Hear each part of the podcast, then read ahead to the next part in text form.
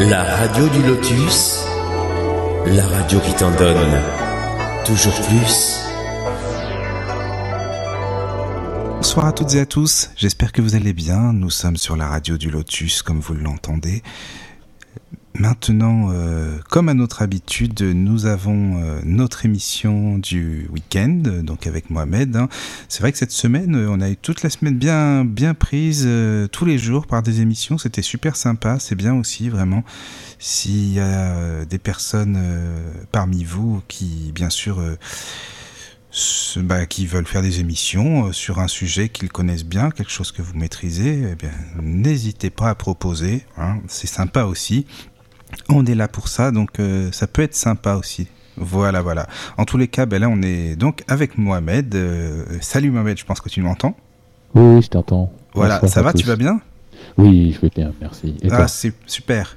Bon, bah ça fait bien plaisir que tu sois là, de te retrouver là. Ouais, plaisir partagé. C'est super.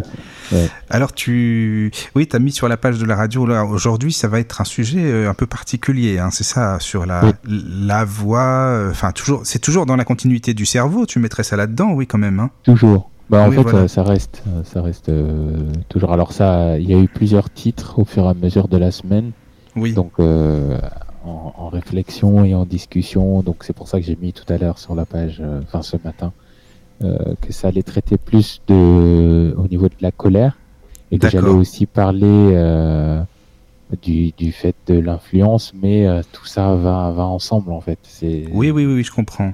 La voix aussi, tu m'avais parlé cette semaine de la manière de s'exprimer des gens aussi par rapport Oui. à garder son calme, son sang-froid ou des personnes qui se mettent en colère facilement.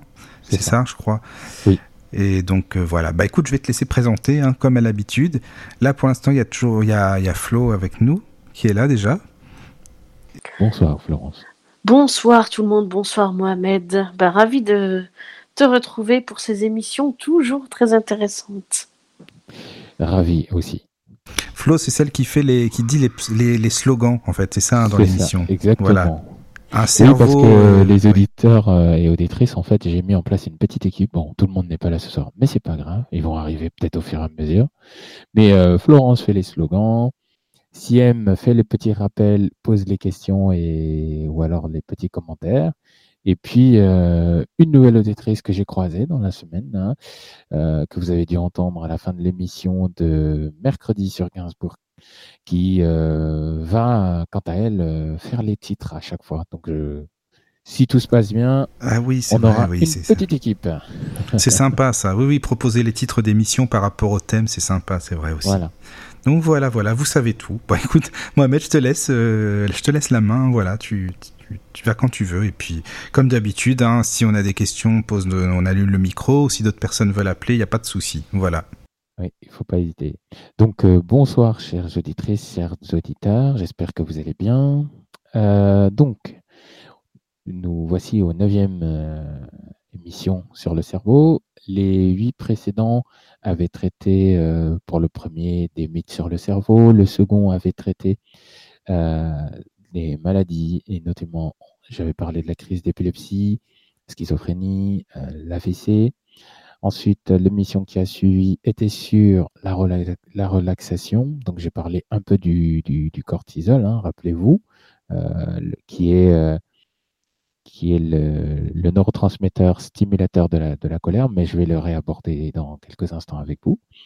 Donc, euh, j'ai parlé euh, d'un neurotransmetteur qui allait inhiber tout le système et qui allait nous mettre en état de relaxation, en état de calme, qui était le, GABA. Euh, ensuite, l'émission qui a suivi était sur les psychotropes euh, psychoactifs, les substances psychotropes psychoactives et l'alcool, les influences de l'alcool.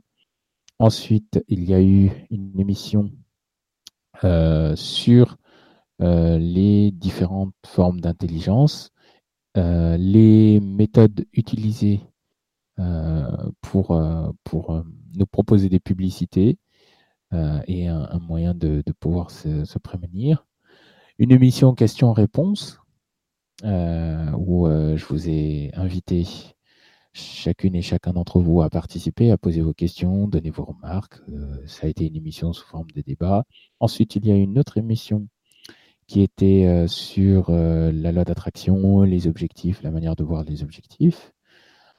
Une émission qui a suivi, qui était sur l'alimentation, donc l'équilibre alimentaire, les méthodes également pour perdre des kilos, ainsi que le jeûne.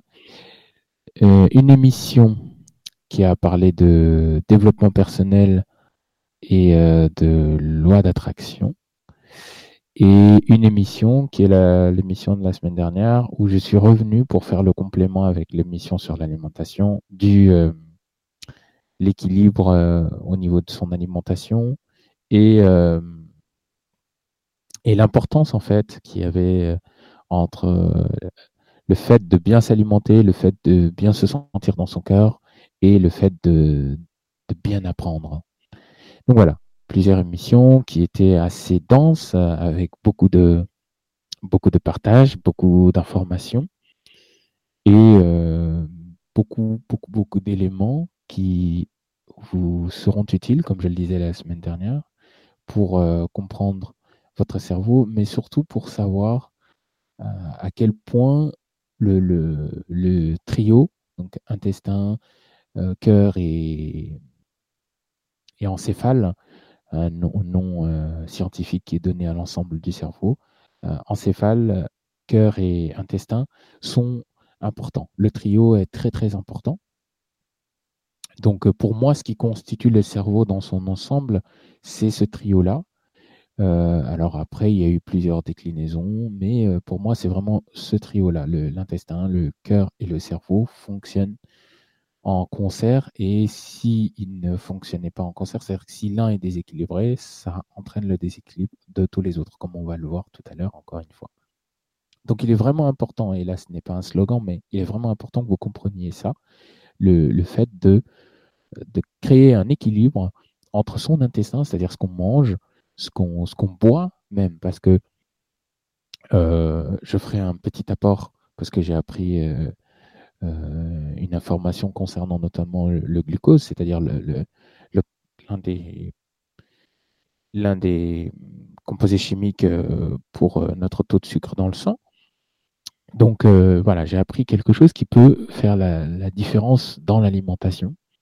Et l'alimentation, par exemple, on ne dirait pas comme ça, mais c'est 50% de notre humeur, notre bien-être, et bien-être, j'entends par là euh, même physique. Parfois, le fait de pas bien se nourrir euh, peut entraîner des dysfonctionnements physiologiques importants.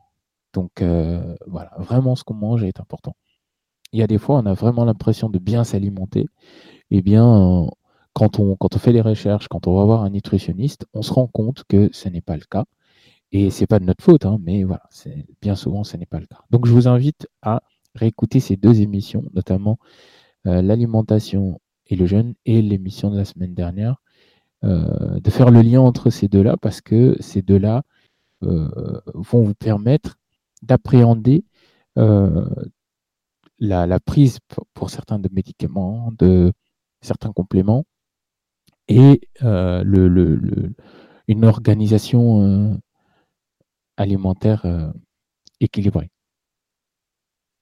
Donc ce soir, je vais aborder avec vous euh, le fait de... C'est un concept, moi, je le vois comme un concept parce que c'est plus euh, de la psychologie, mais quand on nous parle d'une certaine manière, pourquoi euh, ça peut nous, nous énerver ou pourquoi la plupart du temps ça va nous mettre en colère.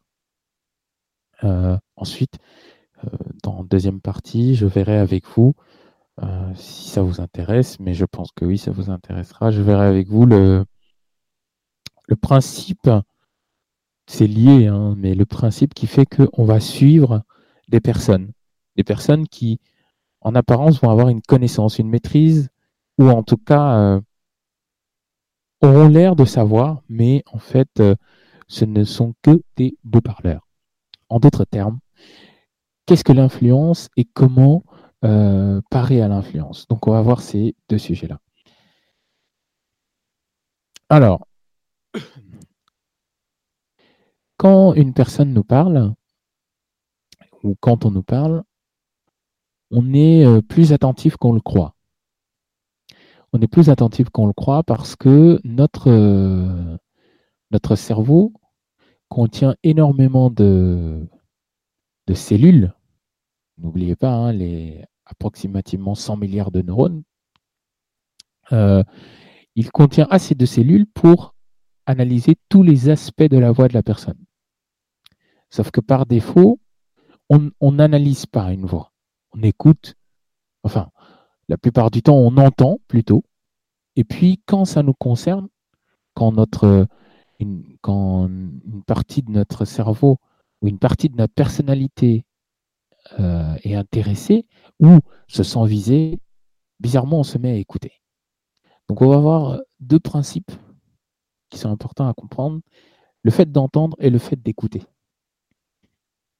Souvent, on entend, mais on n'écoute pas. Souvent, on écoute, mais on n'entend pas. Alors, le premier est possible. On peut entendre sans écouter. Mais comment peut-on écouter sans entendre? Là réside toute la subtilité de la voix et de la parole. Souvenez-vous, euh, à un moment donné, je vous ai parlé euh, du, principe linguistique, notamment, notamment euh, l'émission sur les intelligences les différentes formes d'intelligence, je vous ai parlé euh, de l'intelligence linguistique. Et euh, je vous avais fait un complément en vous expliquant que nous avons dans notre cerveau deux aires, l'air de Broca, Paul Broca, et l'air de Wernicke. D'accord? Donc je ne vais pas revenir là-dessus ce soir, mais euh, en gros, ces deux aires, donc des,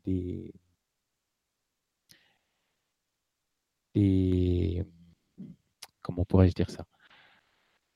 On va dire euh, un calcul mathématique, un principe mathématique, voilà, un principe mathématique qui a permis de déterminer qu'il y a des régions bien spécifiques du cerveau euh, qui, en, qui sont en implication permanente dans la parole. Dans notre parole, dans notre langage, dans notre articulation, dans la fabrication de nos, de notre phonème, dans, tout, dans notre débit, dans notre tonalité, etc. Donc, ils sont impliqués. Ils vont être aussi impliqués dans même le mouvement des lèvres, le mouvement euh, des, dents inférieures, supérieures, euh, enfin inférieures vers supérieures, et surtout tous les mouvements, euh, les milliards de mouvements que vont faire la langue on dirait pas comme ça, mais suivant des, langues, suivant des langages parlés et maîtrisés, la langue va être, utilisée pardon, des milliards de fois. C'est pour ça que j'utilise le, mot milliard. Mais il a été déterminé que euh, ces aires du cerveau, donc de Wernicke et de Broca, lorsque on reçoit une information euh, dans, nos oreilles, euh, ils vont être traités par, euh, pour ceux qui savent, hein, le, marteau, l'étrier l'enclume, d'accord, qui sont les constituants de ce qui est à l'intérieur de la cochlée. Et une fois qu'il a été, que, le son a fait vibrer ces parties-là, qu'il a traversé et mis en vibration euh, la fine membrane du tympan, il va toucher des petites parties qu'on appelle euh, les petits sillons, Ces sillons, c'est des terminaisons neurologiques qui vont permettre d'envoyer un flux électrique dans deux régions du cerveau qu'on appelle les lobes temporaux. Donc on a deux lobes, c'est pour ça que je dis les lobes temporaux, mais on a deux lobes. On a le lobe temporal gauche sur la tempe gauche, après la tempe gauche, et le lobe temporal droit.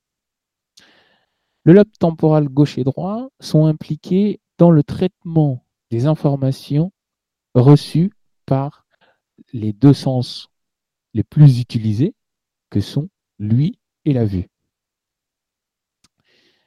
Quand on va recevoir une information vocale, ils vont être d'abord stockés, traités par les lobes temporaux, puis envoyés si on doit prendre une décision dans le cortex préfrontal, puis ils vont être envoyés dans, quand on doit les retenir, la mémoire à court terme, la mémoire à long terme. bientôt, vous aurez une émission sur la mémoire, mais euh, les informations auditives sont stockées dans la mémoire à court terme pour pouvoir euh, les réutiliser assez rapidement, puis dans la mémoire à, long terme, transférer de la mémoire à court terme à la mémoire à long terme.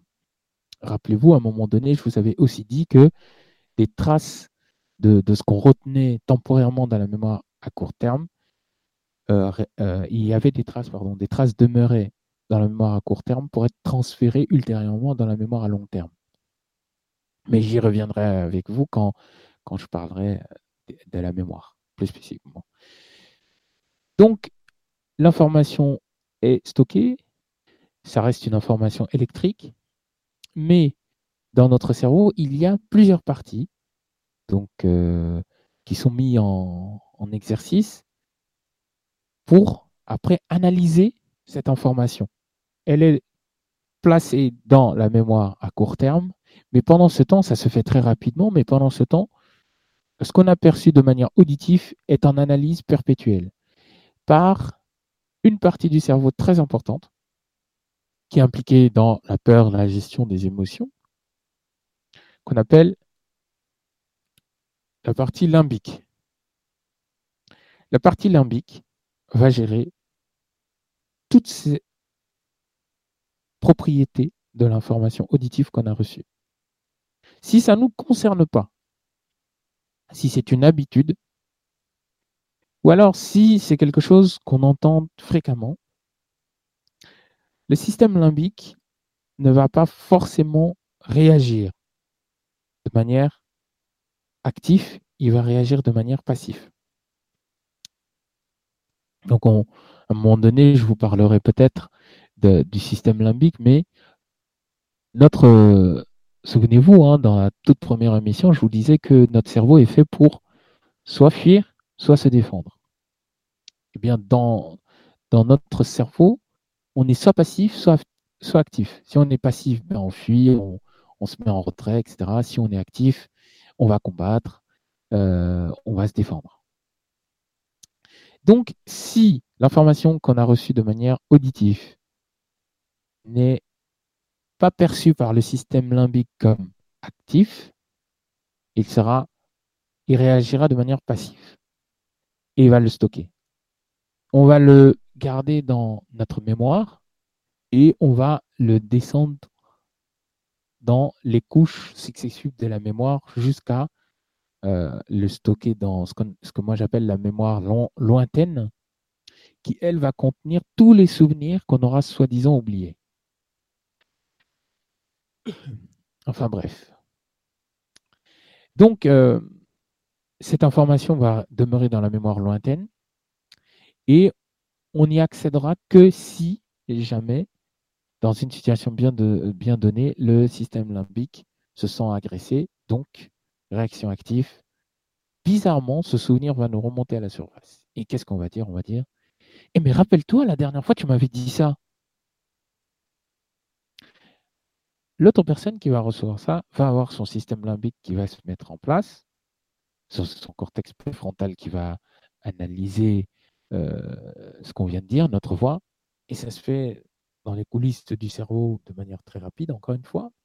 Et si c'est actif pour lui, il va nous donner cette fameuse réponse. Oui, c'est vrai, je t'avais dit ça, mais tu sais, à ce moment-là, j'étais, oh non, laisse tomber. Il sera passif. Ces deux méthodes de fonctionnement sont ce qu'on ce appelle l'échange euh, d'informations comportementales. Notre cerveau analyse. Avant tout, il reçoit. D'accord? Il analyse, puis il stocke. Euh, une fois qu'il stocke, si jamais on est dans une dans une action, dans un environnement où on se sent, euh, entre guillemets, agressé, mais pas agressé, mais on est dans un environnement dans lequel on souhaite restituer, ou bizarrement, les euh, euh, différentes actions complexes du cerveau font que la mémoire lointaine est stimulée et celle-ci va précisément parce que le système limbique en concert avec les lobes temporaux, la mémoire lointaine va être stimulée, va dire Ah, tiens, cette information, je l'ai entendue il y a deux jours, je vais la lui restituer parce que ça pourrait lui servir, il pourrait s'en servir. Et hop, cette information est tirée de la mémoire lointaine vers euh, les lobes temporaux, le système limbique, puis restituée grâce aux aires de Broca et de Wernicke.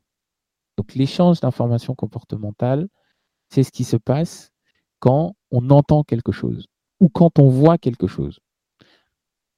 je ne m'attarde pas sur la vision parce que euh, on pourra en parler si vous voulez. Qu'est-ce qu'est-ce qui va se passer quand une personne voit et comment elle va l'interpréter? On pourra voir ça si ça vous intéresse, si vous avez des questions. Mais ce soir, je m'attarde vraiment sur la voix. D'accord? En m'attardant sur la voix, je ne vais pas vous expliquer euh, la complexité d'une voix. Parce qu'il euh, y a énormément de choses qui sont en, jeu. Il y a euh, la phonétique. Il faudrait que je vous parle de phonétique. Il faudrait que je vous parle des cordes vocaux. Il faudrait que je vous parle de, de la circulation qui enfin de la circulation pardon au niveau de l'air, au niveau de la trachée, de la mise en vibration des cordes, puis de la transformation euh, par, le, par le cerveau de cette vibration, d'abord en information, puis euh, par la restitution euh, via l'air, suivant de la, la, fréquence de notre inspiration-expiration, suivant de si on a quand on a quand on a fini de manger, quand quand on est réveillé ou quand on, on, commence à peine à avoir la parole, on peut avoir une voix qui va se se créer de plusieurs des manières. Donc ça serait très compliqué de vous parler de la voix en tant que telle. Par contre, c'est la réaction, c'est pour ça que je vous ai dit qu'on va faire un peu de psychologie, c'est la réaction comportementale que je, vous propose de voir ce soir. Donc vous voyez qu'il y a vraiment euh, dans tout notre mode de fonctionnement, il y a une implication euh, neuronale, neurologique. D'accord? C'est-à-dire qu'on ne peut pas agir parce que. Il n'y a pas de parce que. Il n'y a pas de. Euh, souvent, euh, pourquoi tu pourquoi, pourquoi tu t'énerves? Pourquoi tu te mets en colère? Eh bien, parce que. Parce que je suis en colère. Non, c'est faux. Tu n'es pas en colère. Il y a une association, un concert de trois zones, enfin quatre zones même. Donc, euh, les, les airs liés au langage et à la parole, le lobe les lobes temporaux, le système limbique et la mémoire. Donc, toute la partie, euh, les couches successives de la mémoire. Donc il y a quatre parties, en gros, du cerveau, différentes des parties que j'avais abordées euh, dans l'émission de la loi d'attraction et les objectifs, mais il y, a quand il y a toujours plusieurs parties du cerveau qui sont mobilisées pour traiter une information ou plusieurs informations. Dans le cadre d'un comportement, notre, euh, nos sens sont les récepteurs terminologiques permettant de recevoir l'information. Je répète, nos sens sont les récepteurs terminologiques permettant de recevoir l'information. C'est-à-dire que c'est via notre main, notre bouche, notre nez, nos yeux, nos oreilles, nos pieds, notre peau, que nous allons recevoir l'information. Donc nos sens sont les, terminaisons permettant de recevoir et de traiter l'information. Une fois qu'on a reçu l'information, les neurotransmetteurs, si souvent on a une bonne alimentation, entre guillemets, parce que notre mère, les mamans sont, extraordinaires, hein. c'est des, des faits, les femmes.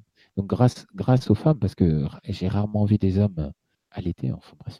Donc, euh, grâce aux femmes, en tout cas, on a une alimentation euh, qui fait que le lait maternel contient tout ce dont nous avons besoin pour que euh, toute cette structure, que ce soit de notre peau à la formation de nos neurotransmetteurs, pour qu'un euh, le lait maternel ait le lait nécessaire à la création de cet équilibre.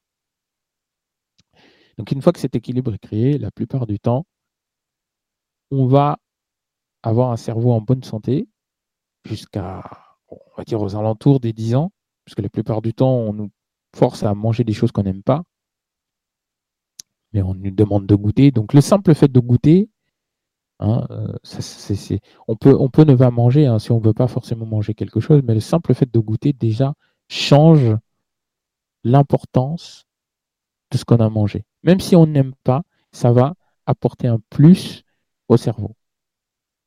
Donc, euh, petit complément, euh, si on n'aime pas quelque chose, un fruit, un légume ou autre, on n'est pas forcément obligé de se dire qu'on va le manger. On peut se dire, tiens, je vais le goûter. En se mettant dans la conscience de goûter, on va quand même se faire un apport. Donc, ça évite d'avoir un... d'avoir à prendre un complément alimentaire. D'accord? Ça peut être une alternative pour ceux qui ne veulent pas prendre de complément alimentaire. Ou pour les personnes qui n'ont pas besoin de compléments alimentaires. Encore une fois, en, en lien avec euh, les conseils prodigués par un professionnel, un nutritionniste, votre médecin. D'accord?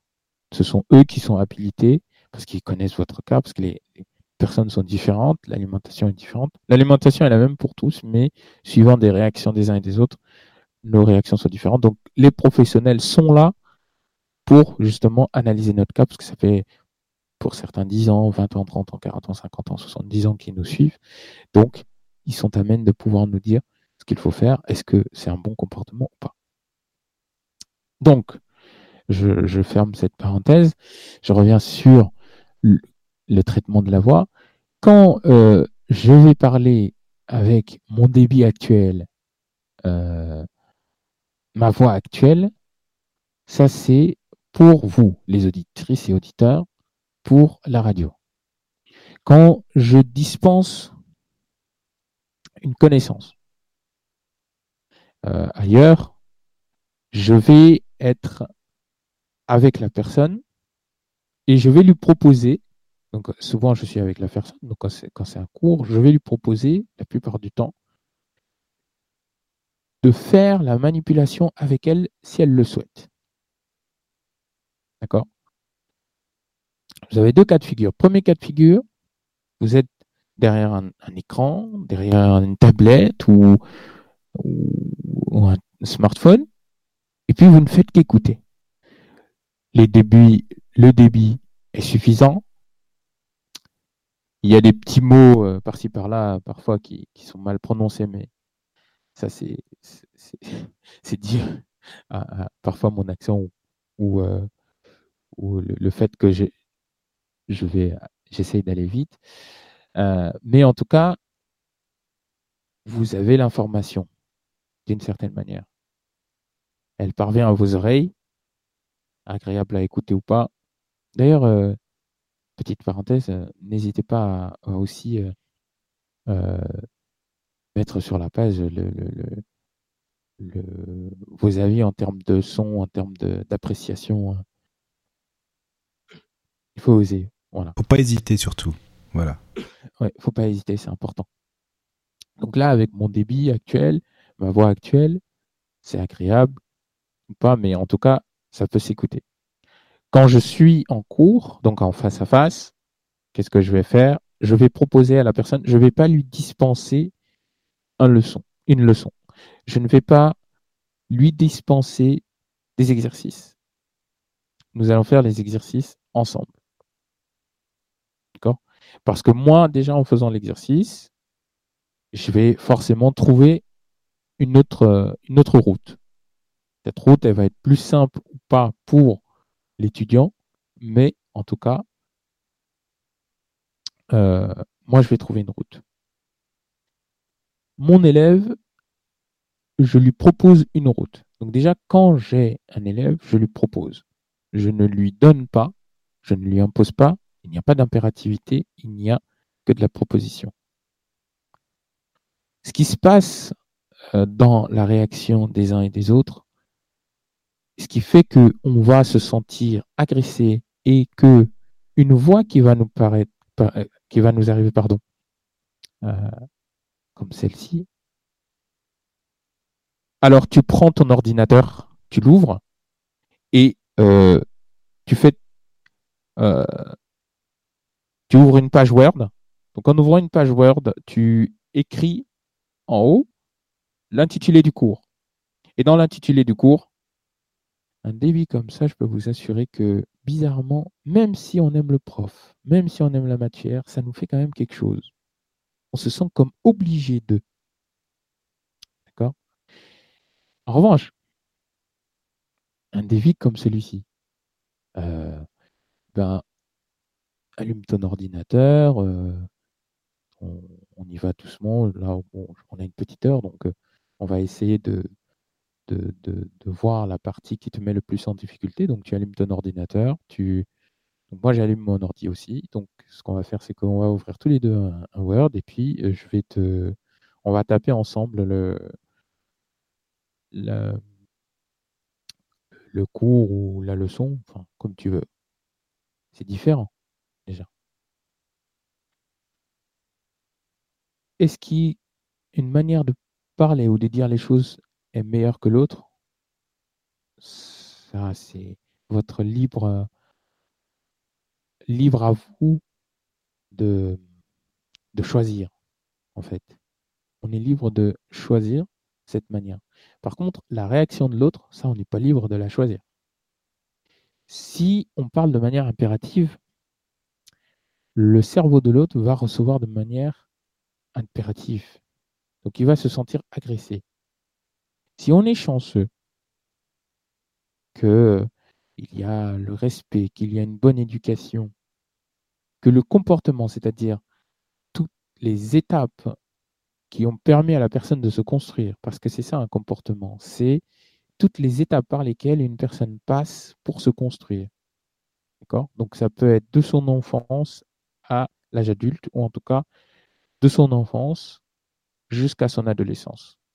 Toutes ces étapes, toutes ces phases, si vous voulez, on pourra parler de comportement, mais toutes ces phases-là sont euh, ce qui va construire, c'est ces phases, c'est ces étapes sur lesquelles il va se construire une identité. Cette identité, il va l'utiliser dans la vie de tous les jours. Et c'est la construction via ces phases, plus l'identité qui va se faire, qu'il va utiliser tous les jours, qui va créer ce qu'on appelle le comportement.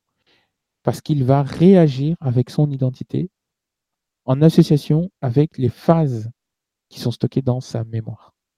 Ça, c'est le comportement euh, qu'on adapte au fur et à mesure, puisque on passe par plusieurs étapes de la vie. Donc on, adapte. Un comportement s'adapte. J'adapte souvent d'ailleurs, on dit j'adapte mon comportement en fonction de. Donc une voix va nous arriver, si elle est impérative, on va réagir de manière impérative parce que notre comportement nous a conditionnés à être défensif, à être en offense, en, sur l'offensive.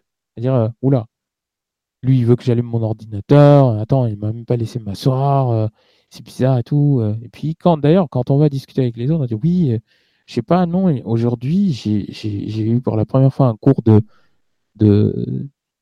de, ouais, par exemple, un cours de, un cours de, un cours de neurologie. Euh, bah, le prof, il était pas, enfin, il est sympa, il a l'air de vraiment maîtriser son sujet. Il est sûr de lui. J'aime bien sa confiance en lui, mais euh, derrière, je sais pas, je l'ai senti trop agressif. Il est pas commode, quoi. Il est pas commode. J'ai du mal. Ouais. Alors que, en, fait, on dirait même il est pas baisant, mais bon, c'est. mais c'est une expression normande, hein, c'est pas des. Oui, oui. Voilà. Bah, tu vois, je, ne connais pas les expressions normandes. Elle, est bien cette expression normande.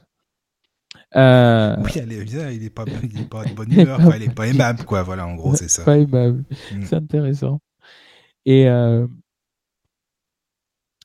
alors que quand on va avoir le, professeur dans, le, dans la vie de, tous les jours, on va discuter avec lui. Oui, non, non, tout va bien. Et il a une voix posée. Et là, notre cerveau, le, le lobe préfrontal est extraordinaire puisque il va nous aider à réfléchir, il va nous aider à entrevoir le monde, il va nous aider à prendre des décisions, mais il va, avec, euh, de concert avec le, système limbique, il va venir et puis il va dire, mais attends, dans la vie de tous les jours, il est posé, il est calme, il limite, euh, j'aimerais tellement apprendre de lui. Et donc, quand on le voit dans la vie de tous les jours, on va dire, bon, il dispense sa matière, et c'est tout on va dissocier la voix de la matière que la personne va nous donner, de l'information que la personne va nous donner, avec la voix que la personne, enfin la voix avec laquelle la personne va nous parler tous les jours. Notre cerveau, il va scinder de manière très complexe que je ne vais pas vous expliquer ici ce soir, mais il va scinder ces deux parties dans euh, le système limbique, dans les lobes temporaux et dans le stockage de la mémoire. Mais en plus de ça, lorsque euh, ces voies vont être traitées et ils vont être mis, ils vont être euh, mis en traitement par le cerveau pendant la première phase, pendant l'un des premiers cycles du sommeil, lequel je ne saurais vous dire parce que ben, on a, je crois, deux, à trois cycles par nuit. Donc ces deux à trois cycles, le premier cycle, en tout cas, c'est la phase où on a du mal à s'endormir. si vous voulez, je, parlerai du sommeil, mais petite parenthèse, quand on a du mal à s'endormir, souvent, c'est que notre cerveau, souvent, on est là, on dit Ah, je réfléchis, je pense trop. Non, c'est pas ça, c'est que ton cerveau, en fait, il est en train de faire le, le, le pré-tri du tri qu'il va faire quand euh, tu passeras en mode, euh, en mode sommeil paradoxal. Donc, quand tu seras en sommeil profond, là, à ce moment-là, euh, il va, il va, il va passer au tri, au développement du tri qu'il a à faire.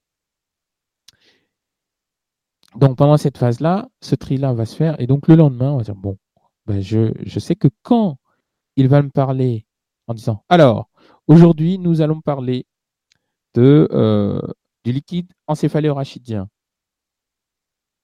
je sais que cette voie-là, c'est une voie de cours. Ce qui va se passer, c'est que quand l'étudiant va arriver dans la salle de cours, dans l'amphithéâtre, il sera capable de s'asseoir et de se concentrer uniquement avec cette voie-là. Parce que il y a comme un alignement, pour ceux qui ont écouté l'émission sur la loi d'attraction, n'oubliez pas la fameuse loi de l'alignement, Hein, comme quoi tout est lié. Hein. Donc il y a un alignement qui va se créer dans son cerveau. Et cet alignement va permettre à la personne d'adapter son identité et les phases qu'il a traversées, donc son comportement, en fonction de l'individu, du cours ou de l'environnement qu'il a en face de lui. D'accord? Et ces environnements-là, lui, il va réagir. Donc s'il aime cette matière, ou alors s'il a pris cette matière en option, mais qu'il veut juste la découvrir, il ne réagira pas. Ou alors il posera des questions, parce qu'il y a des, parties qui vont lui, qui, peuvent l'intéresser, qui vont, l'exciter, hein, si je puis m'exprimer ainsi. Euh, donc à partir de là, il va, il va, dire ah monsieur, j'ai une question. Oui, donc je vous écoute. Ça donne pas forcément envie de poursuivre, mais euh, donc, je voulais savoir, vous parliez euh, du liquide encéphalorachidien, est-ce que un accident, etc., etc. Et puis il pose sa question. Donc ça, c'est ce qui va se passer quand nous, on va entendre. Ça, c'est toute la partie au niveau de la phase d'entente. Quand on va entendre. On entend, on traite. Pour le moment, s'il n'y a que cette phase. Tout ça, ce n'est que de l'entente. C'est-à-dire que là, vous n'avez pas écouté. Vous avez une information, vous l'avez stockée, vous vous êtes aligné avec et vous vous en êtes servi pour, euh, pour pouvoir euh, euh, avancer dans votre environnement. Ça, ce n'est que le fait d'entendre. Et la plupart des gens ne font que entendre. Maintenant, je vais passer sur l'écoute. Qu'est-ce qui se passe quand on écoute? Quand on écoute, eh bien, il y a exactement le même processus. La différence, elle est que on va impliquer son cœur. Le cœur, il va être le siège, rappelez-vous, des émotions. Émotion, et verrez, mouvement vers l'extérieur. Le fait d'aller vers l'extérieur. Quand on entend, on ne réagit pas forcément. Ou alors, on, va, on va se rappeler de ce que la personne nous a dit, et puis, on va lui dire. On va dire, ah, comme je vous avais dit hein, dans l'exemple, euh, il y a quelques minutes en arrière, ah, euh, euh, oui, la dernière fois, tu m'avais dit ceci. Quand on écoute, on va, on va avoir la même réaction en disant bah écoute, euh, moi je suis, désolé, la dernière fois tu m'as dit ça comme ça et je t'avoue que ça c'est vraiment pas cool. Non, mais c'est pas cool. Tu t'es moqué de moi, en plus après tu as rigolé, mais t'es sérieux? Qu'est-ce qui se passe à ce moment-là? On se met en colère. Donc la colère est gérée par euh, une hormone, des hormones même en réalité, hein, mais par un neurotransmetteur délivré par l'hypophyse, conjoint avec l'hypothalamus. Donc, je vous invite à aller faire des recherches. Je vais vous donner le nom de, l'hormone si vous voulez, hein, si ça vous intéresse. Euh, de, deux neurotransmetteurs en réalité. Donc, la, la noradrénaline, pas ça, et par le cortisol. D'accord? Le cortisol et la noradrénaline vont être libérées par les glandes surrénales. Les glandes surrénales vont libérer également d'autres euh, neurotransmetteurs ou d'autres hormones, donc les grandes, euh, comme ah, en conjoint avec euh, comme je dis, l'hypothalamus. Et puis, on va avoir une hormone très importante qui va justement nous permettre suivant de si c'est notre ami, connaissance, notre patron, euh, euh, notre chéri, notre mère, notre père, qui va nous permettre de réguler le tout et d'équilibrer tout ça, qui est l'hormone sacralisée par les puristes, comme le, pardon, qui est le neurotransmetteur sacralisé comme les puristes, par les puristes pardon, de l'amour, s'appelle l'ocytocine, la fameuse ocytocine. Alors l'ocytocine est, un neurotransmetteur très complexe qui euh, va être stimulé lors des moments où on va avoir cette sensation de papillon dans le ventre quand on rencontre une personne. Messieurs, lorsque vous voyez une belle femme, forme généreuse ou non, si vos yeux clignotent, eh ben dites-vous bien la prochaine fois que est-ce que votre taux d'ocytocine ne serait-elle pas élevé? D'accord? Souvent, on va dire, euh, les femmes vont dire, ouais, il me regarde avec ses yeux parce qu'il y a son deuxième, enfin quatrième cerveau, du coup, qui se met en, qui, se met en mouvement, mais en réalité, non, ça n'a rien à voir. Il y a réellement une, sécrétion chimique qui va se faire. Après, mesdames, c'est les, réactions physiologiques des hommes, ça, c'est pas contrôlable. Hein. Les hommes se contrôlent s'ils veulent. Mais en tout cas, tout ça pour vous dire que L'ocytocine, c'est un neurotransmetteur béni parce que il, euh, il régule, il est important dans l'anxiété, dans le stress. Mais je vais revenir sur les deux neurotransmetteurs les plus importants. L'ocytocine, si vous voulez qu'on apporte ça, j'irai faire des recherches très pointues parce que euh, on en parle, beaucoup en parlent, mais peu la connaissent. Et, euh, c'est lié avec les neurotransmetteurs qui sont libérés par les neurones du cœur qui eux aussi vont réguler euh, tout ce qui est la vascularisation sanguine, la, tension, la, pression artérielle, l'équilibre cardiaque, etc. etc. Donc je pourrais aborder ça avec vous. De toute façon, je vais aborder ça avec vous puisque à un moment donné, je compte bien vous parler de l'amour. peut-être la prochaine émission, si vous êtes sage.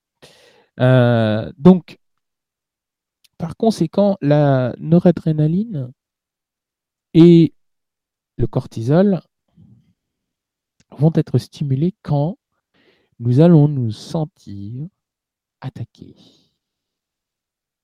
Le cortisol, libéré en quantité, rappelez-vous, hein, en quantité suffisante dans l'organisme, apporte l'énergie nécessaire au cerveau, à notre corps, pour se mettre en exercice, pour, euh, en, mouvement. Pour les personnes qui, qui ont besoin de compléments en cortisone, qui est un complément, euh, qui est un anti-inflammatoire, donc pour ceux qui prennent de la, cortisone, vous connaissez bien, vous, allez euh, connaître le, neurotransmetteur sur lequel votre médicament, votre substance, le principe actif de, la cortisone agisse, il va aider la libération de de cortisol. Ce qui fait que ceux qui prennent de la cortisone, au-delà de la modification physiologique qu'ils vont avoir, ils vont aussi avoir euh, une modification au niveau de l'humeur. Ils peuvent être très irrités, certains vont être euh, dépressifs. Le cortisol, en trop grande quantité, il est nocif pour la santé parce que ben, il est corrosif en fait. Hein. C'est pour ça qu'il faut éviter de se mettre en colère le plus possible. Donc j'arrive bientôt sur la colère, mais je vais finir sur euh, le fait d'écouter. Donc quand on écoute et qu'on prend une, information, on l'entend. Donc on va euh, la recevoir par les oreilles, on va le traiter par les terminaisons qui sont les sillons. Euh, on, va, on va traiter l'information neurologiquement, on va avoir le, traitement qui va se faire par les lobes temporaux, souvenez-vous, hein, qui sont les régions liées à la vue et à l'audition. Et puis le système limbique qui régit la peur, les émotions, enfin qui est impliqué en partie dans la peur, la régulation de la peur et des émotions. Et puis le stockage dans la mémoire, l'une des couches successives de la mémoire, la couche la plus basse qu'on appelle la, mémoire lointaine. Donc, ça c'est l'entente. Quand on écoute, on fait exactement le même processus, sauf que là, on va être réactif. Souvenez-vous, je vous avais dit que le système limbique, il y a quelques minutes, il est soit passif, soit réactif, soit actif. Donc s'il est passif, il entend.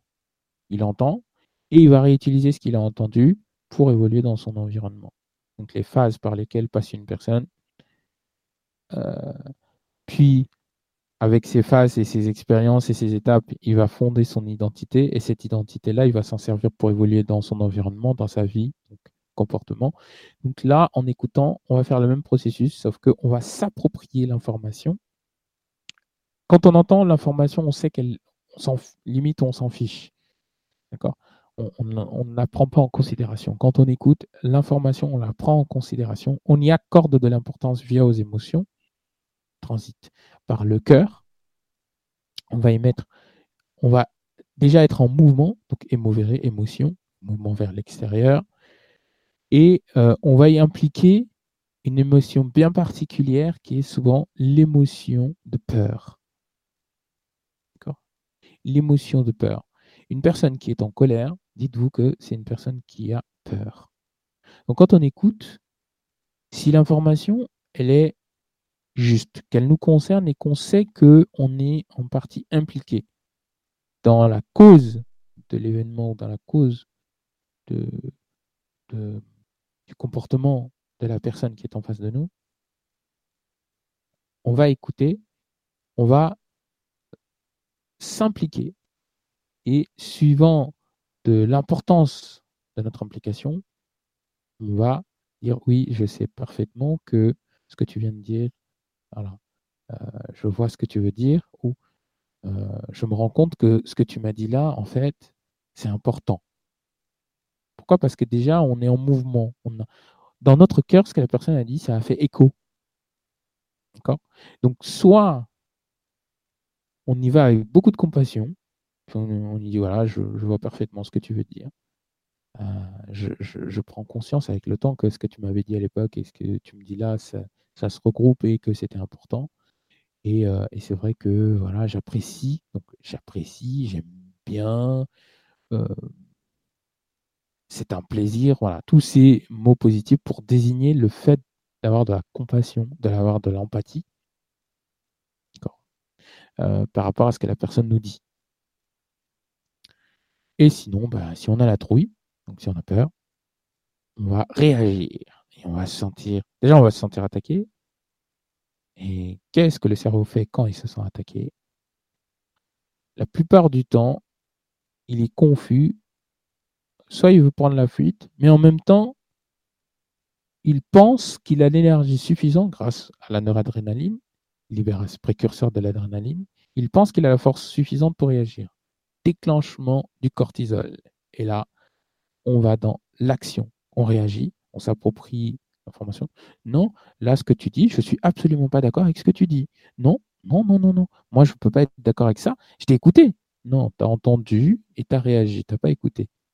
Parce que quand on écoute, on se rend compte qu'en réalité, euh, surtout quand on est impliqué, on est capable, l'être humain, par, un travail, quand on est accompagné, etc., on est capable de se dire, bon, vu comment il m'a dit ça, euh, il était, bon, on a, on a l'impression qu'il était énervé, mais il n'était pas forcément en colère, donc euh, il avait juste envie de dire ce qu'il pensait à ce moment-là, et puis il l'a dit de manière cassante. Très probablement qu'il l'a dit euh, comme je vous ai dit, je ne vais pas vous expliquer la complexité de la voix, mais très probablement qu'il a dit en ayant lui aussi peur. Non mais il faut que tu comprennes. Quand je vous parle comme ça, je ressens vraiment une comme si je fermais ma gorge. Non mais il faut que tu comprennes. Le fait d'insister sur l'air, de, de fermer ma gorge et d'envoyer l'air de manière sec, quand, quand on arrive à bien écouter, traduit la plupart du temps une peur, mais un, un défaut de, la personne. D'accord? Un défaut de la personne. Et donc la personne, elle sait qu'elle est en cause, elle sait qu'elle a une part de responsabilité, mais elle ne veut pas la reconnaître. Donc la gorge souvent, ce qu'on dit, c'est que la gorge se noue, euh, on, a le. Donc, la personne en face, elle a peur, mais elle refoule sa peur et dit Je prends mon courage à deux mains et puis euh, je vais le casser. Il va voir, je je vais le couper sec. Et l'autre en, face, si il a un comportement, il a fait un travail comportemental pour, euh, se, enfin, pour avoir une personnalité et, un individualisme bien centré, bien équilibré, et bien ce qui va se passer, va dire oui, effectivement, c'est vrai que là, je, je, je, je, prends en compte ce que tu viens de me dire et, et j'aurais peut-être pas dû te dire la dernière fois d'allumer ton ordinateur de cette manière-là. C'est vrai. C'est intéressant parce que c'est vrai que moi, je suis euh, dans, dans les neurosciences. Je sais que euh, l'humeur est importante. Euh, donc voilà, c'est vrai que ce jour-là, peut-être que j'étais de mauvaise humeur, donc ou, ou pas, mais voilà, j'étais peut-être stressé parce que c'était mon premier cours en solo, donc il a fallu que je réagisse en fonction. Mais si l'autre en face décide d'être en offensive, dire non, non, non, c'est ma manière de parler, c'est ma manière de différencier mon cours, qui n'a pas à critiquer ma pédagogie. Et là, on tourne en rond puisque l'autre en face, il a encore plus la truie la gorge se noue encore plus. Non, mais je t'assure, je te le dis, il faut que tu saches. Et souvent, qu'est-ce qui se passe? En plus de ça, on ose le ton parce qu'on envoie le son, on, on, on, va chercher, non pas l'inspiration, on n'inspire même plus par le nez, on va inspirer par la bouche, ce qui est très mauvais. Et puis en plus, on ne va pas chercher profondément à gonfler notre, euh, notre ventre, on va chercher dans notre poitrine, la, la, la, respiration, ce qui est très mauvais aussi. Donc, la respiration arrive pas bien, pas convenablement.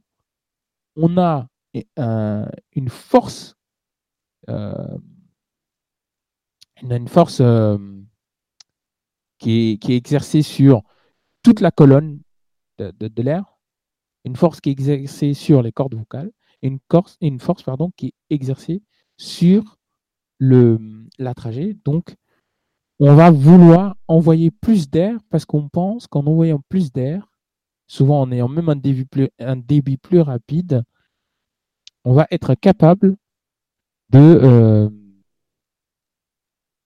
on va être capable de, réagir et de faire face à la situation. Sauf que si la personne en face continue, continue, continue, il arrive des moments où euh, on a cette réaction animalière de euh, passer à l'action et de, par exemple, soit frapper la personne ou autre.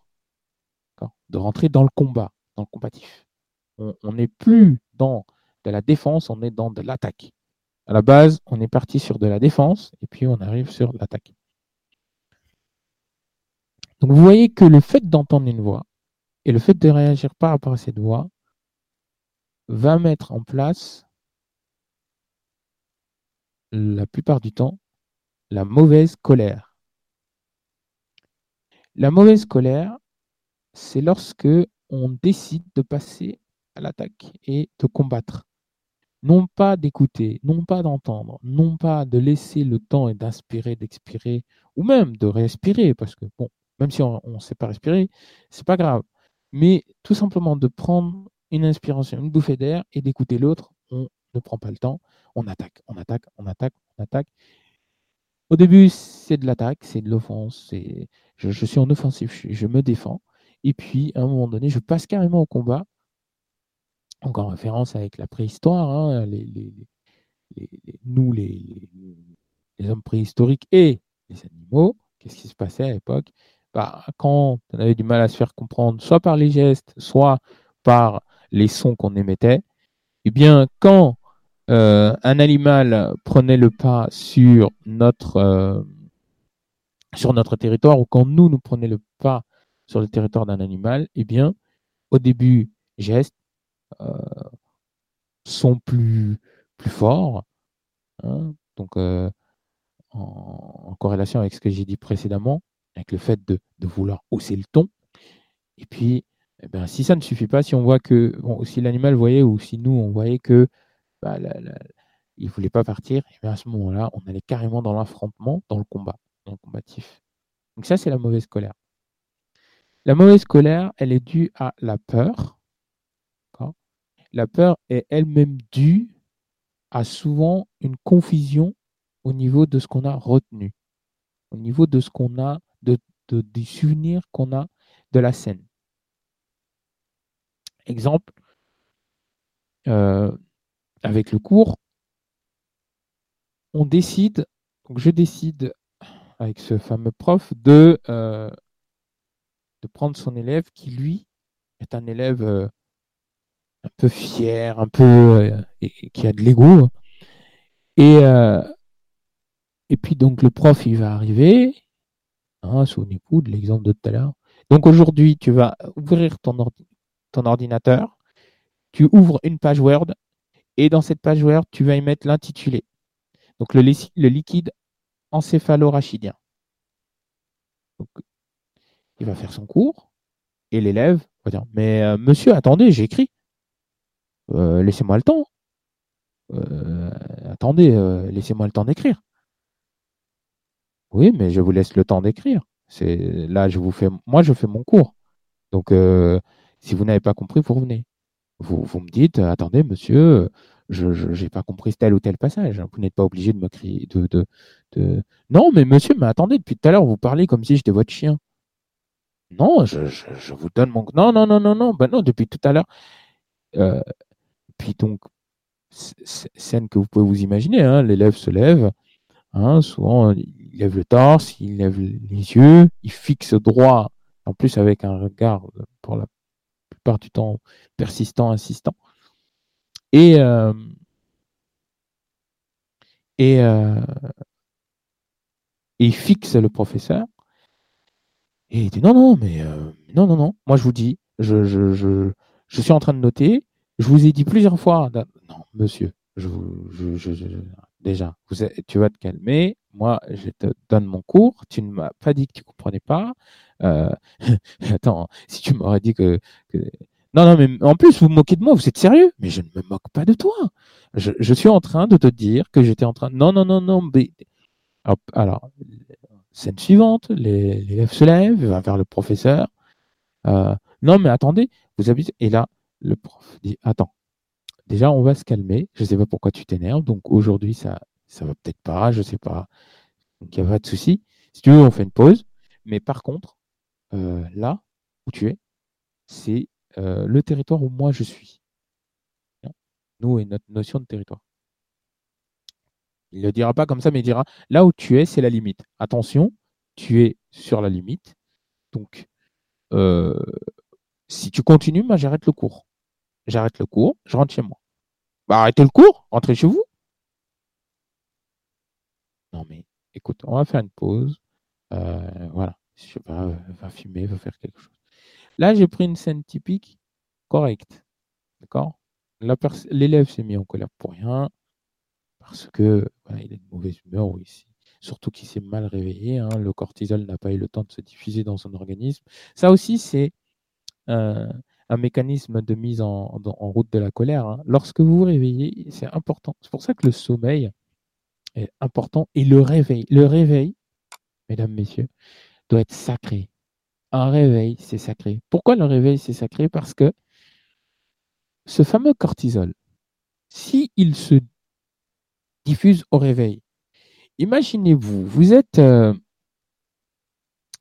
vous êtes dans les bras de votre bien-aimé, vous êtes content et tout.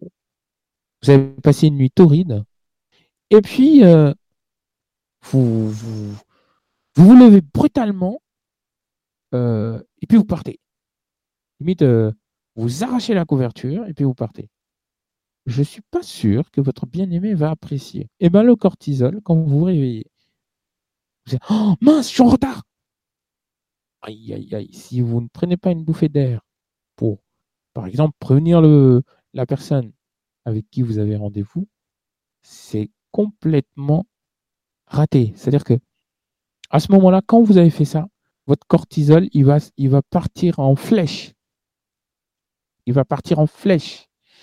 Mais vous pouvez le restabiliser en prenant une bouffée d'air, en prenant le téléphone. bon, mince, je suis en retard. Euh, bon, mon téléphone.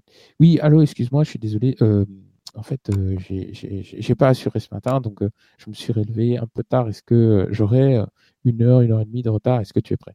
Non, t'inquiète, prends ton temps. Parfait. Donc là, on inspire, on prend le café si on aime ça ou, autre chose, mais on inspire et puis on y va. Mais si on dit oh mince, oh là là, je suis en retard, on se lève, on se lève et qu'on fonce directement euh, la salle de bain, on se brosse, on en met partout. Oh mince, ah, c'est pas possible.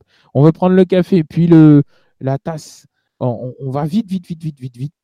Le cortisol, lui, rappelez-vous, hein, le cerveau, il fait pas la différence entre ce qui est bien ou pas bien. Donc, euh, il envoie la sauce, lui. Il envoie le jus. Hein. Il envoie, il envoie, il envoie, il envoie. On arrive au boulot, ou on arrive avec chez la personne avec qui on a rendez-vous. On dit Non, mais vas-y, me casse pas la tête, c'est bon. Euh. déjà ce matin, je me suis, je me suis réveillé en retard là, ça me casse la tête. Mais euh, tu sais, tu pouvais m'appeler pour me dire que. Non, mais j'avais pas envie de t'appeler parce que j'avais peur que tu, tu m'embrouilles encore. Non, je vois pas pourquoi je t'aurais embrouillé, parce que tu m'aurais dit que tu aurais du retard, je t'aurais dit pas de souci, hein, ou au pire, je t'aurais dit bah c'est pas grave, prends ton temps, juste fais attention à toi. Mais t'es pas obligé de te presser. Mais nous avons été conditionnés à ne pas laisser notre cortisol, notre taux de cortisol descendre. Ce qui emmène la plupart du temps à des colères, à des réactions et au, à l'émotion, le pire émotion qui soit au monde, le pire handicap, au stress. Il y a le, stress, le bon stress, dont je vais vous parler dans quelques instants, mais le mauvais stress, c'est celui-là. Il résulte d'un déséquilibre incontrôlé de cortisol dans le corps, dans le cerveau, et en plus par le maintien constant de euh, ce déséquilibre. C'est-à-dire qu'on ne fait même pas d'effort. On arrive devant la personne et dit On dit pas, ah, euh, excuse-moi, je suis vraiment, j'arrive en catastrophe, ça se trouve, je me suis sali et tout, donc euh, je suis vraiment désolé, la honte, suis vraiment honte, je suis vraiment désolé, donc euh, je te prie de m'excuser, je, voilà, je, je, je, je- voilà, gêné, et puis on prend ce temps, et puis la personne, mais non, t'inquiète, tu sais, les autres, ils sont même pas arrivés, tu avais le temps, prends ton temps. Fallait m'appeler, tu m'as rappelé, je t'aurais dit que tu avais le temps euh, ce matin. Les autres, ils sont pas arrivés, en plus, il y en a, ils m'ont. Et là, tac, tac, tac, on écoute. Il redescend le taux, ok. D'accord. Ah, ok. Ah, mince. Bon, bah, oui, bah, si tu veux, tiens, va même euh, dans la toilette, il y a, une glace, tu pourras regarder si tu t'es taché, prends ton temps, il n'y a pas de souci. Prends, prends. Les autres, ils m'ont dit, ils vont arriver dans 10, 15, 20 minutes. Alors, moi, je vais installer, et puis toi, euh, prends, prends ton temps, habite bien. Et là, on a un peu, souvent, il y a, euh, on libère un peu ce,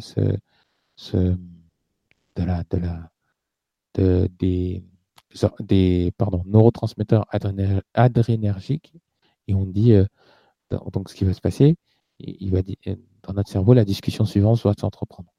Oh la honte! Oh, si j'avais appelé, en fait, j'aurais pu prendre mon temps. Ça se trouve là, je me ridiculise. Et là, on rougit, on se sent un peu gêné, etc., etc. Par contre, on prend pas le temps de respirer. Non, non, non, mais je te dis, euh, voilà, là, je suis en retard. Je m'en fiche que les autres soient en retard. Mais, mais voilà, là, ça m'énerve, ça me casse. Écoute, prends ton temps. Je t'ai dit, ils sont en retard, les autres, là. Et c'est même pas qu'ils sont en retard, c'est que j'ai décalé. Quoi? En plus, t'es sérieux, t'as décalé? Mais, mais pourquoi tu m'as pas Et- Bon. Puis on continue. Non, mais vas-y, t'abuses. Non, mais t'es pas sérieux. Non, mais on continue. Non, mais on casse le verre. Non, mais ça me. Et puis voilà, là, et voilà, et voilà, je casse le verre. On fait tomber la chaise, etc., etc., etc. Et puis, pendant 5 heures, souvenez-vous, hein, pendant 5 heures, fois 2, fois 3, fois 4, fois 5 parfois, c'est-à-dire pendant toute une journée, on n'a plus de défense immunitaire. Quand on n'a plus de défense immunitaire, comment on peut ne pas tomber malade? Sincèrement, les défenses immunitaires, ça sert à combattre les différentes infections qu'on peut contracter dans une vie, qu'on peut avoir. Si on détruit cette barrière qui est déjà euh, souvent à cause de notre alimentation, notre hygiène de vie, n'est pas déjà euh, qui, qui est déjà constamment, considérablement affaiblie, nous on y rajoute une couche. Ah, le système, il se, carrément, il s'inhibe. hein. L'inhibition de votre de, votre, euh, de vos défenses immunitaires sont dues à un trop plein de taux de cortisol parce que vous êtes en colère. Donc pendant toute une journée, vous allez arriver le soir. Chérie, t'as passé une bonne journée? Chérie Mais pourquoi tu m'adresses la parole toi aussi? Ah, Et ça continue en plus. hein. Il n'a pas compris le monsieur qu'il fallait inspirer, exprimer ou qu'il fallait prendre le temps sur le chemin parce que mais chérie, tu sais, je m'agresse pas. Je, t'ai juste demandé si tu as passé une bonne journée. Ça te regarde? Bon. Ah, et quand tu auras fini, tu m'appelles. hein. Fini quoi? Et De gueuler. De gueuler, par exemple. Comme le sorcier.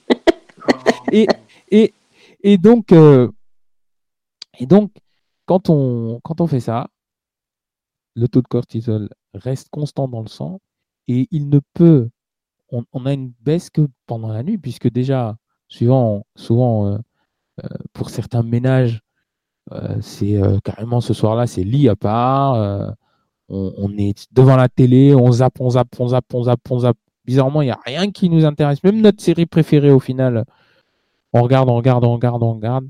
Puis on dit, excusez-moi de l'expression, fait chier. Et puis on éteint la télé, on éteint tout, on reste, on, on, regarde. on dit, J'en ai, j'en ai marre. On crie un bon coup, puis en général, on fait dodo. Et le lendemain, Hmm, chérie, ça va? Ça va et toi? Donc, euh, ce matin, tu chantes dans la douche. C'était pas pareil qu'hier soir. hein. Ah bon? Oui, oui. Ah bah, je t'avoue, en fait, j'ai bien dormi. C'est pas la même chanson, justement. C'est pas la même ça. chanson souvent. Bah oui.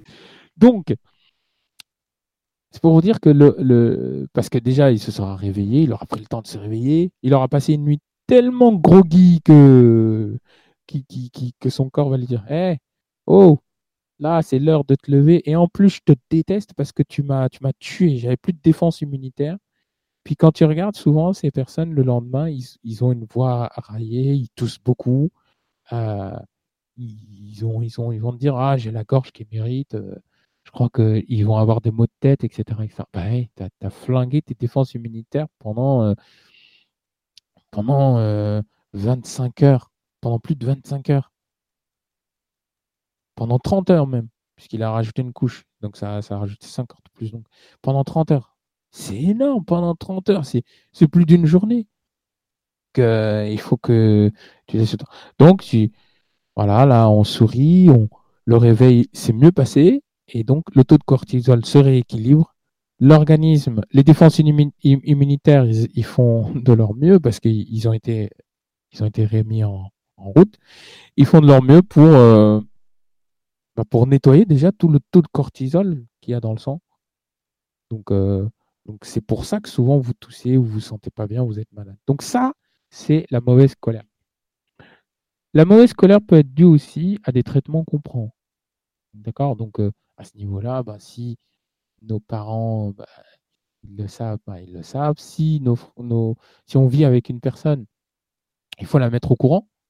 D'accord? Parce que quand je dis vivre, ça peut être en amitié, en colocation, en concubinage, etc. Peu importe, mais il faut prévenir la personne parce que euh, si la personne n'est pas au courant, ce qui va se passer, c'est que vous allez avoir tous les deux une augmentation du taux de cortisol souvent. Donc ça va amener à des incompréhensions, ça va amener à des, à des frustrations. Les deux vont être stressés et euh, le stress, ça, ça sera toujours du mauvais stress et le stress est très mauvais pour la santé parce que on libère constamment, on sollicite des, parties euh, du cerveau, des hormones, des glandes qui euh, sont naturellement déjà assez stimulées par jour. Donc si en plus on s'amuse à les stimuler parce qu'on n'est pas content, parce que on n'a pas cherché à bien s'expliquer avec l'un et l'autre, on n'a pas fait d'efforts, etc. Alors là, je peux vous dire que c'est compliqué. Et là, le stress est ce qu'on appelle un stress chronique. le stress chronique est une véritable maladie. Donc la, bonne colère, si je puis dire, parce que bon, nous les êtres humains, on aime bien tout ce qui est bon, on, aime le bon et catégoriser ce qui est difficile de mauvais. Donc bon, bref, c'est mon avis sur la question. Mais en tout cas, toujours est-il que la, la, bonne colère, c'est celle qui, euh, qui va vous permettre souvent de, euh, de réagir, euh, mais de manière euh, consciente. La colère que j'ai exposée il y a quelques secondes, c'est la colère inconsciente. D'accord? C'est on ne veut pas prendre en considération ce que l'autre nous dit, on écoute mais on n'entend pas, n'est-ce pas? Et puis, ou alors on entend mais on n'écoute pas. Et puis, et puis en plus, on, est dans la, dans la combativité, on cherche à combattre plutôt qu'à plutôt qu'à rester sur la défense ou à, faire une introspection à l'intérieur, se dire oui, peut-être que je suis responsable, etc. Bref. Donc ça, c'est la mauvaise colère. La bonne colère, c'est euh, celle qui, euh, qui va émaner de nous quand on va émettre de, de la conscience, quand on va être vraiment, quand ça va venir de nous-mêmes, c'est-à-dire qu'on ne va pas se mettre en colère, mais en fait, on va parler déjà, plutôt que, excusez-moi de l'expression, comme a dit Florence il y a quelques minutes, gueuler.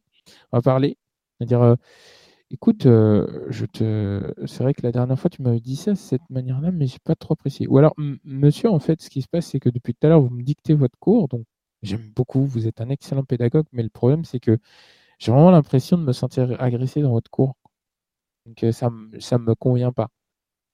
Et puis, euh, ça va nous servir quand souvent on est dans un conflit, mais qu'on n'en est pas euh, le responsable, qu'on n'en est pas l'acteur. Donc, euh, ouais, mais attends, l'autre il a cassé la vaisselle. Mais attends, lui il me dit que j'ai cassé la vaisselle, mais il est même pas capable de la laver, c'est la vaisselle. Alors, et donc nous on intervient, bonne colère. Bon, écoutez, vous savez quoi cette ambiance est vraiment pas cool ni pour vous ni pour moi. Donc, ce qu'on va faire tous les trois, ou tous les 10, ce qu'on va faire, c'est qu'on va tous se séparer. Euh, et puis, voilà, vous deux qui êtes en colère, ne tapez sur rien. Vous allez venir avec moi, on va, se promener. Non, mais j'ai pas envie de me promener avec toi. Et en plus, lui, il vient, ou si elle, elle vient.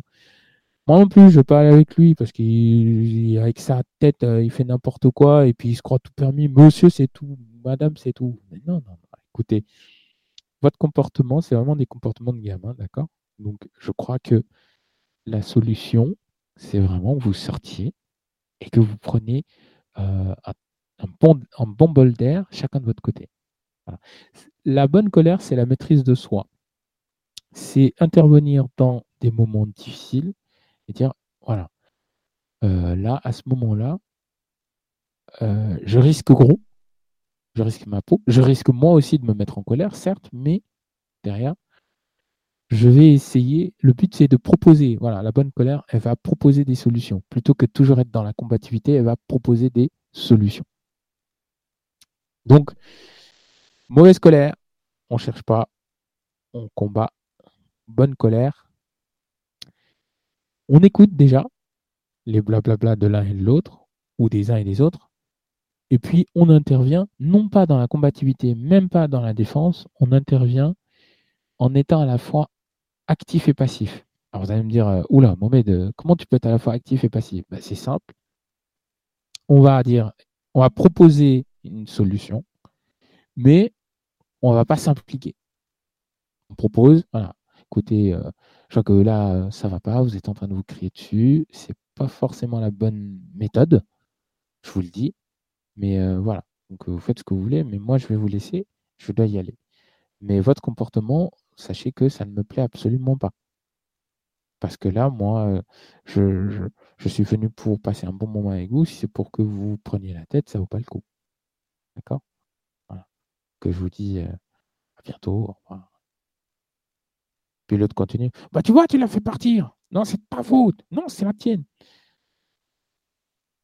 Ça, bon, c'est la gestion de soi aussi, la bonne colère, c'est euh, savoir gérer ses émotions, c'est savoir gérer, euh, inspirer, expirer, prendre un bon, un bon bol d'air et euh, parfois revenir ou partir. Quoi. Bon. Puis on, va se confier à, une autre personne, à son ami, on va dire oh non, là je suis parti, c'était vraiment cool et franchement je suis. On est même un peu triste dans la bonne colère. Non, franchement, je ne suis pas forcément satisfait parce qu'ils se sont pris la tête et ça m'a vraiment. Voilà, ça m'a. C'était pas cool pour moi, quoi. Donc, j'ai pas, vraiment pas apprécié. En même temps, c'est triste parce que, bon, passer une bonne soirée, quoi. Nous, tous, sans exception, on passe notre temps à varier entre les deux. Et souvent, on tombe dans l'excès d'utiliser ou l'un ou l'autre. À ce niveau-là, je vous renvoie à l'émission sur la relaxation. Je vous invite pour générer, entre guillemets, de la bonne colère, même pas, pour générer la gestion de ces émotions, parce que ça aide aussi, hein, à vous calmer. Le calme, c'est le meilleur, y arriver, c'est le meilleur ennemi de la colère la colère et rappelez-vous, hein, je vous avais dit que le GABA était le neurotransmetteur qui favorisait le calme, la relaxation, la détente, et que son, antagoniste, le cortisol, lui, favorisait l'excitation, l'énergie, avec euh, son copain, l'adrénaline. Eux, ils envoient la sauce, ils s'en fichent, ils font de la batterie, de la guitare, euh, ils font un orchestre de rock et parfois du hard rock, du heavy metal. Ils font tout ce qu'il faut pour euh, que vous envoyez la sauce et puis bah, après, euh, vous n'avez plus de défense immunitaire. Donc, donc à éviter ces deux neurotransmetteurs-là. Du moins, à équilibrer, je dirais. Pour les équilibrer, comme j'ai dit en début d'émission, on essaye de favoriser la libération du GABA parce que lui, il va venir inhiber toutes les tensions du système sympathique. Donc le système sympathique, c'est tout ce qui se passe quand on est, euh, euh, en action, en attaque, euh, quand, on, réagit, quand on fait des choses, etc., etc. Et ben, le but, c'est de faire entrer en jeu le système parasympathique, donc la relaxation, le calme, la détente. Il dit, eh oh, là, système sympathique là, t'aimes faire les actions, tout ça, mais petite pause, allez, va faire dodo, moi je prends le relais. Et le système sympathique, il dit, attends, attends, attends, t'es sérieux toi? Pourquoi tu me parles comme ça? Non, non, non, en fait, je suis ton copain, mais là, faut juste que tu fasses un peu de dodo parce que je crois que ça va pas. Puis bah après, quand on a une bonne maîtrise justement de tout ce qui est cohérence cardiaque, euh, respiration, visualisation, méditation, voilà, le, le, le, système sympathique, il pose même pas la question. Le système parasympathique, il dit, bon, allez, dodo. Voilà. Et puis, ben, on se calme. Puis, il crie, crie, crie, crie, crie, il s'énerve, ils sont en colère. Puis, nuit, quand ils ont fini, ça va, je suis vraiment désolé. Euh, non, mais en fait, euh, c'est dommage, quoi. Je veux dire, euh, entre-temps, on passait un bon repas. Mais bon, après. Tu disais tout à l'heure par rapport à la colère qu'on peut être triste aussi, ça dépend de la colère, mais admettons si on n'a pas arrivé à faire quelque chose et qu'on essaye, qu'on essaye, on se dit mais mince quoi, c'est vraiment c'est dommage parce que ça c'est de la bonne colère aussi. Oui, tu vois, c'est ça. Ouais, ça, oui, mais en même temps, c'est un peu fatigant parce que tu peux te dire euh, c'est vraiment dommage et tout, mais si ça te si ça te rend triste, c'est fatigant quand même dans un sens. Tu vois ce que je veux dire? Oui, mais en fait, en réalité, t'es pas si triste que ça parce que au final, tu, tu finis par euh, par te dire donc quand tu as pris conscience de la difficulté de la tâche, c'est aussi ça, le fait de se dire, voilà, je fais ça, je fais ça, je fais ça, et que tu te rends compte qu'en fait, c'est difficile pour toi, donc, qu'est-ce que tu fais? Tu vas dire, bon, bah, ah, j'arrive pas, ça m'énerve. Et puis au final, tu dis, bon, peut-être que plus. Allez, je laisse pour plus tard, on verra. Tu vois, tu es triste, vas dire, même quand quelqu'un va dire, bah alors, tu as réussi à faire ce que tu voulais? Non, pas forcément, mais je, suis un peu en colère, j'ai pas réussi à faire ce que je voulais, mais euh, oui, oui, en fin de compte, peut-être que plus tard, euh, je suis triste même, parce que j'ai pas réussi à le faire là, mais bon. Et la personne, ou nous-mêmes, on va dire, la personne va le dire, mais nous, on, on, on va se le dire déjà. On va dire, ouais, mais t'inquiète pas, peut-être que là, tu prends ça plus tard et ça a marché. Est-ce que ça peut être aussi de la colère liée avec l'impatience? Admettons quelqu'un qui te dit euh, bon, je vais t'aider, il n'y a pas de souci, t'inquiète pas, il euh, n'y a pas de problème si tu as ça à faire. Et bon, tu l'attends, tu l'attends, il te dit oui, le lendemain oui, puis finalement il euh, n'y a rien qui vient, quoi. Donc tu te dis il fait chier, celui-là merde, quoi. Enfin, je sais pas, tu vois ce que je veux dire? C'est c'est un peu de la, enfin, comment dire Oui, c'est pas de la qu'on n'est pas patient, c'est parce qu'on l'a attendu. Admettons, hein, je sais pas, je prends un exemple, tu vois, ça peut être, pour l'instant c'est bon, j'ai pas demandé à quelqu'un, donc ça va, mais c'est pour dire que c'est, ça peut être de la colère en même temps, mais de l'impatience quand même, enfin, tu vois Oui. Alors l'impatience, c'est le fait que euh, souvent, tu, tu, sais que, et c'est ça qui génère la colère, euh, parce que déjà, tu es impliqué. Tu es impliqué dans l'action. Dans Toi, tu, tu as demandé, tu t'es impliqué parce que ça, euh, ce que tu es en train de faire, l'action ou le sujet que tu traites, tu sais que tu n'as pas tout, tu pas toutes les informations pour réussir à traiter le sujet comme tu veux. Donc tu proposes à une personne de t'aider, c'est-à-dire de, de, faire un tandem pour euh, trouver l'information. Donc si la personne derrière, elle te dit une fois, ouais, t'inquiète, je vais le faire. Déjà, ce qui va se passer, c'est que tu vas lui accorder ta confiance. Donc quand tu lui accordes ta confiance, tu vas dire, bon, oui, d'accord, bah, je t'attends, mais par contre, euh, tu sais, euh, cette information, c'est important que je l'ai. bon, tu as le temps, mais ça serait bien que je l'ai assez rapidement quand même, parce que voilà, parce que j'en ai besoin, parce que j'en ai besoin, voilà, c'est ça. Et donc la personne dit oui, oui, je te, t'inquiète, je vais le faire, je vais le faire, je vais le faire. Et puis, elle te prévient pas. Oui, ça c'est l'autre cas de figure. Il y, a, un cas de figure, elle va dire oui, écoute, euh, sincèrement, là tu vas devoir patienter un peu parce que euh, j'aimerais bien t'aider là tout de suite, mais là tout de suite, il me manque ça, ça, ça, moi aussi, et puis j'ai ça, ça, ça à faire. À ce moment-là, tu vas dire ok, pas de souci, bah, au pire, je vais demander à quelqu'un d'autre. Donc ça, c'est la personne qui est consciente que tu as besoin d'elle, mais elle n'est elle, est pas prête, entre guillemets, là maintenant, à, fournir les efforts pour t'aider. Par contre, il y a l'autre personne qui va te balader en gros. Les gens, ils aiment bien faire ça. Il te balader. Ça, il dit oui, puis il s'en fout en fait. Voilà. Donc ça, c'est une personne qui sait que qui, qui, qui, qui se fourvoie en fait, qui, qui, qui, se, qui se cache dans un truc en disant ouais mais t'inquiète, je vais le faire, je vais le faire, je vais le faire. Puis tu vas te mettre en colère, tu vas dire, mais attends, t'es sérieux, je t'ai demandé, ça fait au moins 10 jours ou deux mois que tu me dis oui, oui, oui, oui, et puis au final, tu fais pas. Puis la personne, il va falloir que tu t'énerves pour qu'elle te dise, bah en fait, euh, j'avais même pas commencé, et puis quand j'ai commencé, euh, je me suis rendu compte que je savais pas. Il fallait me dire ça dès le début. Tu m'as fait border tout ce temps pour ça. Et là, à ce moment-là, ta colère se transforme en, en...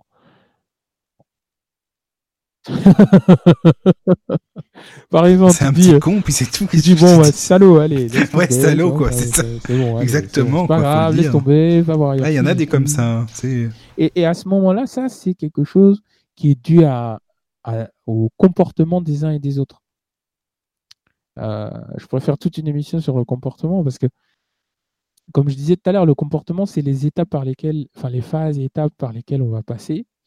Mais en fait, ce qui se passe, c'est que euh, le, la phase, il y a une phase souvent qui est très importante dans le développement de, de l'individu qui est de 15 à 25 ans. Approximativement, on va dire ça. Entre 15 et 25 ans, qu'est-ce qui va se passer? Il va se passer la chose suivante. On va soit s'identifier à la société, soit s'identifier aux parents, soit euh, être perdu. C'est-à-dire ne, pas savoir à qui ou à quoi s'identifier. Ou, ah oui, j'oubliais, pardon. Euh, soit on va s'identifier à la religion ou à une communauté. Mais le quatrième cas de figure, c'est au final, on s'identifie à rien. Quand on arrive, parce que souvent, ce qui se passe avec certains, c'est ça. Ils vont décider de se fourvoyer parce qu'ils sont dans le quatrième cas de figure. Ils vont pas chercher à se dire, mince, là, je ne sais pas à quoi m'identifier. Comment vais-je créer mon identité? Et comment je vais pouvoir utiliser mon identité? D'accord? Parce que mon identité, soit elle est faite par les parents, soit elle est faite par les amis, l'école et tout ça qui m'entoure, soit par la communauté avec laquelle j'étudie, avec laquelle ben, je parle de ma foi, je parle de ce en quoi je crois. Mais aucun de ces trois, entre guillemets, mondes, aucun de ces trois univers ne m'aide. À quoi ou à qui vais-je m'identifier? Ah, je suis perdu. Alors, quand on est dans ce quatrième cas de on a deux choix qui se posent. Soit on construit une identité toute neuve. Alors, partie de zéro, c'est un peu faux parce que les parents nous donnent une éducation. Donc, on va pas partir d'un moment clé de notre éducation et on va construire une identité avec ça. Soit on va dire, bah, je me jette à corps perdu et puis sauf qui peut. Et souvent, la plupart des gens, pas tous, hein, mais la plupart des gens font ça. Je me jette à corps perdu et puis sauf qui peut. Puis euh, nos parents nous crient dessus, on dit rien. Nos amis de l'école parfois nous, nous raillent, se moquent de nous, on dit rien. On est les petits derniers qu'on met au fond de la classe, on dit rien. Puis on engrange, on engrange, on engrange. Et arrivé au-delà des, en général, de, on fait la crise de la trentaine, enfin la crise de la vingtaine, bon, quoique c'est pas une crise. On fait la crise de la trentaine, quarantaine, cinquantaine. Et à un moment donné, quelqu'un arrive et dit oh, Mais attends, euh, je discutais avec toi la dernière fois de d'anthropologie. Ouais. Et euh, tu m'as dit ça, ça, ça, ça. J'ai regardé. Et euh, t'avais pas tort, ça te plaît? Bah, tu sais, moi, j'ai toujours été intrigué par l'anthropologie. Mais pourquoi t'en as jamais fait? Bah, parce que à l'école, euh, les gens se moquaient de moi et tout ça. Après, ça m'a saoulé. J'ai pas voulu faire des études dedans. Puis en plus, euh, les gens aujourd'hui, euh, ils se prennent trop la tête. Euh, et il y en a qui disent oui, il faut faire ça, ça, ça, ça, ça, et ça, ça me casse la tête. Donc, si tu es un bon psychologue et que tu as des connaissances en comportement, en identité, en, en, en, toutes les constituants de, de, de, des, des phases, donc en éducation, en amour, en tout ça, tu dis, bon, écoute, tu sais quoi, je vais t'apporter un petit coup de main. Mais attention, c'est un petit, parce que je sais ce qui se passe tu perdu. C'est-à-dire que tu as beaucoup de ressources à ta disposition, mais tu ne sais pas quoi en faire. Peut-être. Non, non, moi je te dis pas peut-être. Moi je te certifie que tu as ça, tu as ce problème-là. Donc, qu'est-ce que tu vas faire? C'est simple. Tu vas aller, tu vas venir avec moi et tu vas me parler, tu vas me dire tout ce que tu détestes en toi, tout ce que tu n'aimes pas. dans, dans demain, tu as une chérie, enfin, tu es avec ta chérie, qu'est-ce que tu n'aimes pas chez elle? Mais surtout, qu'est-ce que tu n'aimes pas dans ta manière de, parler avec elle? Qu'est-ce que tu n'aimes pas dans ta relation? Qu'est-ce que tu n'aimes pas? Je te mets en face de toi-même, qu'est-ce que tu n'aimes pas? Tu, tu, devrais te dire, toi-même, il, il vient, il te parle et tout, qu'est-ce que tu n'aimes pas? Toi, tu notes, tu notes, tu notes, puis tu dis, bon, maintenant, tu es en face de toi-même, tu es avec tes amis, tu es avec ta chérie, dis-moi ce que tu aimes. Waouh. Mais tu sais, ce que tu n'aimes pas, est-ce que tu aimes bah, Il y a une partie de ce que tu n'aimes pas dans ce que tu aimes. Donc, ton problème, c'est que as pas, on t'a pas aidé à faire le lien entre la partie. Parce que dans, souvent, les, personnes, euh, dans ce qu'ils n'aiment pas, il y a forcément un truc qu'ils aiment, un tout petit truc. Parfois, c'est, c'est, c'est je sais pas moi, tu fais, euh, tu fais tes pâtes, tu mets du beurre, tu mets un peu de sel, tu fais en sorte qu'il soit bien gras, ah, c'est trop gras et tout. Mais en réalité, qu'est-ce qu'ils vont faire? Dire, J'aime bien euh, néanmoins le petit, euh, petit épice là que tu as mis, cette espèce de, de, romarin que tu as mis, de persil que tu as mis. Par contre, c'est horrible. Mais j'aime bien la petite épice que tu as mis. Hein, comme quoi, c'est drôle je prends les pâtes, ça peut être tout, tout, tout, aliment. Oh là là, j'aime pas les épinards que tu as fait, mais c'est bizarre, je sais pas, j'ai envie de les manger quand même. En fait, j'ai goûté, mais j'aime pas trop. Je sais pas si tu les as achetés où et tout, mais j'aime pas. Mais euh, je sais pas ce que tu as fait avec. Bon, je vais les manger. À base, on n'aime pas les bah, épinards. On n'a pas aimé les épinards, mais oui, Florence. Non, j'allais dire, c'est bizarre si tu n'aimes pas et que tu les manges quand même. Oui, parce qu'en fait, l'autre en face, la personne qui leur a, qui leur a fait, elle leur a mis des choses, elle leur a mis des épices, des machins, elle leur a cuisiné, d'une certaine manière, tu vois. ce qui fait que derrière, toi, tu vas goûter. T'aimes pas forcément les épinards, c'est pas ton c'est pas ton légume préféré, mais qu'est-ce que tu vas faire? Vu que l'arrière-goût qui est, est venu euh, stimuler la, tes papilles gustatives, donc toute la, toute la partie euh, olfactive, physiologico-olfactive, qui fait que tu sens à la fois et tu, tu ressens la, la, la, nourriture, parce que euh, voilà, en, la nourriture, quand elle, quand elle va passer sous les dents et qu'elle va passer sur, sur ta langue, tu as les papilles gustatives qui vont être stimulées, mais derrière, ils vont renvoyer le, le, le, ils vont renvoyer, euh, avant que la, la, salive ne fasse son effet de transformation, ils vont renvoyer l'odeur de l'aliment, donc l'odeur de l'épice, l'odeur du machin. Donc, euh, tu vois, hmm, en plus, ça sent bon et en plus, euh, je sais pas, j'aime bien. Il y a un petit truc, il y a un petit goût dans ces épinards. Donc, ça a quand même stimulé ta dopamine, donc la, la, partie de ton système de récompense qui, lui, va être en extase complet. Et quand lui est en extase, même si tu n'aimes pas quelque chose, ça passe comme une lettre à la poste quand même. Parce que lui, là, oh, laisse tomber, Laisse, vas-y, mange, c'est pas grave, te pose pas la question, moi je t'envoie la sauce. Juste prends ton plaisir. Il y a un petit plaisir, ouais, il y a un petit plaisir. Et puis tu as, à côté le, système de, de non-récompense, de, stimulation qui dit, ouais, mais j'aime pas trop, c'est des, des épinards. Et système de récompense qui répond, non, non, non, non, non, tu sais, c'est bon, c'est tout ce qu'il y a à savoir. Il y a des trucs bons dedans, cherche pas à comprendre. Puis au final, bah, tu manges, tu finis le plat et puis euh, tu te poses pas la question. Parce qu'au final, dans le cerveau, il y a toujours un, mini combat, mais ce qui est en abondance, donc la plupart du temps, le système de récompense l'emporte sur le reste. Mais de toute façon, les épinards, c'est bon pour le cerveau. Oui, oui. C'est un peu comme la salade. Ouais, voilà. Tout ça, c'est bon pour le cerveau. Mais euh, il y a des gens qui n'aiment pas. tu sais, c'est c'est cet bah éternel euh, combat de je sais pas si c'est bon, mais j'aime pas quand même. D'où les parents qui souvent disent euh, la technique de grand-mère. Eh, s'il aime pas, tu sais quoi? Tu lui dis écoute, je te prends un tout petit bout, puis tu fais ah, et puis je te, je te mets dans ta bouche, puis tu, tu, tu manges et tu verras, tu verras que c'est pas mauvais. Bon, d'accord. Puis on capitule. Puis souvent, bah, on finit par soit on, aime, on, on n'aime pas en grandissant. Au final, ouais, ma mère, elle m'a traumatisé un jour, elle m'a dit d'ouvrir la bouche, j'ai pris, oh mon Dieu. Puis au final, on, on, continue hein, en disant non, non, non, non, moi je ne mangerai jamais de navet, je mangerai jamais de, de petits pois, je mangerai jamais de saxify.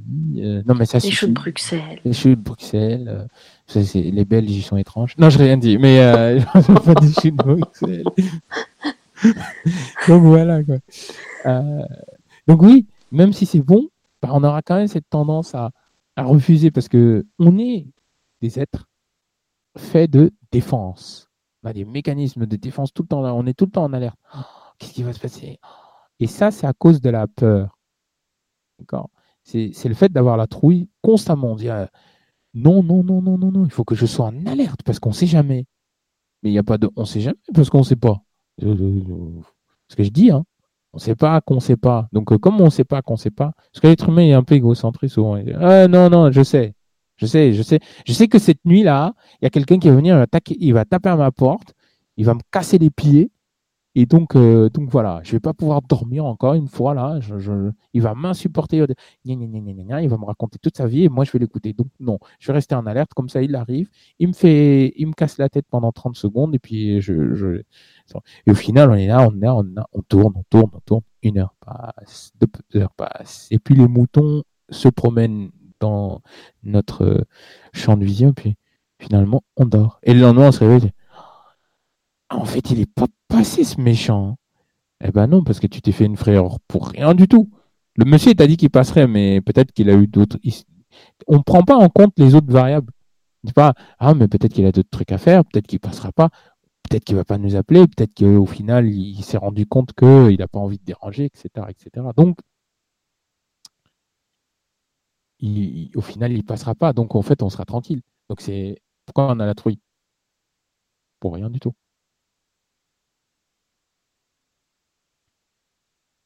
Donc, c'est ce qui fait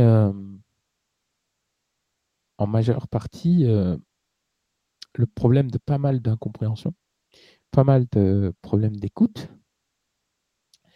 pas mal de problèmes d'entente, pas mal de mauvais comportements pas mal d'agissements souvent involontaires. On dirait oh, non, j'ai fait ça, mais franchement, je te promets, je ne voulais pas agir comme ça avec lui ou avec toi. C'est juste que je me suis rendu compte que ah, à ce on s'invente des excuses en plus au fur et à mesure. On essaie de trouver euh, le, contexte miraculeux où on sait que dans ce fameux contexte miraculeux, euh, voilà, on, s'en sort sans bobo. Sauf qu'on s'en sort jamais avec un bobo, puisque le fait de croire, donc je renvoie encore une fois à l'émission sur la loi d'attraction, le fait de croire quelque chose, d'accord, y impliquer une croyance, de, dire que ça nous appartient, le cerveau il dit Hé, attends, mais tu crois réellement qu'il va venir te voir ce soir? Non, mais je sais pas. Hein. Non, mais non, non, non, non, non, non, non. T'étais sûr de ça il y a 30 secondes. Non, non, je ne suis pas sûr. Si. Non, non, je... si, si, t'es sûr. Non. Si, si. Bon, c'est trop tard. Moi, je sais que tu as dit que tu étais sûr. Non, mais je crois qu'il va passer, mais je suis pas sûr. Ah Tu as dit tu crois maintenant. T'as vu? Il y a 30 secondes, tu disais que tu n'étais pas sûr. Maintenant, tu dis que tu crois. Et 30 secondes plus tard, toc, toc, toc. Eh mince. Oui, Entrez, c'est ouvert. Et là, le cerveau, dit, tu vois, j'avais raison, tu le croyais. Puis dans sa tête, il dit, et voilà, je savais qu'il allait passer. Et en fait, ta tête, elle te dit, non, c'est pas qu'il allait passer, c'est parce que toi, tu m'as dit qu'il allait passer.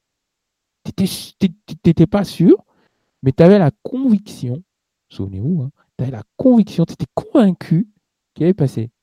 Tu es sûr de toi? Tu dis, ah, tu n'es pas sûr parce que tu t'imaginais qu'il ne passerait pas. manque de peau pour toi, il est quand même passé parce que je suis très fort. J'ai des mécanismes que tu ne comprendras jamais, cher ami, qui font que ce que tu me donnes, surtout si tu en fais ta, ta, ta, perception personnelle, si tu mets ton émotion, mais t'es cuit. Moi, je te sers ça sur un plateau. Hein. Tu me donnes des, n'importe quoi comme ingrédient, moi, je te fais un repas. Hein.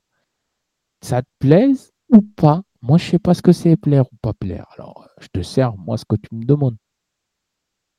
Voilà ce que notre cerveau nous dit permanemment. C'est pour ça qu'il faut faire attention. avec ce qu'on pense, ce qu'on pense pas, ce qu'on on est, dans une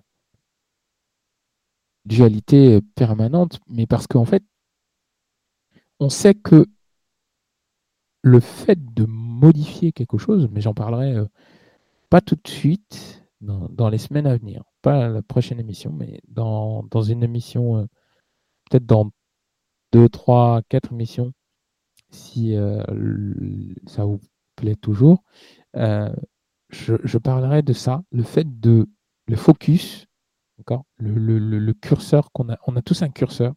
Et le problème, c'est que ce curseur, comme l'ordinateur, il clignote permanemment. Tic-tac, tic-tac, tic-tac, tic-tac, tic-tac. On le bouge d'un cran à droite. ce cran-là, c'est nous qui le définissons. Quand on écrit sur un ordinateur, quand on, quand on allume, il y a plein de choses qui, sont là et le curseur, donc quand on ouvre notre nouvelle page pour écrire, le curseur il est là. Il clignote ou pas, mais en tout cas, il est là, il attend. Qu'est-ce qu'on fait? On lui dit quoi faire. Mais lui, il est là et attend. Et dans notre cerveau, dans notre vie à tous, c'est comme ça. On a notre focus, notre curseur qui attend. Qu'est-ce que tu fais? Ah, tiens, tu as vécu une belle journée. T'en fais quoi de cette journée? Ouais, mais j'ai vu le tête de con là qui est venu me casser les. Destruction de la journée. On bouge le curseur à gauche. Donc, la personne que tu as vue, malgré que tu lui as serré la main et que tu as rigolé avec, c'était quand même une tête de con. C'est bizarre, toi. Il est sympa, hein mais c'est une tête de con. ce qui, excusez-moi l'expression, hein, mais ce qui prévaut le plus, c'est le fait que ce soit une tête de con. Donc, à chaque fois que cet individu va nous proposer quelque chose, parce qu'on va, on est, on est, on est très fort, l'être humain. On, catalogue une personne, on bouge notre curseur et on lui, on donne un attribut, et puis en plus, on reste là à se dire ouais mais c'est pas grave j'ai dit que c'était une tête de con mais il est peut-être intelligent donc je vais lui donner des trucs mais on lui donnera jamais les choses avec importance et un jour cette personne qu'on a traité de tête de con va dire tu sais que je peux t'aider avec euh, là tu, fais un exercice euh, de, mise en relation euh, des différents protocoles linéaires tu sais que je peux te donner un coup de main hein. Et là, notre curseur, bam, il fait un bond à droite. Mais ce mec est super intelligent. Tiens, je vais l'aider. Et là, on part dans de l'ego. On, lui, on lui donne, dirait ça? On lui donne un autre attribut, mais cet attribut, c'est un attribut par intérêt. Bref, si ça vous intéresse, on verra ça dans une autre émission. C'est très très intéressant à voir le focus. Comment se servir de ce fameux focus pour faire les choses? Donc, pour en revenir à la colère, comment on fait pour avoir la bonne colère? Parce que c'est ce que je vous ai proposé. Euh, relaxation. On inspire profondément et on expire profondément en gonflant le ventre, non pas en gonflant la poitrine, c'est pas une bonne chose. Euh, si on sait, si on connaît pas le domaine de la visualisation, on n'est pas obligé de faire ce que la plupart des gens nous disent. Oui, euh, si tu as une pensée, euh, écarte-la. Au contraire, quand vous faites ça, vous allez avoir plein de petites pensées. Oh, Robert, je vais lui casser les pieds, lui, si je l'attrape. Jean-Paul, lui, là, il est en train de me crier dessus, il est. On inspire, on expire. J'ai un peu, il est en train de me casser les pieds. On repère. Mohamed, c'est intéressant parce que ce que tu dis euh, dans certaines spiritualités euh, New Age, là, souvent ils disent ça écartez votre pensée, faites-le. Enfin, bon, moi perso, je c'est pas ma tasse de thé du tout, mais c'est vrai que c'est ce qu'ils disent en général. Donc moi, je vois pas comment on peut écarter une pensée parce que on pense encore plus après, comme tu dis, il y a plein d'autres pensées qui viennent. C'est ça. Donc voilà.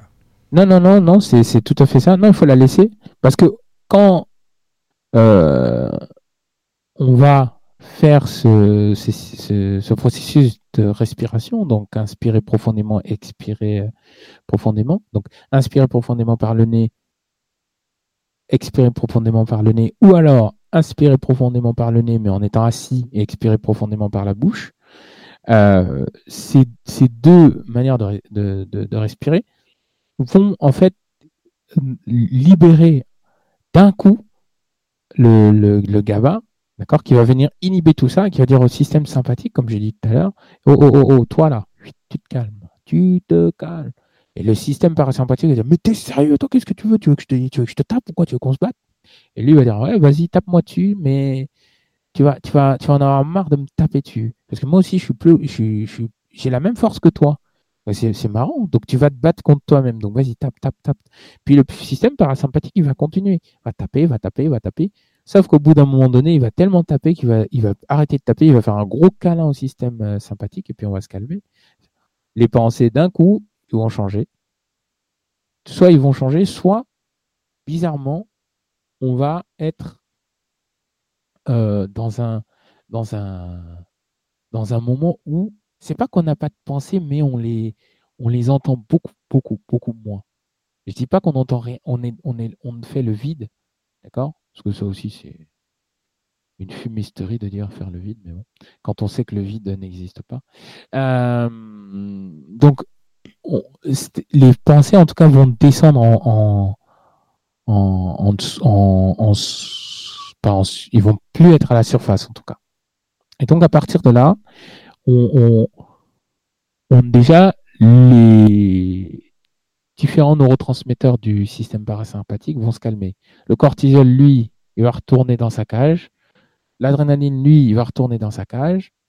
L'hypophyse, l'hypothalamus, ils vont reprendre leur système. Les glandes surrénales, ils vont reprendre leur euh, distribution. Le cœur, lui, il va être content parce qu'il va dire Ah, enfin, ça y est, je peux renouveler correctement ce, cet organe-là parce que bon, il commence à être pourri. Hein. Parce que pour ceux qui ne le savent pas, le sang est, considéré dans, la communauté médicale comme un organe hein, pour certains. Donc, euh, donc le fait d'inspirer, expirer, ça renouvelle votre organe, ça renouvelle les constituants même de, votre organe qui est le sang, et euh, ça va renouveler les différents mécanismes de battement du cœur, donc euh, les, ventricules, les, oreillettes. Hein. Le, ventricule va être plus relâché. Les oreillettes, ils vont ralentir leur fréquence de, battement. Euh, et puis, le cœur même va être euh, plus... Il va être calme, il va être reposé. Donc le fait d'être reposé, euh, tout, votre système va être reposé. Donc c'est le but du GABA. Donc vous allez vous sentir bien et euh, vous allez être capable de répondre à la personne en face, parce que vous n'allez pas dormir, hein, ce n'est pas le but, mais vous allez répondre à la personne en face. bah, écoute, euh, non, hier, hier soir, je sais pas, j'ai vu deux personnes. j'ai vu une personne, mon patron, il m'avait cassé les pieds. Et puis là, aujourd'hui, il a continué à me casser les pieds. Puis euh, il y en a un aussi, euh, il s'est moqué de moi. Il m'a demandé d'être patient. Mais, euh, bon. Et là, on, avait pensé qu'il revienne. j'ai envie de lui mettre une gauche. Et puis le, le, le il dit Oh, t'es de retour, toi. Mais tu sais que un câlin est un câlin. Hein, donc si tu veux partir, tu pars. Dis, non, non, non. Le système parasympathique, il dit Non, non, non, non. Je veux rester. Le gamin, il dit Bah, si tu restes, tu te calmes tu, te tais et puis tu, profites de ce moment de câlin que toi et moi on se. Bon, ok, je me tais.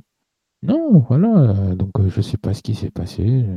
Je j'ai pas trop apprécié sa manière de faire son, compte rendu parce qu'il m'avait dit un truc, puis après il allait dire ça au patron, j'ai pas trop compris. Et là, les gens qui sont en face, qui ne pensent pas à faire tout ça, qui n'ont pas toutes ces clés, vont dire euh, Non, mais j'en ai marre de ce patron, de toute façon, je vais le quitter, je vais lui mettre une gauche. Euh. Puis là, la femme, sa femme ou son homme, il dit Mais non, tu sais, c'est pas la bonne méthode. Oh, toi, t'en sais rien, toi, tu dis ça, mais bon, t'es là avec ton patron, tu lui lèches. Eh oui. Donc, la technique, c'est la seule et la meilleure. D'accord? C'est inspirer, expirer profondément, et puis euh, prendre conscience que j'accepte que peut-être, donc ça c'est la première phase, la deuxième phase c'est dire j'y suis aussi. J'en suis de ça, de, cette, de ce moment de, problème. Donc certainement que s'il a fait son rapport et qu'il a dit des choses incohérentes, parce qu'il m'avait dit quelque chose qui avait l'air sûr, mais quand il a fait son rapport, c'était voilà, c'était pas sûr, c'était balbutiant alors qu'on l'a préparé. Bah, j'y suis pour quelque chose que je l'ai peut-être aidé à faire son rapport, je l'ai peut-être corrigé, mais j'ai peut-être pas travaillé avec lui, sachant que moi j'arrive à garder mon calme. je je me suis peut-être pas impliqué pour lui dire que euh, je serai là, mais que euh, je lui ferai des signes pour qu'il se calme, pour qu'il ne stresse pas. Euh, quand on regarde certains, soit matchs de, boxe ou, certaines épreuves sportives, certains coachs dans les, dans les tribunes, ils font des gestes bizarres. Puis euh, nous on se dit mais pourquoi il fait ces gestes et tout? C'est une communication qu'ils ont mis en place, ce qui fait que son athlète, son, son, son sportif, au coach, il va faire une très belle performance parce qu'à chaque fois qu'il va stressé, à chaque fois qu'il va hésiter, qu'il sera à quelques centimètres du but, qu'il est prêt, il sait qu'il a préparé ces différentes phases de placement, que ce soit sous le panier ou dans la cage. Il sait qu'il va mettre le but. Mais il doute un peu, parce que l'être humain est imparfait. Mais enfin, on, voilà, on peut pas calculer tous les angles de, de, possibilités. Donc, le coach, il fait un geste ou deux. En tout cas, il fait une posture. Et là, il se regarde souvent, il fait un geste. Et là, les gens, le, le, le goal, il voit que du feu mais vas-y, il court, il, gesticule et tout. Et le, le, le, coach du gardien, il, lui fait pareil, il, lui fait des signes, mais le, le, le, goal, il est dans uniquement la performance. Il n'est pas dans cette communication. Le, la bonne colère amène aussi à faire de la bonne communication. Quelqu'un qui sait communiquer, s'énervera et se mettra beaucoup moins en colère que quelqu'un qui n'a jamais appris à communiquer, qui n'a jamais appris à dire des choses. On n'est pas obligé de tout dire. Hein. On peut juste dire ce qui, être capable en fait de transmettre ce qui nous embête, ce qui nous ennuie, ce qui nous déstabilise en fait. C'est ça la clé. Donc le, coach, il va transmettre ça à son, à son, à son petit, et puis on va avoir des, le, petit, il va, bam, il va shooter. Le goal, il va dire mais what? Qu'est-ce qui s'est passé quoi? J'étais entraîné, j'ai fait toutes les phrases. J'étais à deux. Bizarrement, le goal, il est à deux, même pas à deux centimètres. Mais la balle, pam, elle passe à côté. Elle passe à côté du goal et bam, dans la cage. Le but est marqué. Le, le, le, les deux coureurs, ils sont en train de courir, courir, courir, courir. Tu as le deuxième qui est derrière, qui a même pas 3, 3, 3 mètres derrière le favori en tête. Et ce qui fait la différence, c'est que le favori en tête, non seulement il a une communication avec son coach, pendant toutes les phases d'entraînement, il a vu, il s'est pas focalisé, son coach lui a dit ne te focalise surtout pas sur euh, le plus important. Le plus important, c'est prends soin de toi. Parfois, c'est des trucs tout cons. C'est, euh, excusez-moi l'expression, mais c'est tout con. C'est prends soin de toi. Cours, fonce, va à la ligne d'arrivée, gagne, si c'est ce que tu veux mais prends soin de toi. Et pendant que le premier en favori court, prends soin de toi. Il faut que je prenne soin de moi. je me suis entraîné, j'ai discipliné mon corps pour prendre soin de moi, pour éviter toutes les zones. Pour éviter tous les endroits où je pouvais être en difficulté. Et je savais que mon corps, même s'il avait été entraîné comme il faut, il serait, euh, il serait pas, il serait pas prêt. Le deuxième, il est à 3 mètres, mais le premier l'emporte toujours quand même. Donc c'est aussi ça, la communication.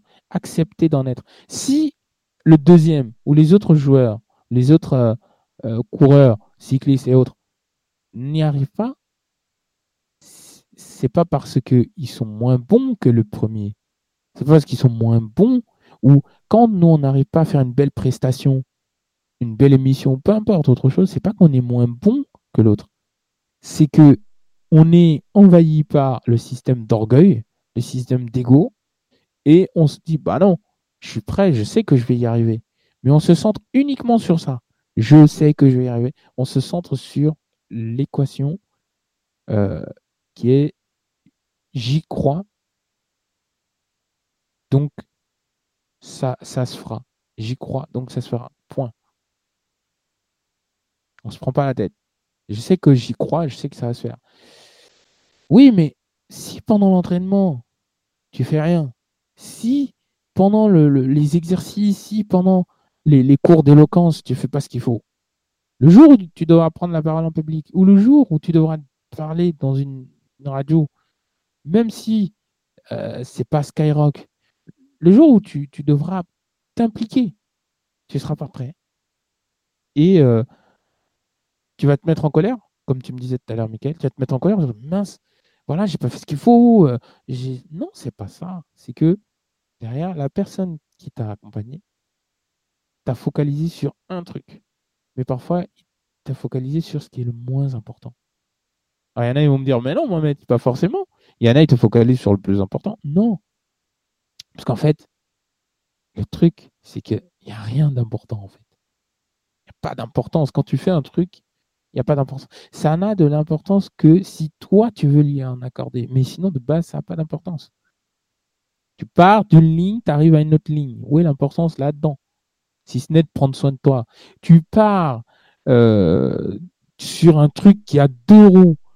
Euh, où est l'importance là-dedans? Euh, si ce n'est de faire attention à la route, si ce n'est de ne de, de, pas pédaler comme un fou et de se dire ah bah tiens en pédalant comme un fou je sais que je vais dépasser les autres mais si tu pédales comme un fou, si tu fais pas gaffe à ton chemin, si tu si avances, tu fonces comme un.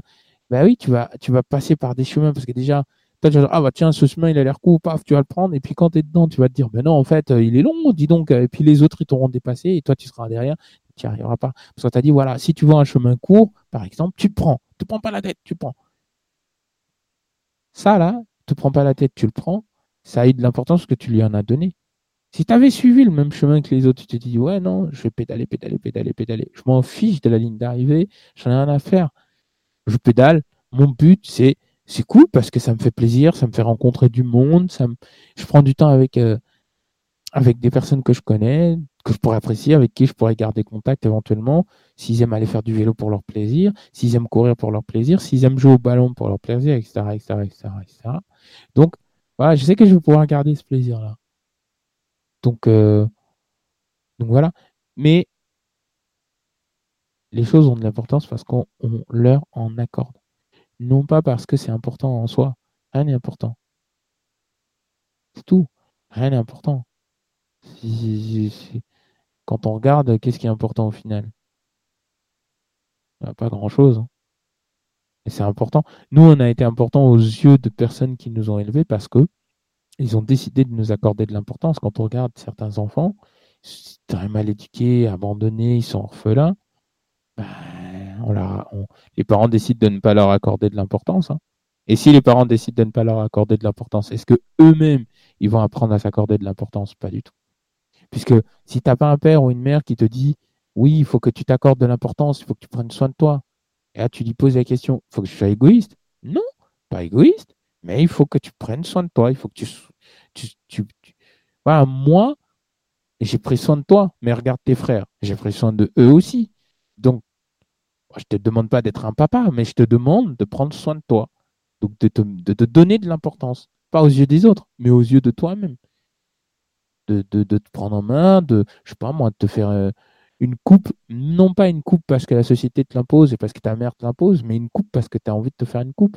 Tu veux juste te, raccourcir les cheveux, raccourcis-toi les cheveux. Si tu veux te faire un truc à la Bob Marley, tu te fais un truc à la Bob Marley. Mais surtout, ce qui, ce qui est, euh, ce qu'il faut prendre en compte, c'est l'importance que toi tu vas y mettre dans l'action. Si tu mets pas d'importance, ça n'aura aucune importance à tes yeux.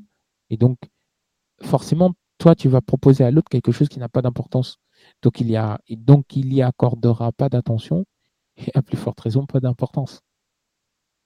Donc, euh, voilà. Donc, bonne colère, ou en tout cas pour faire face à ce stress qui peut être un stress euh, chronique, euh, c'est de favoriser le calme, favoriser la communication, donc le calme, inspirer, expirer, favoriser la communication, être accompagné par quelqu'un qui, voilà, qui, sait euh, gérer ça, entre guillemets, sa colère, qui sait gérer ses émotions, surtout parce que c'est la gestion des émotions. Hein. Et puis enfin, euh, la dernière clé, ben, c'est euh, tout simplement d'accepter, d'accepter d'en être. Parce qu'on est impliqué dans chaque événement de la vie, même si on les crée ou co-crée, on voit ça comme on veut, mais on est impliqué tout le temps. On est impliqué. Donc, je ne dis pas qu'on est impliqué dans un accident de la route, hein. attention, mais je dis que dans les accidents qui nous mettent en colère, la personne qui, euh, qui est en face euh, peut être impliquée. Alors maintenant, euh, on est, il faut faire attention, je modère mes propos parce qu'on est dans une société où ce mot d'implication, ce mot d'acceptation, il est, il est vu dans, dans tous les sens. Puis, je donne de l'importance, moi. Mais qu'est-ce qui se passe quand une personne sort de sa voiture et puis me crie dessus, m'insulte ou me taper dessus Ah, c'est pas ma faute. Je traverse là, il faut traverser. Je traverse bien au vert. Lui, il traverse au rouge, mais moi, je traverse au vert, donc c'est son problème. Mais non, moi, je suis désolé. Il peut pas me crier dessus alors que j'étais sur le bon trottoir, j'avais déjà fini de traverser. Il peut pas sortir de sa voiture pour me taper. Donc, c'est pas ma faute. Eh oui, c'est pas ta faute, mais on est dans une société où les gens se croient tout permis. Donc il faut bien faire la différence, qui fait aussi parfois la mauvaise colère, c'est de se dire ouais, mais regarde l'autre, lui aussi il a fait ça, lui il a fait. Non, non. Il faut pas s'identifier aux autres aussi. Alors, quatrième clé, donc accepter d'en être. Et il ne faut pas se fier aux autres, il ne faut pas se fier à la société. Parce que quand on se fie à la société, oui, mais un tel fait ci, un tel fait ça. Tu sais pas, ce que, même si tu sais, même si tu connais la vie d'un tel, les moments où lui, il a mis ça en place, il peut te, il peut te jurer sur, son, sur ses cheveux que, que c'est qui, voilà, il peut te jurer sur ses cheveux qu'effectivement, ce sont des moments où lui, il a mis ça en place, il peut tout te raconter, mais tu n'en as aucune idée puisque tu n'as pas vécu ces moments avec lui. Si tu n'as pas vécu ces moments avec lui, tu n'as rien, tu n'as aucun repère. Tu n'as aucun repère, tu peux pas savoir. Donc tu peux pas t'identifier à quoi que ce soit ni à qui que ce soit. La seule référence qui nous reste à laquelle on peut s'identifier, c'est éventuellement ce que nos parents, quand on en a, nous laissent et ce qu'on fait de, de, sa propre éducation. ce que C'est ça en fait. Donc, euh, il ne faut pas s'identifier aux autres. C'est-à-dire que mon comportement n'est pas le résultat du comportement de l'autre. Non, mon comportement est le résultat de ce que moi je veux faire, de l'identité que j'ai. Comment je vais utiliser cette identité-là pour avancer dans ma vie C'est le plus important. Donc voilà. Donc, le calme, inspirer, expirer. Euh, la communication, communiquer, si on doit communiquer. Ben, en tout cas, en général, on ne se met pas en colère comme ça, sauf si on a des troubles autre, mais ça, c'est voilà, j'ai pas apporté ça ici, j'ai pas apporté ça ce soir, mais voilà. Mais en tout cas, dans, la base, voilà, c'est communiquer, le calme, communiquer, accepter d'être impliqué, pas tout le temps, mais quand, quand, quand, quand c'est entre deux personnes ou entre un, nombre de personnes, quand c'est une colère euh, d'équipe pourquoi peut-être penser à l'acceptation d'avoir une responsabilité, un rôle à jouer. Et puis enfin, ne pas systématiquement s'identifier aux autres et à l'autre. Voilà, ça, c'est ce que moi je peux proposer en gestion de la colère. Parce qu'après, il y a, y a, y a, vous pouvez aller sur Internet, il y a 50 milliards de programmes pour vous, pour vous aider. Mais je crois que ces quatre, euh, ces quatre méthodes euh, sont des, sont ceux que moi j'ai pu observer depuis, depuis que je, que je m'intéresse à ça, que je, que, je, que je fais des recherches, que je, que je me suis amusé à, à, manipuler les gens, à les mettre en colère, que les gens se sont aussi, ceux qui ont fini Quel par... salaud, franchement. Tout ça pour des expériences. ceux qui ont fini par découvrir cette technique en tout cas, par rapport à mon bouton rouge, parce que bon, la technique en elle-même, ils l'ont pas découvert, mais c'est surtout mon bouton rouge, bah, sans amuser. Donc, t'as fait des. Voilà. T'es vraiment un petit con, hein. oui, j'assume. Bah oui, oui, c'est bien. T'as bien, t'as bien, t'as raison. Au moins. Mais c'est marrant, c'est marrant quand on voit le résultat, c'est c'est excellent. C'est excellent parce qu'au final, la nature euh, parfois de, de, la personne sort pendant ces moments-là. Ouais, en plus, je t'aime pas. En plus, oui. Alors ça, c'est vrai, t'as raison. T'as des gens qui disent vraiment ce qu'ils pensent là, par contre. De toute façon, je m'en fous de toi. C'est vraiment... Euh, c'est ça. Parfois, oui. Ouais, ouais. Et là, moi, je rigole. Je dis, ah, Ah, c'est vrai. Tu sais, ça fait un bail que j'avais remarqué, mais bon. Ah, t'as besoin de, me crier dessus pour me le dire Oui, voilà, mais tu aurais pu me le dire normalement, Non, mais c'est pas euh, drôle. Pourquoi tu rigoles? C'est ça. pas, je t'apprécie pas, t'es t'es nul. Ah, c'est marrant. Bon, euh, oui, ça va, les 30 secondes, arrête. Et Oui. puis quand elle est calmée, euh, la personne dit Non, mais. Je disais ça sur j'ai dit ça. euh, Voilà, oui, c'est ça. oui, oui, oui, oui, oui, oui. Mais tout à fait. Mais tu l'as dit quand même. C'est comme tu si. l'as dit. euh, voilà, tu l'as dit, tu l'as dit. Soit c'est ça, ou soit tu les fais boire un bon coup, comme ça ils disent ce qu'ils pensent. C'est un sérum de vérité. Cinquième euh, complément, si vous voulez l'utiliser, vous les faites boire un bon coup. Ah, non, Oui, Michael, il a pas tort. Ah, c'est- J'avais oublié ce détail. C'est une petite précision. C'est pas forcément faire boire la personne, mais en fait, lui faire plaisir. Ça peut marcher. oui, parce qu'il y en a qui piquent, puis après ils disent euh, plein de trucs qu'ils osent pas te dire en, C'est bah, ça, quand en ils fait. sont bien. C'est ça le souci. Et quand ils sont bien, ils te, ils te, ils te disent pas tout. Donc, Quand ils sont bien, c'est des faux culs. je sais pas si leur euh, cul est faux, mais euh, en tout cas, ce que je sais, c'est qu'ils te disent, ils te disent pas les, ils te disent pas les choses euh, complètement.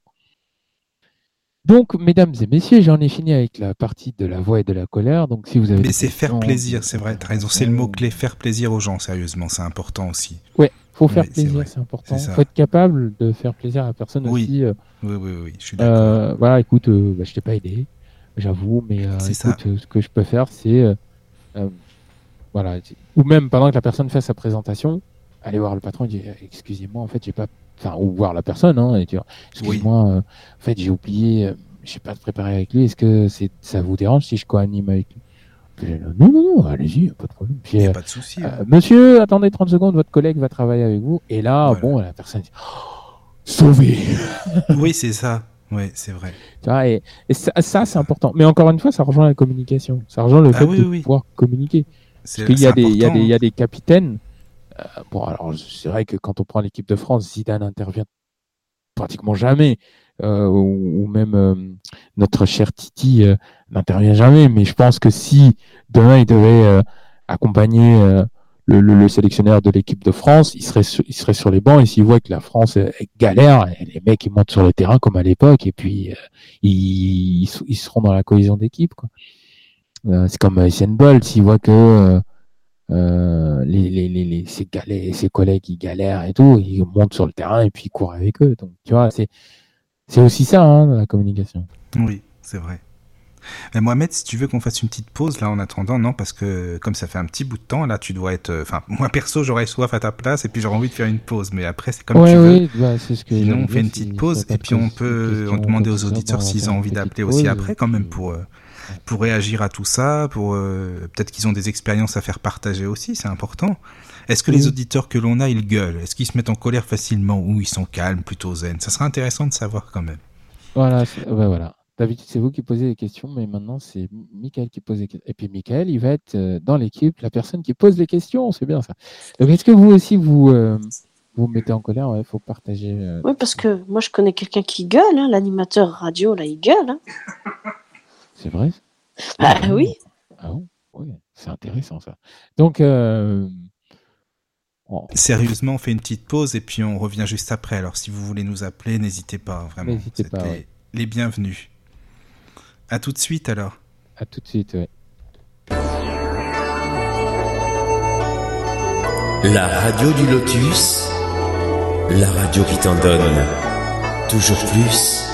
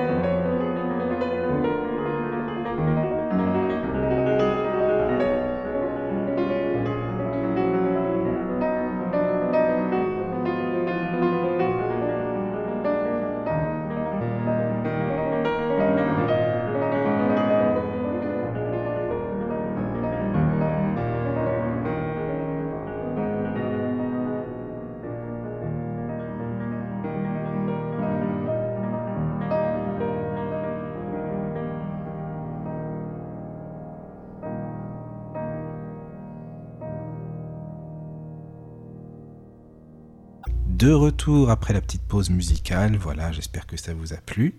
Euh, toujours, bien sûr, nous sommes avec Mohamed, voilà, toujours avec nous. Toujours prêt, Mohamed, pour la suite Oui. Bon, en tout cas, merci beaucoup hein, pour tout ce que tu nous expliques, c'est vraiment super intéressant. Je pense que ce serait pareil pour les, personnes. Il y a déjà des gens qui m'ont écrit en, privé pour me dire que ça les intéresse, que c'est bien, donc euh, c'est parfait. Voilà, voilà. Euh, bah, je te laisse poursuivre parce que je ne sais pas si Ouflo a des questions ou si euh, d'autres personnes veulent appeler. Comme je dis, n'hésitez pas, n'hésitez pas. Il faut oser, hein, surtout. Il faut pas être timide. Hein. Il n'y a pas de problème. On est chez nous, vous êtes chez vous, euh, ou alors vous venez chez moi si vous voulez. Il n'y a pas de problème. La radio, de toute façon, c'est un peu chez tout le monde, donc il n'y a pas de souci. Si vous passez, c'est que vous êtes chez vous. Donc voilà. Bah, je, je, vous laisse continuer. Moi, pour l'instant, perso, j'ai pas de questions, mais je pense que ça viendra. Après, sur la colère ou sur tout ce dont tu as parlé, euh, je, vous écoute et puis j'aurai des choses à dire certainement. Donc, si Flo a des choses ou toi, Mohamed. Euh. Ouais. Oui, moi j'ai juste une question. Euh, parce qu'il y a quelque temps, on parlait du cerveau avec mon meilleur ami. Enfin, on en parle souvent d'ailleurs quand on se voit.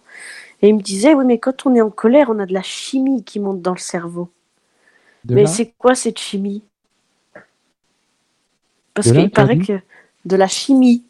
Chimie Oui. Ah oui, oui, oui, chimie. Bah, en fait, oui, il paraît que ça envoie de la chimie dans le cerveau. Oui, c'est ça, c'est ce que je disais, c'est toute cette, euh, euh, toute cette tension due au cortisol et due aux, différents hormones euh, qui, vont, qui, vont, qui vont se libérer, en fait, qui est le, la noradrénaline, l'adrénaline, qui eux sont des excitants c'est ce qu'on dit, des excitateurs, qui vont venir, des neurones excitateurs, qui vont venir vraiment euh, stimuler euh, euh, bah, les, différents neurones impliqués dans, par exemple, les, mouvements, qui vont venir stimuler la, mémoire liée au mouvement. Donc, si on doit se battre, ben, on va faire des gestes, on va attraper, on va. Voilà. le cortisol, il va il va être le moteur qui va euh, alimenter toujours tout ça. Et donc, c'est cette chimie-là qui est en constante, en fait, dans le cerveau. D'accord. Oh ça doit chauffer là-dedans aussi. Hein. Oui, bah en fait, euh, une personne qui est en colère, quand tu touches, si tu touches sa tête, quand elle se calme, tu sens qu'elle est vraiment ça a chauffé, quoi. Ah oui, oh là là. ça a vraiment chauffé. C'est un combat perpétuel d'électrice. C'est pour ça que moi, les essais que, enfin, les résultats que j'ai pu euh, obtenir pour reparler euh, il y a quelques, il y a plusieurs, même plus d'un mois maintenant. Hein. D'ailleurs, merci euh, aux auditeurs d'écouter cette émission du samedi et également celle du dimanche, mais celle du samedi, ça fait plus d'un mois, donc.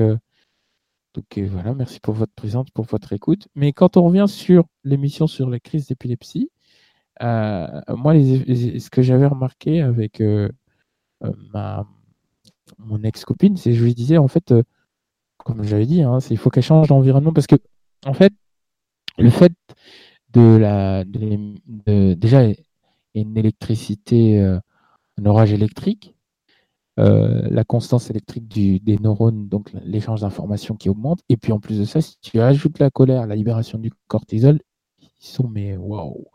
C'est juste, ils sont mais complètement. Moi, je me rappelle après ces crises, notamment quand c'était dû à, la colère, elle était euh, cassée. Elle était cassée de partout. Vraiment cassée. C'est vraiment des courbatures violentes.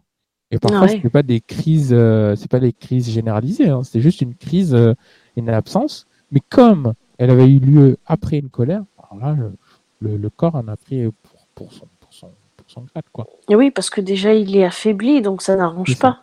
Voilà. Oh là là.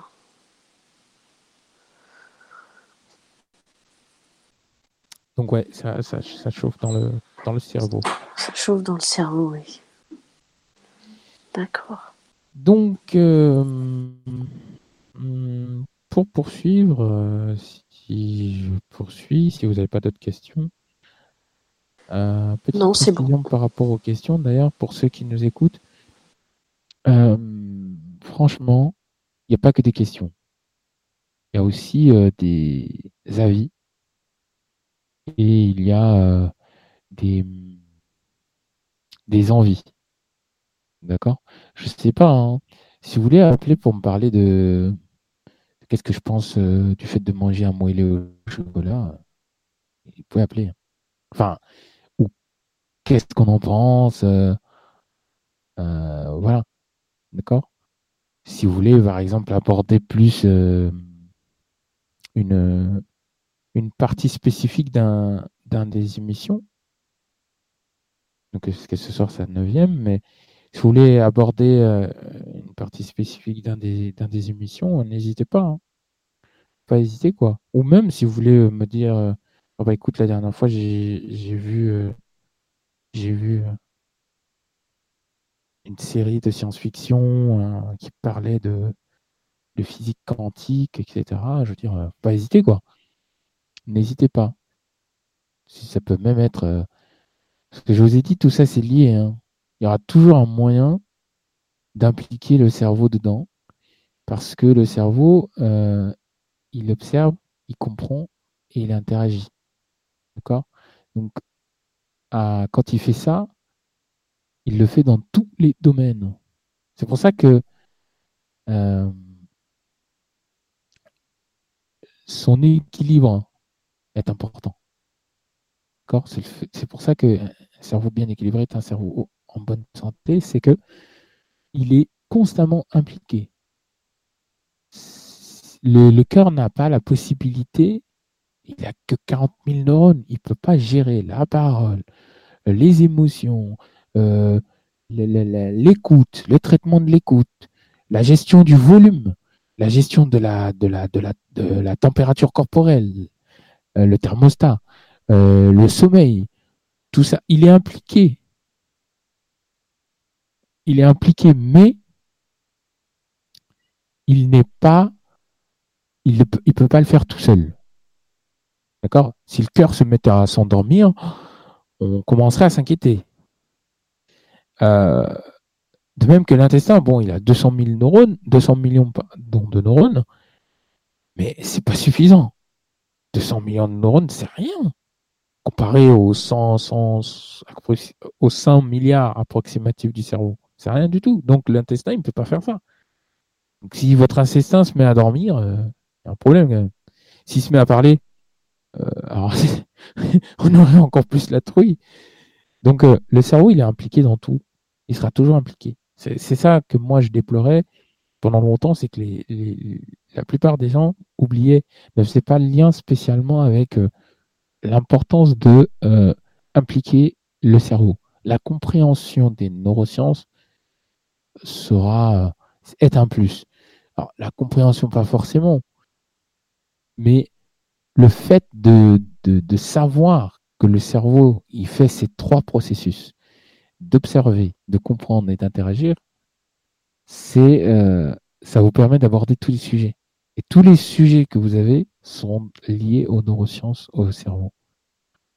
Une voiture passe dans la rue, cette voiture, euh, elle passe d'une manière étrange, vous allez dire, mais il est bizarre avec sa voiture. Ça, c'est une réaction euh, cérébrale. Et cette réaction-là, c'est parce que vous avez observé la manière dont la voiture passe.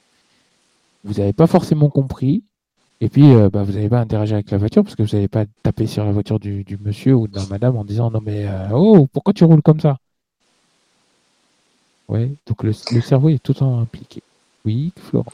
Oui, je voulais te dire, qu'est-ce que tu en penses toi? Parce que j'avais entendu un jour dire que, par exemple, on dort. Et on dort euh, bien profondément, on dort à fond. Et euh, je sais pas, par exemple, ça sonne chez toi, donc tu te réveilles d'un coup. Est-ce que c'est vrai que c'est dangereux pour le cerveau ou c'est pas bien? Enfin, je sais pas exactement pour l'encéphalogramme. L'encéphale euh, Non, oui, pardon.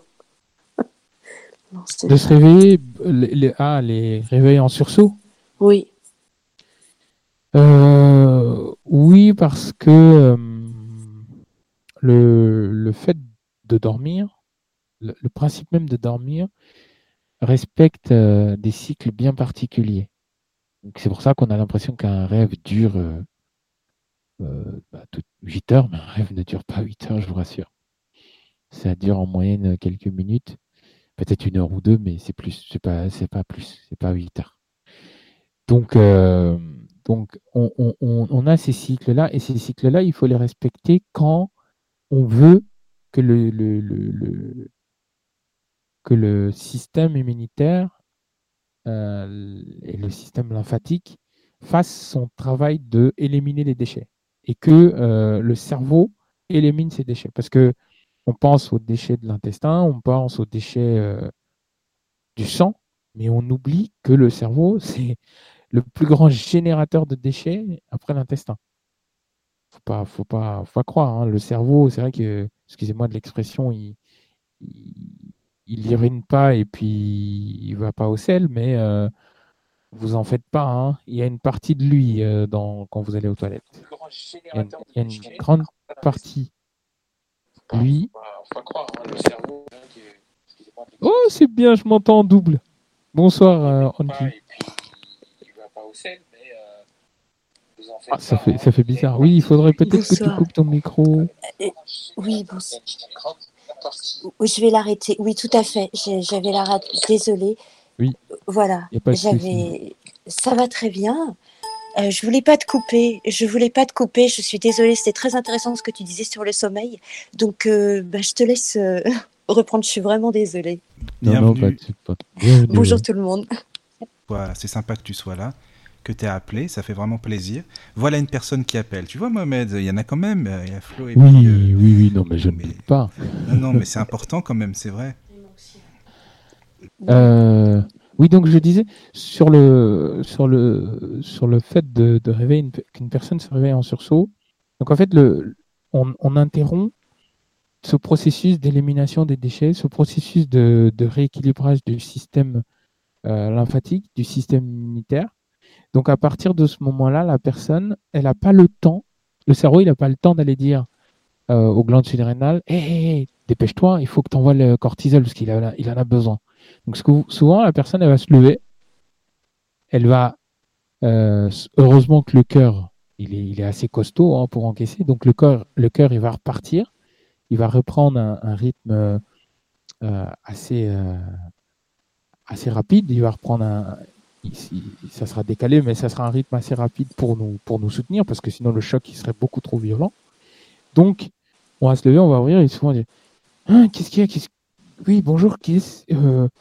Et tu es, complètement. Euh, vraiment, Tu es, encore dans, es encore dans une phase et cette phase-là, c'est pour ça que par exemple, ceux qui ont des. qui sont insomniaques, il ne faut surtout pas les réveiller. Il ne faut surtout pas les réveiller. Voilà, parce que en fait, on, a euh, euh, une région du cerveau dans laquelle il y a des neurones bien spécifiques qui régulent le sommeil. Donc souvent ceux qui ont des soucis de d'endormissement ou qui s'endorment et euh, qui, sont qui se lèvent en qui somnolent, voilà les somnambules, hein, qu'est-ce que je raconte? Les somnambules, ils se réveillent, ils sont complètement décalés, mais il faut pas les réveiller parce que si on les réveille, le choc serait tellement violent qu'il y en a qui pourraient euh, tomber ou se blesser ou, ou faire des, des, des choses euh, auxquelles on ne s'attend pas. oui, il paraît euh, qu'ils peuvent mourir aussi. Je sais oui, pas ils peuvent mourir. Oui, oui. oui, oui, oui, Et sinon, tu penses une durée de sommeil, disons que pour que le, le cerveau soit, on va dire, enfin qu'il ait pris assez de repos et qu'il soit bien, ça nécessite, à ton avis, enfin, un minimum d'heures de sommeil de, de combien de temps? Alors, euh, il y a un mythe qui dit 8 heures. Oui, oui, mais ça c'est un mythe, c'est ce que tout le monde dit. Ah. Mais euh, en tant que tu penses, tu penses que c'est raisonnable? Tu penses que dormir moins c'est euh, alors il y a pas bien? Il y a deux possibilités. Soit tu veux, enfin il y a plusieurs possibilités. Si on a les cas où on veut être productif, donc là, euh, ça va être le sommeil euh, phasique, je crois que ça s'appelle.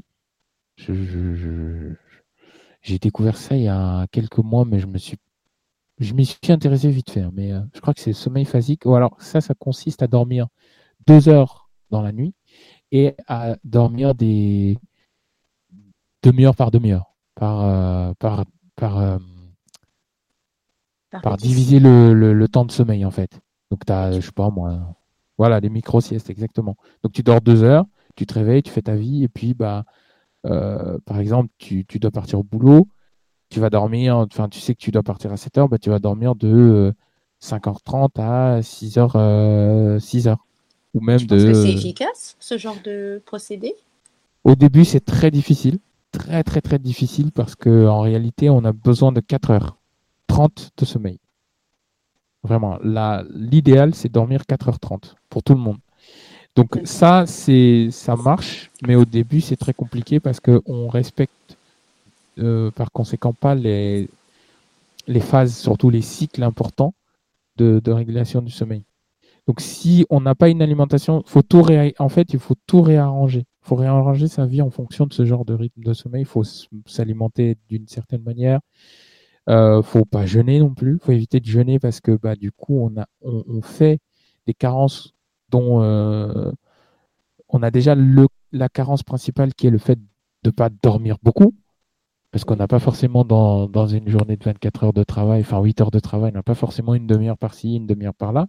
Donc au final, on peut être complètement épuisé. Donc la consommation de caféine peut être euh, exacerbée, le, euh, les excitants parce qu'il y en a qui vont passer à d'autres types d'excitants qui seront plus violents que le café, par exemple, pour vraiment, parce qu'au début, c'est très dur. moi, je me rappelle, euh, quand j'ai commencé...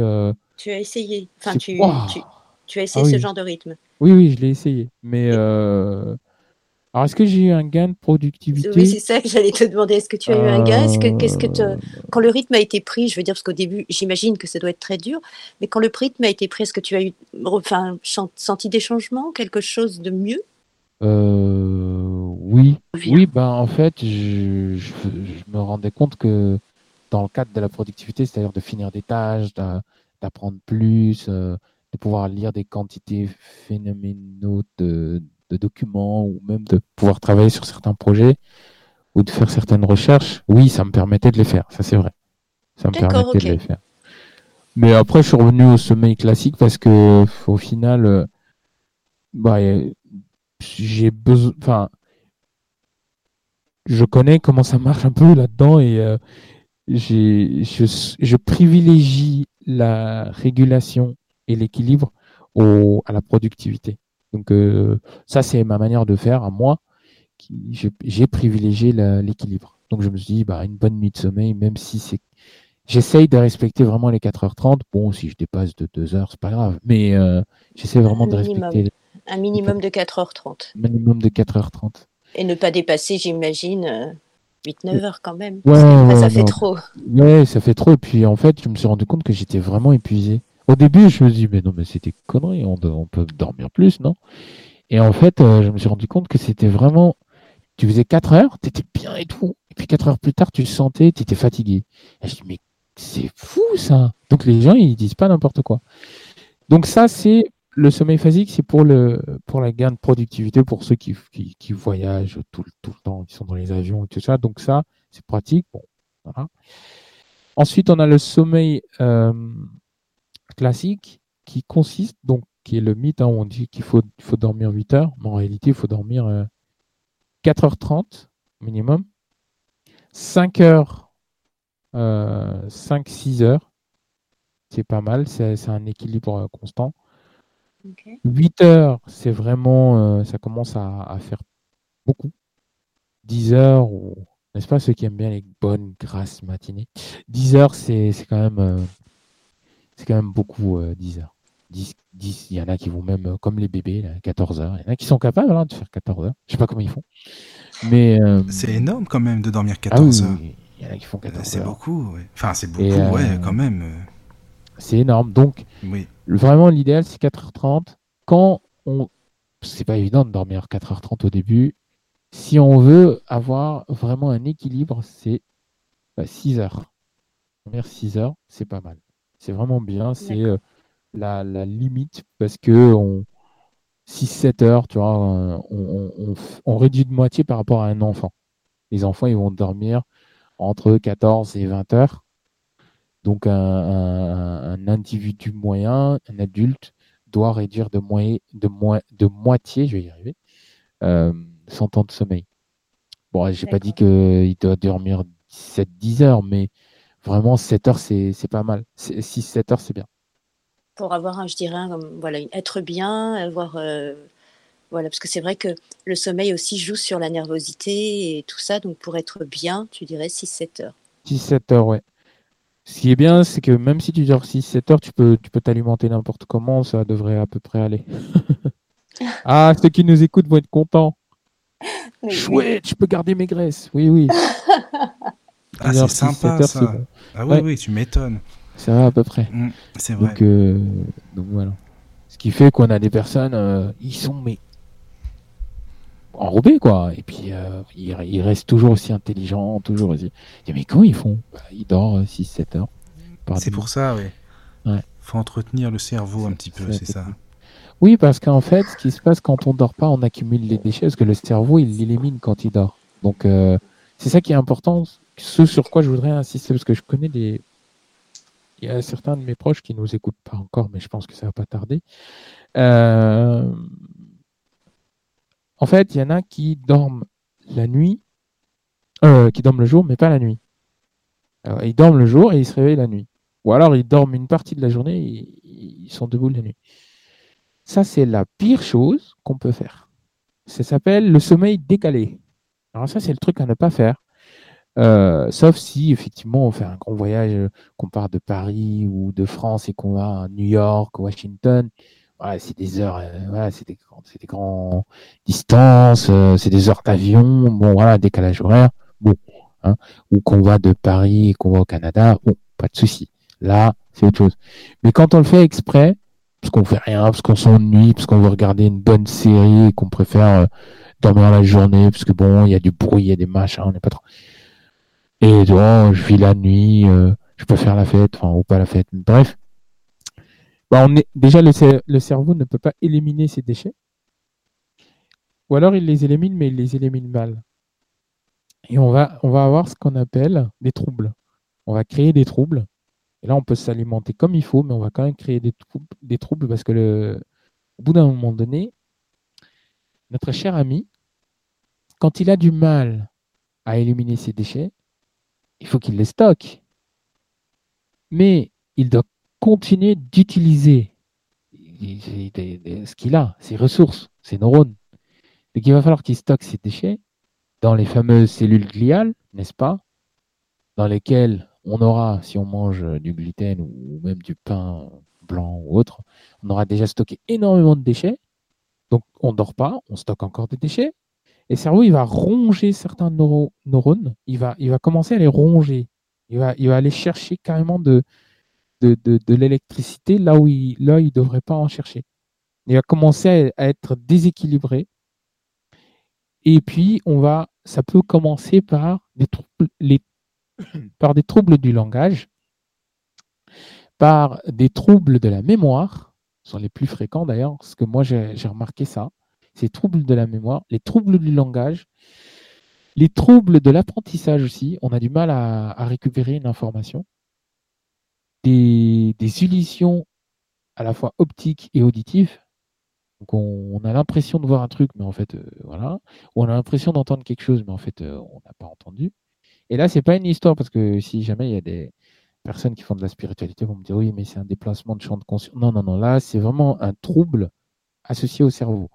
Euh, c'est des dysfonctionnements parce qu'il n'y a plus d'équilibre électrique. Donc on, va créer des troubles parce que le cerveau, il a besoin de fonctionner. Donc il va chercher là où il ne doit pas chercher. Il, peut chercher dans, la petite ligne neuronale qui traverse tout le milieu de votre cerveau, qui s'appelle le corps calleux, qui permet la liaison entre les deux hémisphères. Donc il va chercher là. Là, il y a des neurones qu'il ne faut pas toucher ces neurones, vont, réguler euh, euh, le trafic, euh, nerveux, ils vont réguler l'équilibre entre la distribution du, système nerveux central et périphérique. Enfin bref, donc le, le, le fait de ne pas dormir ou de dormir en décalé, ça, ça provoque des dysfonctionnements dangereux, vraiment dangereux. Et puis, on a le plus dangereux qui soit, des troubles, des troubles de l'attention. On va vraiment pas faire attention. Il y a des fois, le cerveau, il a, il a, il a, il a un mécanisme de, pour ceux qui ont écouté les émissions précédentes, il a un mécanisme de mise en, en, sûreté. Il va aller, quand euh, il va se rendre compte qu'il est en train de faire un peu n'importe quoi, il va se mettre en mode off. Et donc, il y a des moments où on va être là, mais on va pas être là. On dort. Il y a des fois, on va dormir éveillé parce que lui, il s'en fiche. Il va quand même dire non, non, non, non, là, je peux pas assurer. Je me mets en, il y a des endroits où il ne peut pas aller chercher, par exemple, et heureusement, il ne peut pas demander à notre cœur de lui prêter ses neurones. Il ne peut pas demander à notre intestin de lui prêter ses neurones. C'est d'où l'importance de vraiment, vraiment bien dormir. Le sommeil phasique, ça passe. Parce que on a quand même, même si on dort deux heures et tout, on a quand même un cycle. Avoir un cycle, c'est important. Un cycle, deux cycles, c'est très bien. Mais avoir euh, c'est dire, oh bah non, de toute façon, moi, j'ai pas besoin de dormir. Pour le moment, ça va bien. Oui, parce que le cerveau, euh, quand il est jeune, ça passe. Mais quand il, euh, quand il commence, parce que le corps évolue, lui, il évolue, il y a des, il y a des, il y a des parties du cerveau qui meurent. Donc, quand on dort pas, le jour où on va dire, ah bah tiens, j'aimerais bien renouveler mes, mes neurones, j'aimerais bien me, me réalimenter, ce sera pas possible. Est-ce que tu aurais des conseils à donner à ces personnes qui ont des troubles du sommeil? Je pense que ça doit se. Voilà, des, conseils, des choses à faire peut-être pour retrouver un cycle normal ou peut-être euh, des choses à faire qui pourraient pallier ou aider? Euh. Alors, la solution, c'est euh, d'abord d'identifier quel est le facteur qui fait qu'on ne dort pas. Est-ce que c'est parce qu'on a on, se met de la musique, on pensait dormir avec la musique et au final, est-ce que c'est la télé? Est-ce que la télé est un, excitateur. Est-ce que le, le, le, le, je sais pas, est-ce qu'on prend du café? Il y en a qui aiment bien prendre le café, il y en a qui disent oh, moi je dormais avec du café. Et puis au final, euh, pour certains, les, les, neurones excitateurs, la caféine va quand même se fixer dessus et va être plus fort la puissance euh, des, neurones excitateurs, donc au final, ils vont quand euh, les neurones excitateurs pardon, vont, être plus, vont être plus forts que la caféine. En tout cas, la fixation ne va pas se faire comme ils s'y attendent, donc ils vont quand même euh, pas dormir. Ou ils vont rester éveillés, mais voilà, ils seront. Ils seront donc, c'est identifier dans, dans un premier temps, la cause de la difficulté d'endormissement. Dans un second temps, si on l'a identifié, alors euh, parfois se faire accompagner aussi, hein, aller voir un médecin, lui faire des IRM, parce que parfois ça peut on peut on peut avoir un trouble qui fait de base, hein, on peut avoir ce qu'on appelle les pathologies, une pathologie qui peut déjà être là, qui fait qu'on a du mal à dormir. Dans, le cadre des personnes qui sont en situation de, cécité, par exemple, nous on a une perturbation au niveau de la mélatonine qui, euh, qui en fait, euh, nous empêche, pas de dormir, mais qui, qui rend notre, notre, notre endormissement difficile, en tout cas. Donc, euh, donc faut, voilà, ceux qui ont vraiment, ceux pour qui c'est vraiment un problème, il faut, on, suit des médecins, enfin, on suit des médecins. Les médecins nous suivent, et puis, et puis on a, on a un suivi neurologique, tout ça. donc, quand une personne a identifier la cause du problème d'endormissement si ce n'est pas une cause médicale. Ce n'est pas un problème médical. Euh, j'invite les personnes atteintes de ces problèmes-là à prendre un thé, pas deux. Que je connais une personne qui en prend deux. Donc euh, déjà deux c'est trop parce que la théine peut être aussi un excitateur. Même si c'est un inhibiteur, ça, eh ben, quand on prend à forte dose d'un inhibiteur, ce sera un excitateur quand même. Donc, ça fait l'effet inverse. Donc, un, thé. Euh, si possible, tout ce qui est infusion à base de camomille, à base de thym, à base de jasmin, c'est très bon. Euh, ces plantes-là. Ensuite, c'est euh,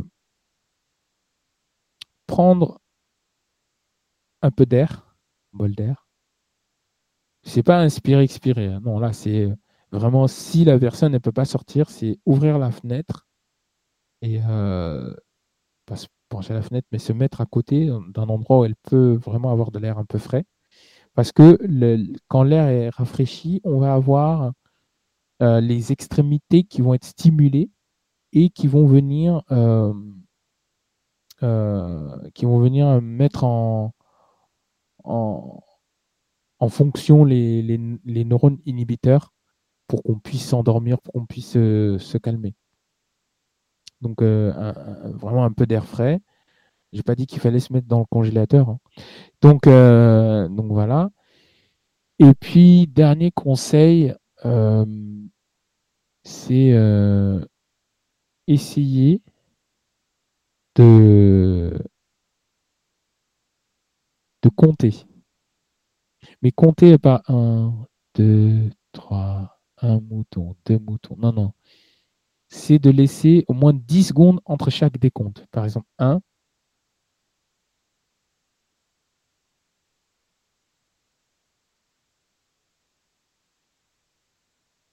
deux, et puis on laisse 10 secondes à chaque fois. Et d'inspirer et d'expirer. Quand on fait ça, donc d'inspirer profondément et d'expirer profondément. Quand on fait ça, en fait, si jamais on a une pensée qui vient, ah tiens, alors, euh, euh, le, calcul de tangente, parce qu'il y en a aussi qui ont, qui qui ont le cerveau en ébullition tout le temps. Donc voilà. Si on fait ça, déjà en, en inspirant et en expirant, en ayant un décompte et de laisser 10 secondes entre chaque décompte, ça euh, permet de déjà de d'emmener le, calme, la relaxation, de détendre le corps. Et puis le cerveau, en fait, il, finalement, c'est comme s'il perd le, le, fil des pensées. C'est euh, en gros faire, euh, lui, le, faire, euh, lui faire perdre les fils des pensées. En comptant, en laissant 10 secondes, c'est pas forcément en comptant, ça peut être 1, 10 secondes, puis 30, euh, puis 10 secondes, puis voilà, de 1 pour aller à 30, il faut être fort. Mais bon, bref, on s'en fiche. Ce que je veux dire par là, c'est que euh, mettre en place un décompte et laisser 10, secondes entre chaque décompte. Voilà. Si 10 secondes, ça ne marche pas, ça m'étonnerait. Mais si 10 secondes, ça ne marche pas, 20 secondes. D'accord. Et tu parlais de l'alimentaire. L'alimentaire peut-il aussi jouer un rôle là-dedans? Euh, Alors, l'alimentaire, oui. Oui, alors déjà, pour s'endormir le soir, c'est pour ça que les, repas légers sont bien. Sauf si on a un programme comme le mien ce soir, hein, mais les repas légers sont les meilleurs à base de salade, à base de poisson, de sardines. Vraiment, tout ce qui est macro, sardines, c'est très bien. Euh, boire beaucoup d'eau aussi. Beaucoup d'eau. L'eau, ça aide. Euh, et puis, euh, ouais, éviter de manger vraiment gras le soir. Quoi. Quand je dis gras, c'est, je, ne parle même pas de McDo. Il, suffit, de prendre un, bon rhum steak là et puis de le mettre au four ou je ne sais où, et puis ça peut être très gras. Donc, non, non, si possible, c'est vraiment éviter de manger gras le, gras le soir et, et de, favoriser les, les, les thés et sinon les bols d'eau chauds. Pas, pas, très chaudes, mais bols d'eau chaude aussi. Ça aide un peu. Parce que tout ça, c'est pour amener du calme en fait hein, dans le, dans le, c'est pour ça d'ailleurs que les médecines chinoises, les médecines ayurvédiques, ils les utilisent. Ils vont utiliser des bols d'eau chaude, ils vont utiliser du thé, ils vont utiliser des bols de riz chaud. Euh, ils, vont ils vont utiliser euh, une bonne douche aussi, c'est bien. pas forcément une douche intégrale, mais euh, se mettre un peu d'eau, pas fraîche, tiède, tempérée sur le corps, c'est bien aussi. Se, se rafraîchir, voilà. Le corps, c'est bien aussi. Ok, ben, merci pour euh, ces précisions. Euh, c'est sûr. Bah, disons que c'est vrai que les troubles du sommeil, je pense que il y en a, enfin, je pense que beaucoup euh, ont connu ça. Voilà, et, et c'est vrai que si on peut le soigner par des choses naturelles et comme ça avoir un bon équilibre, c'est bien. Oui, Ouais, c'est vrai.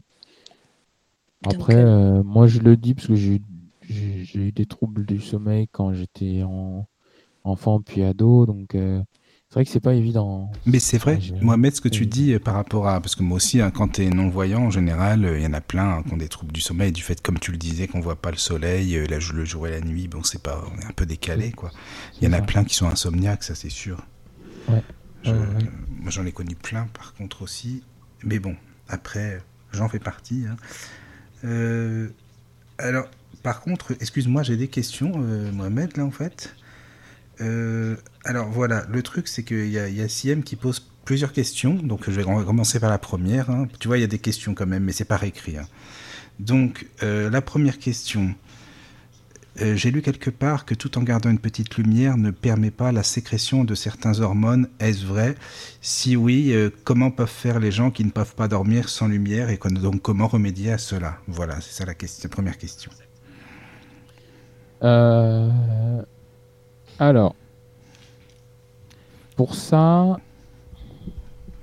il faut prendre. C'est pour ça que les lampes de chevet ont été inventées en partie. Mais surtout les lampes euh, avec euh, possibilité de contrôler la luminosité.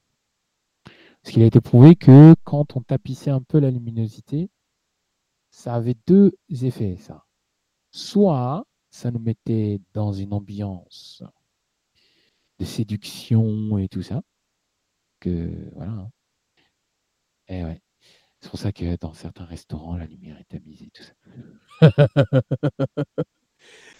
Ou alors, La, lumière tamisée euh, d'une, voilà, de certaines lampes peuvent t'aider à, faire croire entre guillemets au cerveau comme si le soleil se couchait. Parce que c'est le but. En fait, le principe, c'est de faire croire au cerveau, c'est de, de, lui donner l'illusion que euh, le, le soleil se couche. Euh, donc, c'est de prendre des, lampes euh, à contrôle progressif et de, vraiment baisser la. Pas d'éteindre, hein, mais vraiment au max. Limite comme s'il il faisait presque sombre. Donc voilà, c'est l'une des solutions. Ça, ne permet pas de, euh, de, sécréter certains hormones. Elle dit la lumière. Est-ce que c'est vrai déjà, tu penses ou non? Que la lumière ne permet pas de sécréter certaines hormones Oui, quand tu dors.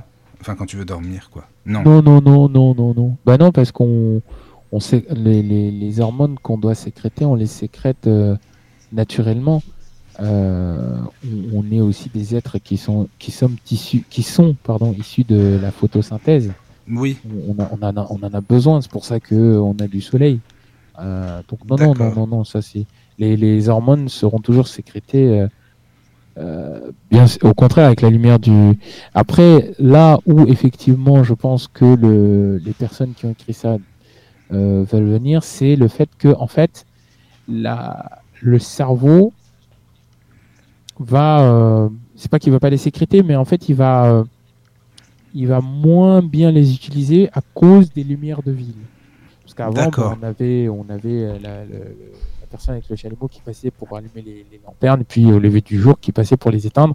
Puis ah dans chaque, euh, chaque maison, tu avais euh, soit, les, soit le lustre, soit la, petite lampe à huile, euh, voilà, quelqu'un allumait, quelqu'un allumait. Donc, on, on, on, le cerveau s'habituait à la lumière, entre guillemets, que l'homme faisait. C'était vraiment. Voilà, il avait conscience que la lumière émanait des flammes. Là, bon, certes, la plupart des gens qui ne connaissent pas les propriétés de la lumière, ils s'en fichent un peu, mais toujours est-il que le cerveau, lui, il, a un peu de mal avec. Tu vois, euh, avec euh, d'un coup la nuit qui tombe et puis les lumières qui s'allument, alors que, euh, on va dire, ancestralement, pour, pour nous en tout cas, c'est quelqu'un qui passait et qui allumait. Quoi. Donc c'est vrai que ça, ça peut être, ça peut jouer, c'est-à-dire qu'il va moins bien utiliser certaines hormones. Mais euh, d'accord, mais ça les enlève pas, quoi. Ça ne l'empêche pas, voilà, c'est ça. Alors une autre question. Excusez-moi, il y a plusieurs questions, hein, euh, Mohamed. Donc euh, voilà. Alors deuxième question. Donc une personne qui bah, qui travaille la nuit, en fait. Il y a des personnes donc, qui bossent dans plusieurs domaines, qui doivent travailler la nuit, se reposer le jour. Et donc, dans ce cas, comment va-t-il faire pour réguler le système, quoi, son système? Bon, en général, ils ont des, horaires dans notre euh, horloge biologique est, fantastique parce qu'on a des, horaires particulières pendant lesquels on doit on doit dormir. Passer une certaine heure, quand on se couche, bizarrement, on a plus de mal à s'endormir qu'une autre heure. C'est pour ça que je parlais de sommeil décalé. Parce que euh, Admettons par exemple quelqu'un qui travaille la nuit. travaille la nuit, il veut dormir. Il, finit son travail aux alentours de 3h30, euh, 4h. Il a jusqu'à 5h30 pour dormir. À peu près. Au-delà de 5h30, il sera décalé. Une personne qui travaille tard, parce qu'il y a aussi ce cas-là, qui travaille tard, il a jusqu'à 2h30 pour dormir. Au-delà de 2h30, c'est très compliqué. D'accord. Au-delà de 5h30, 6h, on commence à, rentrer déjà dans le lever du jour. Au-delà de 2h30, on commence à euh, passer dans la prise. Enfin, on sent nous-mêmes, euh, physiologiquement, on sent qu'on a changé de jour. Ah comme si la planète nous informait que oh Coco, on est demain. On n'est plus, voilà, c'est ça. On est demain. Donc on est, on est, on est, on est plus hier. Donc au final, euh, soit on reste debout, soit on attend 4h30, 5h, 5h30. D'accord. Voilà. Alors si elle dit, euh, j'ai lu aussi que une banane et une bonne tisane de verveine, ce serait un somnifère naturel. Ouais. Possible. Oh, t'as pas l'air convaincu. Bon, bah, si tu vois, ta question. Non, c'est même pas une question, c'est.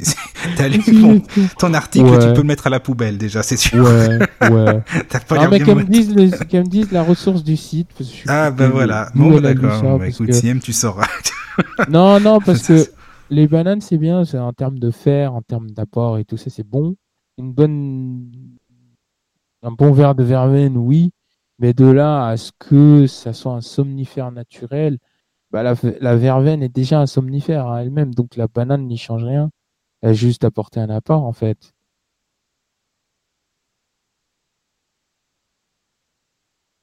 Elle dit qu'elle l'a essayé et ça marche. Alors bon, bah, ça marche sur elle. que, que c'est surtout parce que tu étais fatigué ce jour-là?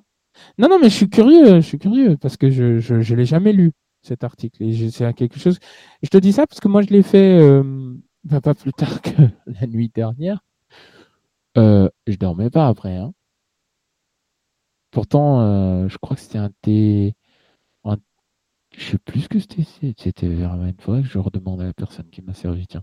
Mais j'avais pris une banane, en plus en, dessert, et puis j'avais pris un thé juste après.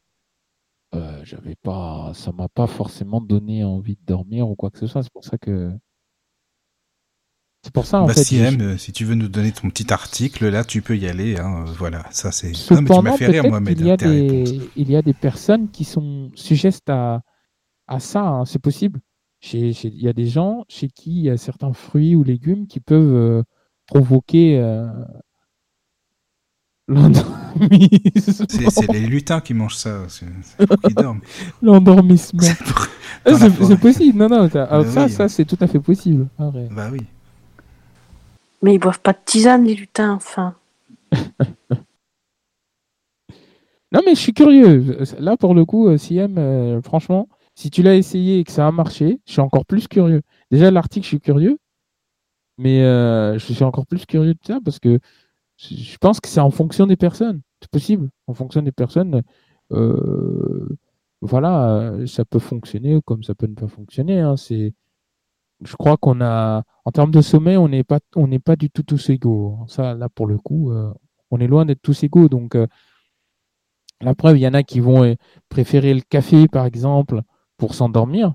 Il y en a qui vont boire du, thé, mais ils vont avoir énormément. Tu vas leur, tu une bonne grosse tasse de, de camomille, euh, ils seront encore plus excités que si tu leur avais pas donné de thé. Donc, tu vois, on n'est on pas tous égaux. Elle va le retrouver, elle m'écrit. Dans, ses, dans son historique, elle va l'envoyer. T'inquiète pas, comme ça, tu pourras voir ça. Parfait.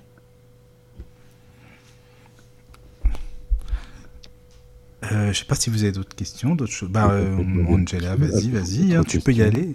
Il y a qui encore sinon euh, Bah, parfois, je sais pas s'il y a d'autres personnes euh, ils vont appeler je, je sais pas. Hein. Pour l'instant, c'est plutôt des questions écrites. Et puis, bah, Angie, eh ben, c'est bien que tu aies appelé, encore une fois. Euh, je, coupe mon micro. Ah oui, d'accord. Alors, moi, j'ai une question, Mohamed. Qu'est-ce que ça fait au cerveau Quelqu'un qui sort peu, enfin, euh, qui sort pas pendant une semaine ou deux, parfois. Qu'est-ce que ça fait au cerveau? Euh, Il est déconnecté il est déconnecté, il est, euh, il est, ah attends, c'était quoi qu'il m'avait dit pour les dépressifs? Ouais, c'est-à-dire que c'est, il est déprimé déjà et euh, il a plus de conscience, voilà, il a plus conscience de la réalité. Pour lui, euh, c'est quelqu'un qui est là, mais c'est quelqu'un qui va être là, mais sans être là c'est quelqu'un qui va devoir faire un effort considérable pour euh, faire énormément de choses qu'il ne ferait pas. Ah oui. Ça, c'est pour une semaine ou deux. Quelqu'un qui sort pas du tout, par exemple, ben, la personne, elle vit, c'est un zombie, quoi. Oh là là. Parce que, en fait, le cerveau, il voit pas l'intérêt de d'envoyer tous ces neurotransmetteurs. C'est pour ça que je parlais de c'est pour ça que je ne les connais pas hein, quand je disais un cerveau euh, bien équilibré, tu as un cerveau en bonne santé parce que. Oui, bien sûr. Si tu t'en sers pas de ton cerveau, déjà, tu emmènes la mort neuronale. La mort neuronale, bon, bah, si ton cerveau n'est pas prêt, entre guillemets, à partir, tu auras toujours des neurones. Quelqu'un qui va te dire bonjour, tu vas dire bonjour, ça va, tu vas bien? Oui, ça va, bon. Et puis ça s'arrête là. Et à un moment donné, tu diras même plus bonjour.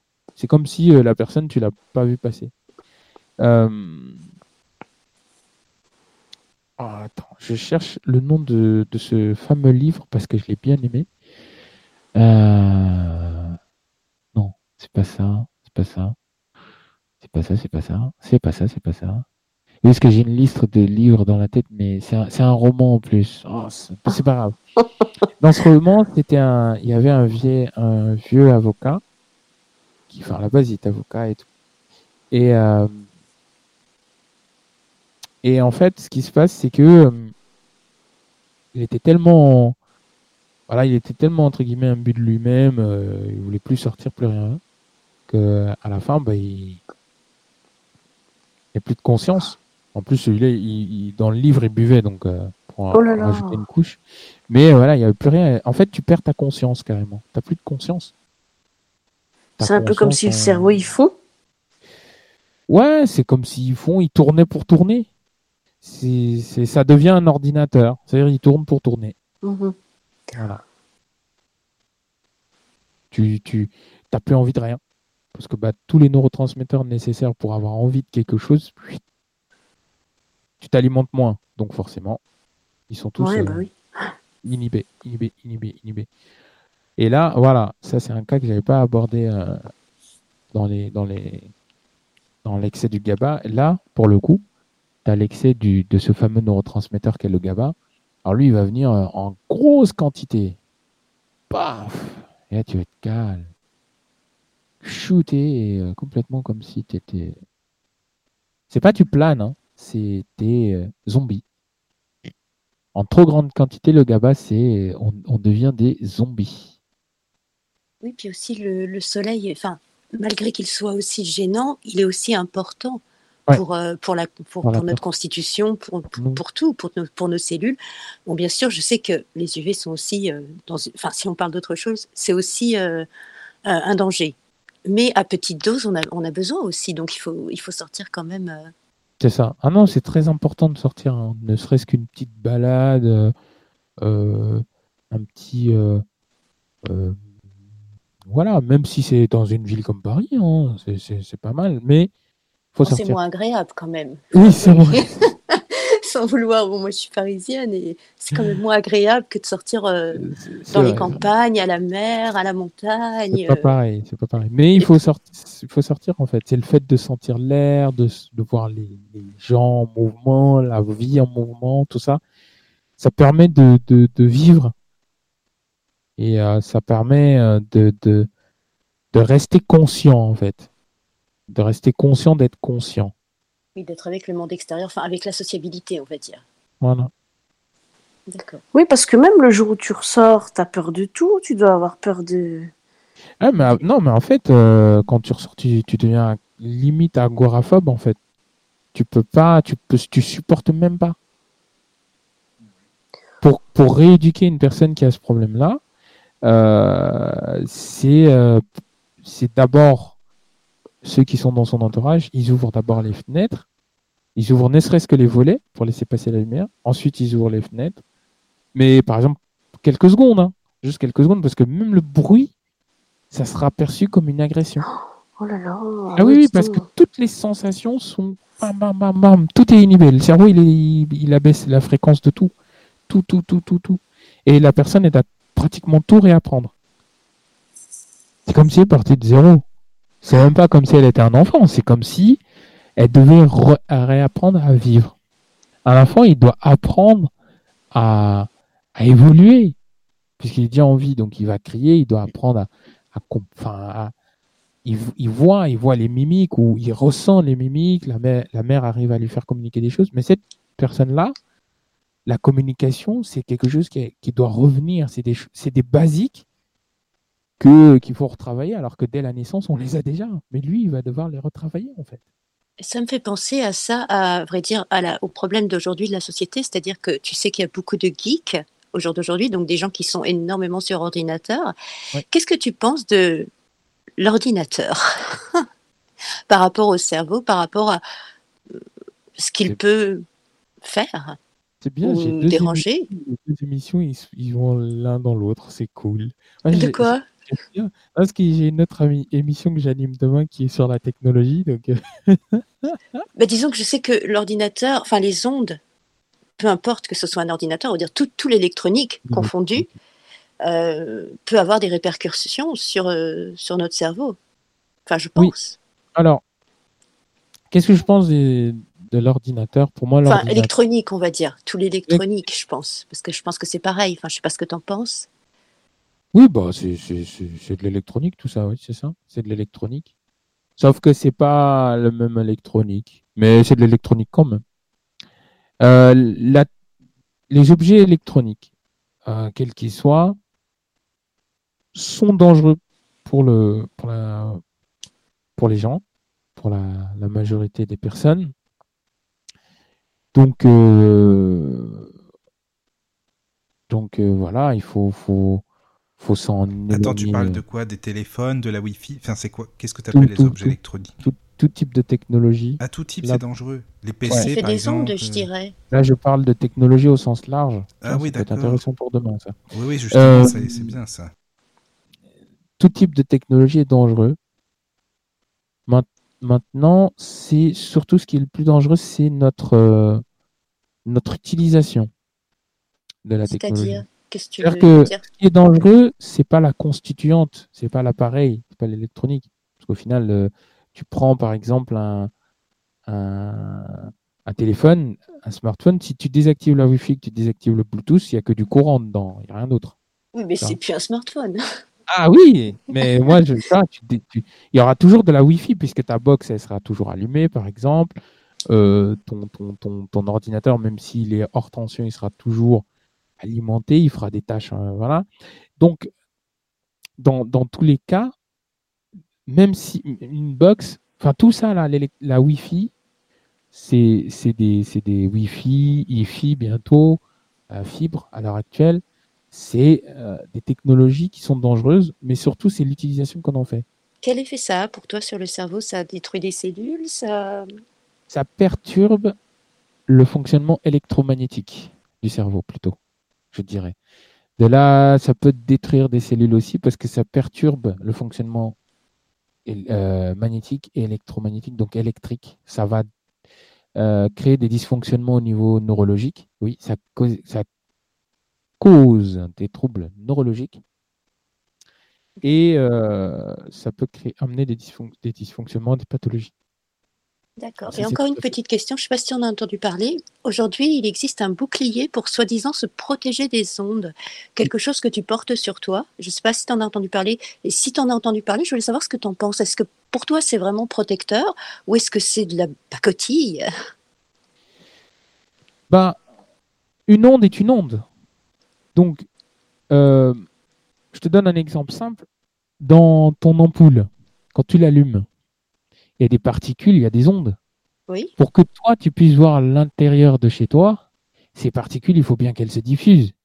Malgré tout, elles sont contenues dans une bouteille, dans un, dans un tube, euh, euh, entre guillemets, dans un tube fermé, hermétique. D'accord? Donc, même si tu mets par exemple, euh, moi j'ai entendu parler pour les cartes bancaires, les puces RFID, les, les, les, voilà, tout ça, tu peux le mettre, mais toi-même tu dégages de l'onde. Donc même si tu mets ton appareil dans ce genre de choses, ça va atténuer, mais ça passera toujours à travers, puisqu'une onde, les ondes, ça se diffusera toujours. Tu penses que le bouclier, il marche, on va dire, à 20%, enfin, il, t'enlève quand même quelques ondes, mais pas toutes. Pas toutes. C'est impossible. On je ne sais pas si ça existe en France. Hein. Je ne sais pas si ça existe en France. Le bouclier complet, non. Ce, que ce qui existe en France, c'est plus pour se protéger des, des, puces de cartes bancaires, des puces de, de cartes vitales, des puces de hum, passeport et, hum, et de cartes d'identité. Au Danemark, je sais que ça existe. Parce que, mais, euh, mais en France, j'en ai entendu parler par le Danemark, tout du moins. Oui, c'est ça. Si, si, si, oui. Non, ça, ça enlève une petite partie, mais c'est. Euh, c'est comme quand tu regardes euh, quand tu regardes les à l'époque euh, les, les, les, combattants ils avaient euh, leur leur bouclier et ça les empêchait pourtant pas de, de se ramasser des, des, des, coups. Tu vois ce que je veux dire? Même si oui, avaient leur tu vois donc au final ça va te protéger un minima c'est sûr mais ça t'empêche pas de d'avoir d'avoir des, des, des à cause de nous-mêmes. Nous-mêmes, nous sommes faits d'ondes, donc on, limite, c'est comme si on les appelait. Donc, euh... c'est pas les mêmes ondes. Les ondes ah que nous, nous fabriquons et les ondes qu'on reçoit par le Wi-Fi, par l'Internet, par le téléphone, non, par tout ça. C'est sûr, c'est pas les mêmes. Ça les atténue un peu, mais ça, ça, ça passe à travers quand même. Hein. Ça passera quand même à travers. Donc ça marche. Il faut, faut, faut les utiliser. Je dis pas qu'il faut pas les utiliser. mais je savais pas, moi, j'avais entendu parler de ça, mais je croyais que c'était, je savais pas si ça existait vraiment, euh, ce truc. Si, si, au Danemark, si, si. Ah oui, c'est intéressant, parce que c'est vrai qu'on en prend plein, donc en réalité, on se rend pas, enfin, mais on est envahi d'ondes en permanence, quoi. Il y a euh, ah qui me dit, excusez-moi, Angie, euh, tu, qu'est-ce qu'elle elle m'écrit euh, Ah, très bonnes interventions de la part de Angie, merci pour les réponses aussi. D'accord, aussi, bah voilà. D'accord, donc tu conseillerais quand même l'utilisation du bouclier. Enfin, je pense pas que ça s'appelle bouclier, hein, c'est que j'ai pas le nom, euh, j'ai pas le nom euh, exact. Oui, faut, faut, l'utiliser. Bah, tout ce qui peut nous protéger et améliorer notre santé. Après tout, oui, c'est vrai, c'est ça. D'accord. Et donc, ça peut aider le cerveau à pas prendre toutes ces ondes, tout du moins d'en limiter. C'est comme il y en a, ils vont te dire, oui, bah moi, je préfère utiliser le parleur qu'utiliser le kit main libre parce que les kits main libres, ça envoie des ondes. Bah, c'est pareil. Si tu n'as pas forcément envie que ta conversation soit entendue, c'est mieux de prendre ton kit main libre que de te. Euh, de te euh, bah oui. Voilà, de, de, coller ton téléphone à Mais attends, c'est vrai que ça envoie des ondes. Mais non, parce que Mohamed, il y a des gens qui disent l'inverse, puisque ton téléphone il est collé à ton oreille, admettons. C'est les ondes qui viennent directement, alors que le kit main libre, en fait, c'est quoi le truc Qu'est-ce qui envoie des ondes? C'est le téléphone, non? C'est euh, le alors, je vais essayer d'expliquer ça très simplement. Ça serait compliqué. En fait, quand tu appelles et quand l'autre décroche, il y a un signal qui se, met en place. Et ce signal, c'est euh, c'est ce signal-là, en fait, qui passe à travers soit toi, directement toi, ton cerveau, qui va directement arriver à ton cerveau quand tu colles le combiné, ou alors qui va passer par le téléphone, qui va devoir être converti en un autre signal pour être récupérer dans tes écouteurs. Donc au final, afin, les, les, constructeurs, en fait, pour pas perdre la qualité de la voix de la personne, ils ont fait en sorte que, malgré tout, le signal passe à travers le, câble électrique, euh, le, le, le, ouais, le, fil cuivré de l'écouteur, pour que le, courant, à la fois le courant et la, la communication passent en même temps. Donc les ondes, elles passent dans le fil. Les ondes, elles passent. Ah ouais, quand même. C'est dangereux. En fait, ça va bien dans le cerveau quand tu mets ton oreillette, quoi. Ça va dans le cerveau, mais c'est atténué euh, fois, allez, fois 10, fois 20, contrairement à quand tu mets directement le combiné, hein, franchement. Ah oui, non, non, ça n'a rien à voir. Et quand tu mets ton, ton haut-parleur, ça revient au même. Hein. Je veux dire, tu, tu reçois quand même des ondes. Hein. C'est c'est, Par exemple, si tu mets ton téléphone dans un haut-parleur et que tu le branches, ça revient exactement au même. Ça changera rien en fait. Moi, je, dirais même mieux de mettre le kit main libre parce que le kit main libre t'évite même d'être en contact. Souvent, quand il est en Bluetooth, ton kit main libre, voilà, t'es pas en contact. Et, euh, mais le Bluetooth, c'est des ondes aussi. Et là, oui, mais c'est un signal, euh, c'est pas un signal converti. D'accord. C'est ça la différence. C'est pas forcément un signal converti. C'est euh, c'est en gros un. La. C'est transmis dans l'écouteur Bluetooth comme de la musique, la voix de la personne. Donc au final, ça passe plus par le canal électro... ouais, électrique que. Enfin, ça passe par le convertisseur du Bluetooth plutôt que par le convertisseur du GSM en fait. Donc voilà. Eh ben, c'est intéressant tout ça. Ça donne euh, de la place à d'autres émissions qui parlaient de technologie pour tous ces sujets-là aussi, en fait. Hein. c'est vrai. Hein, c'est arrivé d'un coup. Euh. Ben, non, mais c'est arrivé pour le cerveau, justement, parce que c'est dangereux pour ça. Mais, euh, mais tu peux le prendre en compte pour demain, parce que si on parle des téléphones et tout des, d'Apple, tu peux y aller. Hein, parce que moi, je vais en poser des questions maintenant. Merci, Angie, de m'avoir mis sur la piste aussi, d'ailleurs. Il y a le micro-ondes aussi, qui est très mauvais. Ah oui. ah bah ça, tu m'étonnes. ne faites pas à manger au micro-ondes. Non, ça c'est. Ça, alors là, le micro-ondes, je l'ai même, je l'ai jeté à la poubelle. Euh, je sais pas ce que, enfin, je l'ai plus de toute façon. Je déteste ça. Pour voir si votre micro-ondes marche bien, je, le répète, hein. Soit tu mets un truc en métal dedans, soit tu. Non, faut voir si ton téléphone, justement, voilà, pour ceux qui sont. C'est plus par rapport au téléphone. Pour ceux qui sont frileux des téléphones, faut brancher le micro-ondes le laisser brancher. Ne pas surtout le mettre en route, sinon vous allez avoir des gros problèmes. Vous mettez le téléphone dans le micro-ondes et vous vous appelez. Si jamais le téléphone sonne, c'est qu'il y a un gros souci. C'est que votre téléphone euh, a un problème. Mais normalement, dans le micro-ondes, il ne devrait pas sonner. Pour quelle raison? Parce que le magnétron du micro-ondes est plus. Et en gros, il va, il, va, il va capter les ondes du téléphone et ça va créer, lui, le, le, magnétron, enfin, le, le, à l'outil qui produit les ondes du micro-ondes, en fait, vont capter les ondes radio du téléphone, ce qui fait que ça va créer une interférence, ça va court-circuiter le téléphone et il ne sonne pas, en fait. Les, les, ondes que nous, on envoie, le signal d'appel que nous, on envoie, ne parviendra jamais au téléphone. Ça fait comme une barrière, en fait. Est-ce que ça abîme le téléphone ou pas? Parce que je voudrais juste essayer. Non, non, non, non, non, non, non, non, ça pas. C'est juste une expérience. Hein. Faut pas si allumer le micro. Une exp... oui, tu l'allumes oui, pas compris. surtout. Oui, hein. oui, je sais oui, pas je ce que le ça mets pas fait. en route. ça tu, doit être tu super le mets pas en route. Tu mets juste dedans. Il est branché. Tu mets juste dedans parce qu'il faut que le magnétron soit quand même euh, fonctionnel. Et euh, tu mets ton téléphone et tu essaies de t'appeler. Si ça répond pas, c'est que c'est bon signe. C'est que ton téléphone, il, il, il... tous les téléphones, on en parlera demain si vous voulez, mais tous les téléphones répondent à la norme DAS, débit d'absorption spécifique, qui doivent être en dessous en Europe de 1 kg, 1 kg euh, par onde. Donc si tu vois un téléphone avec 1,78, il faut s'inquiéter. Il faut, qu'il soit en dessous. Le, vraiment, le minimum c'est 1, le maximum c'est 2. Si il y a des téléphones euh, qui, qui atteignent 2, euh, non, il faut, faut les jeter à la poubelle tout de suite parce qu'au niveau du débit d'absorption spécifique, c'est hyper dangereux pour la santé. Mais le téléphone, tu l'enfermes dans le micro-ondes ou tu, tu laisses Oui. la porte ouverte? Ah non, tu l'enfermes. Ah, carrément. Oui, il faut, faut- ça, ça tuerait l'expérience si tu vois. Oh là là, non, moi je voudrais pas faire ça.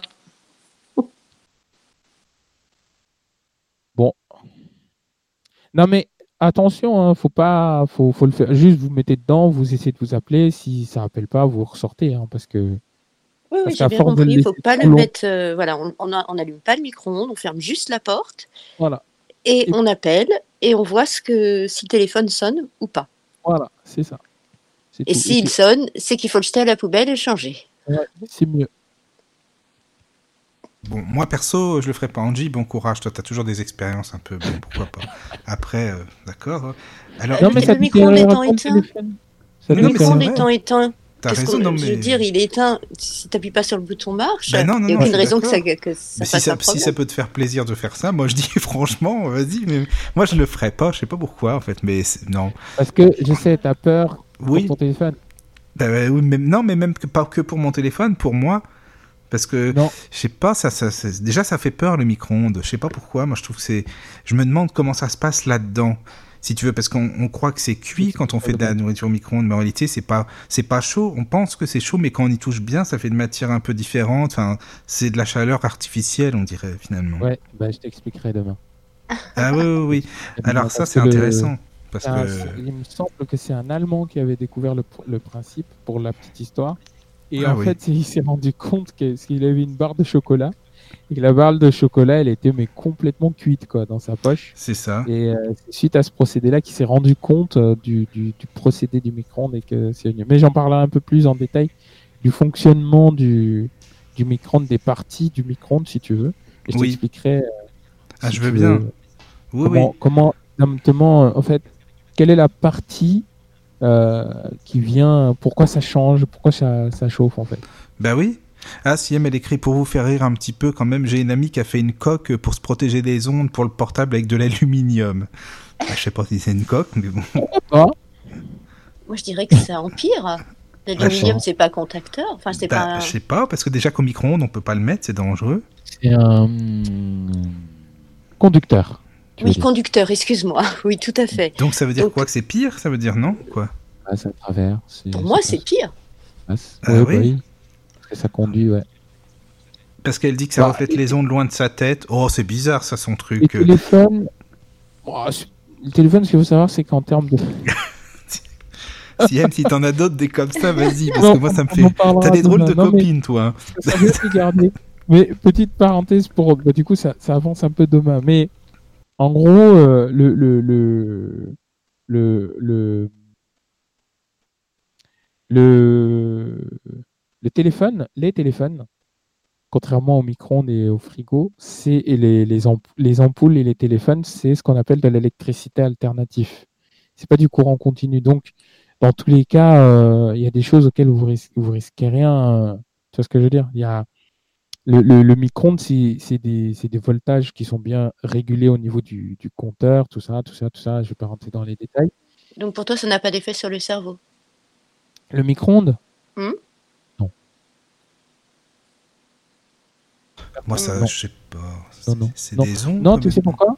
Non Parce que quand je parle de faire réchauffer un aliment, pas de le faire cuire, juste de le faire réchauffer, quand tu le fais réchauffer, en fait, la seule chose qui va se passer quand tu appuies sur le bouton et que tu règles ta minuterie pour euh, le nombre de, minutes, le, condensateur du micro-ondes, il va juste envoyer l'électricité, le voltage qu'il faut pour que l'aliment soit juste chauffé et non pas autre chose. Effectivement, les petits fours là qu'on achète et tout, oui, là oui, parce que là on demande un truc que, comme j'avais parlé hein, dans, l'émission sur le, tu sais, quand je parlais de l'hygiène numérique, là pour le coup, on va demander au micro-ondes de faire quelque chose pour, lequel à la base il n'est pas prévu. Il n'a pas été prévu pour cuire des aliments, il a été prévu pour les faire chauffer. Donc si tu actives le mode comme le mien, le mode euh, grill, moi le machin pour griller, je le fais jamais. Je sais que j'ai une amie qui c'est ça, je dis bah tu manges ça tout seul. Hein.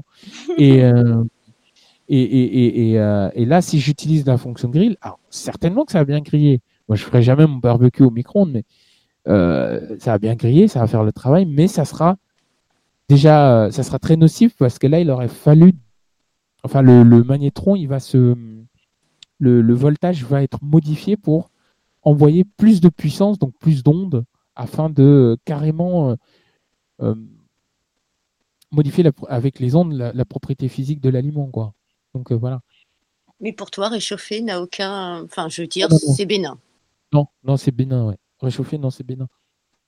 Après, de toute façon, c'est un micro-ondes. Donc, si vous voulez vraiment, vraiment, vraiment vous passer du micro-ondes, tu prends la bonne vieille technique de grand-mère, tu prends ton gaz et voilà. Hein. Ouais, les bains-maries, quoi, ou les trucs comme ça. Voilà, si on peut, parce qu'il y a des. Bah, les, universitaires, souvent, ils peuvent pas. Les, les petits. Euh, les, ceux qui sont dans certains euh, foyers, ils peuvent pas non plus avoir accès euh, à ça. Donc, ils sont obligés d'avoir un micro-ondes, juste micro-ondes basique, avec une minuterie euh, et voilà, ça, c'est pas. mais ça chauffe pas. parce que moi, ce que j'aimerais bien comprendre, en fait, c'est, regarde, quand tu as une plaque électrique, par exemple, tu allumes ta mm. plaque, bon, elle est froide, mais tu la sens chauffer si tu mets ta main, tu es d'accord? Ça chauffe, ça chauffe petit à petit. Bon, faut pas mettre la main longtemps, d'accord, mais le micro-ondes, ça fait quoi? Ça chauffe pas. En fait, ça serait dangereux si on pouvait mettre une main là-dedans, par exemple. C'est-à-dire, qu'est-ce qu'on ressentirait? C'est quoi, en fait? C'est comme si on prendrait un coup d'électricité C'est comme si, je sais pas comment. Non, tu vois, euh, quand tu as des. Comment on appelle ça? Tu sais, tu as des fourmillements au niveau de tes. oui. Euh, quand, euh, oui, quand tu mets, tu es toujours dans la même position, quoi, tu veux dire. Oui. oui. oui. En fait, ça, ça, serait ça, mais puissance 10. Oh là là, c'est dingue ça. Ah ouais. Et puissance 70 pour, pour faire cuire un aliment. D'accord. Ah oui, oui, oui, c'est hyper, hyper dangereux, quoi. Ouais. Oui, je comprends. Euh, donc, voilà, c'est pour ça que les universitaires, on leur demande de. Enfin, souvent, ils achètent des micro-ondes juste pour réchauffer. Et euh, des plats tout préparés, bien sûr, mais voilà, parce que ben, voilà, ils sont pas forcément. Mais quelqu'un qui peut se passer de micro-ondes, c'est sûr que ça vaut mieux pour lui de se passer d'un micro-ondes, c'est sûr. Moi, le mien, il, il me sert éventuellement à chauffer l'eau et s'arrête là. Hein. Euh, c'est très rare que je fasse. Je préfère une bonne bouilloire. Comme ça, mon micro-ondes, moi j'en ai un, mais il n'est pas branché. oui, c'est sûr, c'est sûr. ça c'est magnifique. Ah oui. Ça c'est que du courant. Donc il n'y a aucun risque. Oui, ça y a aucune onde. Donc, euh, perfect. Ah. Si, l'électricité c'est de l'onde aussi, mais c'est pas le micro-ondes. Quoique pour venir à l'anecdote de CM, euh, il me semble qu'on m'avait dit aussi de mettre mon téléphone dans une boîte, de l'enrober de papier alu pour que les ondes ne me parviennent pas. C'est possible. Non, et après, il y a plusieurs procédures. Alors, maintenant, est-ce que c'est vrai ou pas? Hmm, Je sais pas. Je, ne sais pas. Hein. Peut-être que c'est vrai, peut-être ça fonctionne. Je sais pas si son amie, elle l'a fait à Siem, parce que on peut pas le savoir, enfin forcément, mais euh, enfin je sais pas. C'est vrai que c'est possible. Après, j'en sais rien. Hein. Je sais pas du tout moi, là où, je suis, euh, où je dis attention, c'est de rentrer dans ce, dans ce débat et dans, ce, dans cette peur systématique de penser aux ondes. Il ne faut pas oublier que, euh, euh, enfin, je parle pas des micro-ondes, hein, attention, mais il y a, y a des ondes, on en a permanemment. Déjà, ne serait-ce que l'infrarouge. L'infrarouge, ça, ça régit notre, notre vie quotidienne. Donc les hommes l'ont réutilisé pendant un certain temps, hein, avec les différents ordinateurs et les différents composants électroniques, à l'heure actuelle, on n'utilise plus l'infrarouge. On a, trouvé un moyen de passer sur la, carrément la, lumière. Mais euh, ça, reste des ondes, en fait. C'est des ondes. Après, euh, quand on regarde ce qui peut être nocif, là où je suis d'accord avec toi, c'est la Wi-Fi qui est une onde radio, euh, le Bluetooth qui est une onde radio. Qu'est-ce qui est d'autre une onde radio? Les GSM. Le GSM même est une onde radio. Euh, les, antennes satellites, tout ça, c'est des ondes radio quand même. Donc, euh, donc ceux-là, oui, peuvent être dangereux. Mais un, un, micro-ondes bien utilisé, je veux dire, tu sais, euh, les vieux micro-ondes avec le, tu tournes le bouton et puis tu règles si tu veux que ça se décongèle ou juste si tu veux que ça se réchauffe, ça, ça n'a aucun risque. Hein, tu penses c'est pas comme le cerveau, un, micro-ondes bien équilibré en bonne santé, ça, ça Non, c'est pas pareil du tout. Euh, eh, si elle dit mon amie, elle a fait même un casque avec de l'alu autour pour mais son casque pour être protégé des ondes. Pourquoi pas hein Bah oui. À tous les procédés. Après, euh, n'oublions pas, tous les matériaux peuvent être. Euh, tout dépend de quel genre de téléphone est là. Parce que plus on avance, plus les téléphones euh, utilisent des technologies qui sont euh, qui sont qui sont sous-jacents. Là, je rigole parce que en fait, euh, normalement c'est l'émission de demain, ça. Hein. mais bon, c'est pas grave. non, mais on est passé après de la technologie. Mais c'est bien parce que ça te donne de la matière pour demain. Là, là tu as de quoi faire. Là. Tu peux y aller. En gros, on en, parlera demain. Mais tout ça pour ah dire que hein. les ondes, ça passera toujours à travers. Oui. Ça passera toujours à travers. Sauf, et sauf cas unique, si, dans le cadre d'un micro-ondes, on a déjà un générateur d'ondes en face. Oui. Voilà. Je pense que si tu fous ton, excusez-moi de l'expression, si tu mets ton téléphone dans l'accélérateur de particules, il devra, il sonnera jamais. Hein. tu vois? Parce que là-dedans, c'est plein d'ondes, plein de machins. Et je pense que si tu mets ton, ton, bon, ta bonne cuisse de poulet dans l'accélérateur de particules, ce sera plus du poulet. Donc bon, l'onde, ça passe à travers de tout. Et pareil pour ton casque en aluminium, si tu le mets dans l'accélérateur de particules, boum, il n'y a plus d'aluminium. Hein. Euh, Mais c'est en fait, c'est les mêmes particules, l'accélérateur de particules. Tu parles du grand collisionneur, là Ça, c'est ça, non C'est la même chose que le micro-ondes, ça oui, mais. Euh... Ah, beaucoup plus. Enfin, puissance, euh, évidemment, euh, oui, voilà, c'est ça. Mais je veux dire, c'est les mêmes ondes là-dedans.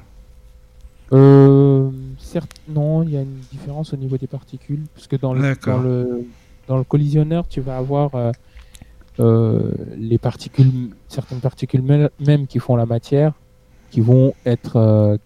le but, c'est de les collisionner pour voir ce qu'on peut en, obtenir lors de la, collision, pour mm. voir qu'est-ce qui s'est passé au niveau de la la fabrication de la matière avec l'antimatière. Tandis que le micro-ondes, lui, son but, c'est juste de, euh, de changer l'état propriétaire au niveau thermique d'un élément, euh, augmenter l'état pardon thermique d'un aliment euh, euh, à un certain degré. Dans le oui, voilà, d'accord. On le voit pas, hein, mais quand tu tournes le bouton, tout ça c'est déjà réglé. Le condensateur, il sait qu'il doit envoyer tel voltage, il sait que le, le magnétron, euh, voilà, si ton micro il commence à. D'ailleurs, c'est pour ça qu'on dit que personne, faut l'envoyer, c'est des spécialistes. C'est pas le petit bricoleur qui doit démonter son micro Ça, c'est le truc le plus dangereux à faire. Ah oui, ça c'est dangereux. Pas démonter soi-même son Mais même s'il est éteint. Tu, non, mais tu peux te brûler hein, euh, avec le magnétron du micro-ondes. Comment ça, tu peux. Ah oui, mais s'il est éteint, tu. Non, je t'ai dit, si tu le démontes, tu peux te brûler, c'est ça que je voulais dire. Ah oui ah Oui, oui, tu pourrais. Oui, oui. C'est très dangereux le magnétron. Euh. Attends, mais tu peux te brûler, mais s'il est éteint, il est débranché, le truc, tu le démontes. Oui, bah, c'est un, un aimant, c'est un, une dynamo quand même. Même si c'est une petite ah, dynamo. Ah, donc tu peux te brûler quand même avec ce truc-là ah oui. tu, peux te brûler, oui. Oh là là, c'est dingue ça. Ah ouais, non mais moi j'apprends plein de trucs là, c'est bien ça. C'est pour ça qu'il faut pas démonter un micro-ondes, il faut l'envoyer en ah général. Soit tu le jettes dans des, dans des poubelles prévues à cet effet, soit tu l'envoies chez un, dans une euh, salle prévue à cet effet, dans laquelle ils vont le démonter avec des masques et tout. Ils vont ah, regarder s'ils doivent changer le magnétron, ou le condensateur, ah ou le volteur, et puis. Ah c'est dangereux. D'accord. Bon, bah, on sera passé par le micro-ondes avec le cerveau, en fait. Hein. Ouais. Bravo pour demain. Écoutez. Bravo. Mais désolé, je voulais pas faire de spoil. Non, mais c'est bien. Hein, non, euh. mais c'est bon, Angie, c'est très bien. Au contraire, hein, c'est bien. Mais c'est vrai que les ondes et le cerveau, c'est quand même. Bah oui, c'est lié quand même. C'est lié, voilà. C'est bah euh, quelque chose qui nous traverse et qui. Euh, peut quand même avoir des, des conséquences, puisque c'est quand même, en plus c'est la technologie, on est dans ce monde-là au jour d'aujourd'hui et on n'est qu'au début, puisque c'est notre siècle. Donc, comment ça va évoluer tout ça? Ouais, c'est vrai c'est voilà parce que c'est vraiment euh, ça fait ça fait à peine 20 ans que tout ça pour aller plus vite. De quoi? Pour, aller... Bah, euh, pour aller plus vite de faire chauffer un truc vite fait euh, de tout ce qu'on fait de technologie c'est pour aller plus vite enfin et puis pour notre confort aussi pour notre confort oui enfin voilà c'est ça. Enfin, notre confort je sais pas parce que à mon avis c'est une dualité parce que le confort de quoi? Le confort c'est ce qu'on pense les jours mais pas le confort de, de, notre corps ou de notre voilà c'est ça parce que l'un et l'autre, je pense, ne sont pas compatibles là-dedans. Je ne sais pas pourquoi, mais la technologie me dit que l'un et l'autre, euh, c'est pas très compatible. Non, c'est compatible, non. Tu sais, c'est comme les, les, fameuses lumières bleues. Hein. Pendant longtemps, ça avait fait un grand débat, ça. Et la lumière bleue influe, euh, nous on l'aperçoit pas, mais ça influe sur tout le, tout, tout le système de la mélatonine qui, qui, qui qui vraiment vient perturber et vient t'exciter à mort pour que tu joues, tu joues, tu joues, tu joues, tu joues. Parce bah qu'à la base, tu me parlais des geeks, mais le but des, des, des, ordinateurs de gamers, quand tu regardes au niveau de l'écran, mais c'est des écrans optimisés. Tout à fait. Et qui dit écran optimisé dit quand, quand, quand il y a plein de points au niveau des pixels, il y a les pixels, tout ce qui est bleu, tout ce qui est stimulateur, excitateur, ils vont être ressortis, ils vont être mis en avant par la dalle même de l'écran, ce qui fait que bah, le, le, le, le, pauvre, il, il dort pas, il sera toujours les yeux rivés sur sa machine. J'aurais que le bleu était reposant comme couleur. Pas dans la technologie. Avec ah, oui, D'accord, ok. Non, parce qu'il me semblait, hein, il me semblait que le bleu était reposant justement, et donc euh, c'est pour ça. Euh, oui, mais c'est naturel. Si tu le mets chez toi, par exemple, ça va, ça va te donner envie, ça va te, voilà. Mais si tu le mets sur un écran, parce que là, il y a juste une lampe, qui, vient allumer une dalle euh, extérieure. Et, entre cette dalle-là, tu as un liquide qui permet de, de, d'empêcher, euh, enfin, qui, permet d'afficher les pixels au niveau, enfin bref, c'est tout un, truc complexe, mais euh, quand c'est gamer, ça va ressortir des, des, des, des, performances au niveau du jeu, au niveau des personnages, limite, surtout que maintenant on arrive avec la 3D, la 3D, la réalité euh, augmentée, ce n'est plus la réalité virtuelle. Déjà, quand la réalité virtuelle est arrivée, c'était quelque chose. Mais avec la réalité augmentée, on arrive à euh, faire, couplé à la 3D, on arrive à faire des personnages pratiquement réels. C'est comme si le mec, il se croyait dans son. Dans, dans, dans, ouais, c'est un War Games, mais. Euh, ah oui, c'est très beau. C'est vraiment magnifique. Ah oui, magnifique. Le rendu est magnifique. Mais lui, derrière, il est complètement hypnotisé par son écran. Oui, en plus, on ne voit même pas un euh, mêtre de soi. C'est ça. C'est vraiment collé, c'est pas comme une télé. Quoi. Une télé, il y a quand même un espace. Il y a un espace. L'écran, il a l'œil rivé sur sa machine et il la lâche pas, quoi. Ouais, puis avec tous les écrans, euh, puis en plus les gamers, ils ont leur souris, ils ont tout qui est illuminé. C'est la souris, le clavier, tout, tout est, tout est illuminé. Leur tour, leur tour est illuminé. Enfin, je veux dire tout, parce que c'est des, des, ordinateurs haute technologie et très puissants. Et c'est pour ça qu'il n'y a pas plus gros consommateur d'énergie qu'un PC de gamer. Hein. Oui, mais les gens, ils font plus la différence entre le réel et le virtuel. Après, c'est ça, ça doit être dangereux pour euh, bien associer les deux. Euh, ce qui fait que on a, c'est une, une maladie, c'est devenu une maladie. Pour le cerveau. C'était des personnes qui étaient le but quand on disait les geeks, le, le but c'était euh, demain, on en parlera. Ah oui, oui. oui, demain c'est le sujet informatique, technologique. c'est technologie technologique. D'accord, ok. C'est sympa ça, ça va être bien parce que on va parler de Apple des téléphones, parce qu'on a parlé de l'Android, Mohamed il a parlé de l'Android de samedi dernier, là ça va être l'iOS, c'est ça euh, ah iOS, et puis après bah, tout ce qu'on dit là, enfin on verra bien. J'ai décidé de dire la vérité sur la sécurité Apple, non je rigole. Non, mais c'est bien de parler de ça, de l'accessibilité aussi, euh, de plein de choses. Voilà, quoi. Ouais, ça va être bien. Demain. Euh, oui, oui. On parlera de ces questions. NJ, je t'invite à venir parce que j'ai l'impression que ça, ça t'intéresse, toutes ces questions problématiques. c'est bah, bien, on fera iOS et euh, droit demain, c'est bien. Bah, disons que la technologie, oui, on y est tous dedans. moi, j'avoue que je, je, suis très informatique, donc je suis très technologique aussi. Euh, donc, du coup, c'est vrai que c'est un sujet euh, bah, d'aujourd'hui. Bah, c'est intéressant parce qu'en en fait, Mohamed, pour t'expliquer, c'est que s'il y a une application, par exemple, que j'arrive pas à utiliser, c'est sympa parce qu'Angie, elle met VoiceOver elle se débrouille comme, comme nous et elle essaye de tester, voir ce qui n'est pas adapté ou quelle. Catastrophe, quelle Mais c'est bien, justement. Donc elle sait servir de voice-over comme nous maintenant, c'est sympa. Ah, oui, mais je le retire. Hein. Je le retire. Hein. Non, mais je le retire vite fait, hein, je t'assure. Hein. Quand ah, j'essaye, je le fais pour Mika. C'est normal, ça. Et après, je le retire parce que c'est vraiment une. C'est vraiment une horreur. Excusez-moi du terme, mais c'est vraiment une horreur. Ah ouais, c'est. On bah, cliquer, c'est compliqué. Venez demain. On a, je crois qu'on a pas mal de petites choses à voir demain. oui, ça va être bien ça. C'est important. Je crois que l'émission sur la technologie euh, bat son plein demain. Euh, oui, c'est sûr. Ben, en tout cas, bah, celle-ci était très bien aussi. Merci hein, pour l'invitation, en tous les cas. Mm. Bah, merci euh, d'être venu.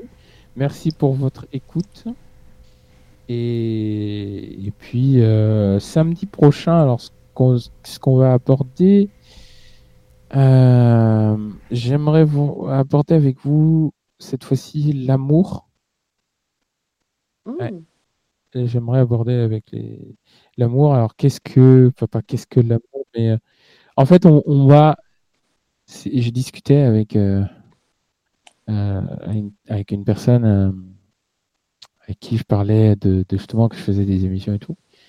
Et euh, je disais que en fait sur cette radio il y avait deux il y avait une émission sur la spiritualité. Et il m'a dit mais pourquoi tu donnes pas ta vision grâce en plus avec euh, ce que tu as fait euh, sur les religions comparées enfin le, fait d'avoir des, connaissances au niveau judaïque au niveau christianique et au niveau islamique pourquoi tu donnes pas ce que tu sais? Donc la semaine prochaine ce sera la spiritualité cerveau invite. Et ça sera pas du Alan Kardec. Par contre. Non, non, mais c'est, mais non, mais c'est très bien. Au contraire, ça change parce qu'Alan Kardec, c'est avec le euh, mardi, c'est chacun son truc, quoi. Voilà, ce sera une, une, vision que je vous propose. Et euh, on verra pourquoi. Euh, on, verra pourquoi le cerveau peut être parfois un, un ennemi aussi. D'accord. Souvent, dans le cadre de la spiritualité, notre cerveau est, notre ennemi et on verra pourquoi notre cerveau est notre ennemi. Hmm, tu vas parler du mental, là. je sais pas, je sens que je sens que le mental va prendre une partie euh, importante. Oui, c'est ça. On parlera du mental. Ah ben, Donc là, vous avez une émission sur tout son architecture, son fonctionnement, son implication. Et Florence, c'était quoi euh, le slogan déjà? Le cerveau, c'est quoi le slogan? Alors, c'est... Euh... Attends, mince, j'oublie le début. ah non, observation, compréhension, interaction. Ah, voilà, tu vois C'est bien, c'est bien. Donc, c'était le, but pour vous faire comprendre, euh, comprendre tout ça, le, lien avec euh, la plupart de notre environnement, nos comportements. Donc le cerveau, il est lié à tout ça, à notre personnalité, notre individualisme, notre comportement, notre identité, nos étapes, notre éducation, etc. etc., Même ce qu'on fait dans notre vie, donc notre création, on l'a vu dans l'émission euh, sur la loi d'attraction. Donc la semaine prochaine, nous verrons l'amour et nous verrons pourquoi je parlerai d'amour et enfin particulièrement de l'amour et de la spiritualité et avec une petite touche de euh, pourquoi le cerveau c'est notre ennemi. Parce ah que on croit que c'est notre ami pendant longtemps, mais euh, et bien parfois, parfois il nous joue des tours et euh, il, il, entre guillemets, on se fait avoir et c'est lui qui prend le contrôle et on verra pourquoi. C'est intéressant ça. Et tu nous donneras des, des, comment je pourrais dire, des, des chemins à suivre pour euh, essayer de faire la différence et empêcher ce contrôle d'avoir lieu? C'est ça. D'accord, ok. Ce serait bien de, de, parler comment des gens peuvent s'embringuer avec des gourous dans des espèces de, de, je veux dire des sectes, c'est un bien grand mot, mais tu vois. Oui, c'est ce que, j'avais proposé aussi aujourd'hui. Euh, ah oui, c'est ça. Bah, ce sera pour la prochaine, mais ça serait bien aussi. Voilà, ça sera la prochaine. Et effectivement, pourquoi c'est notre ennemi? Voilà, c'est ça. Donc il y aura quatre sujets dans une émission. C'est bon ça. Bon, bah si ça fait pas 20 heures, hein. Et si ça fait 20 heures, vous me pardonnez. Hein. C'est pas grave, t'inquiète pas. Ça promet d'être riche. Oui, c'est ça. Exactement. promis, promis, je condenserai au maximum. Oui, non, mais t'inquiète pas, on a le temps, nous, sur la radio du Lotus, on a toute la nuit s'il faut. Il n'y a pas de problème. oh là là, non, mais ça va être bien, ça va être sympa, vraiment. Oui, tout à fait. Merci à Mohamed, à Florence, à Angie. Euh, je lis le message de, de Cici. Merci à tout le monde. À Florence, à Angie, à Siem pour ses questions, remarques, à Angie pour ses remarques, à euh, c'est quoi son prénom déjà? Oui, Florence pour ses remarques. Bah, bravo. tu vas te faire engueuler, Mohamed. Bravo, Mohamed. Par rapport à l'exemple de la colère de tout à l'heure. Euh, donc, euh, tout ça pour, pour vous dire que donc je, vous avance déjà, annonce déjà l'émission de demain. on va parler de iOS, accessibilité sur iOS. Et puis, on va comme j'ai dit tout à l'heure, on va voir les droits et l'usage de la technologie au quotidien. Euh, vu que NG a l'air très passionné par ça, je crois que c'est pas mal.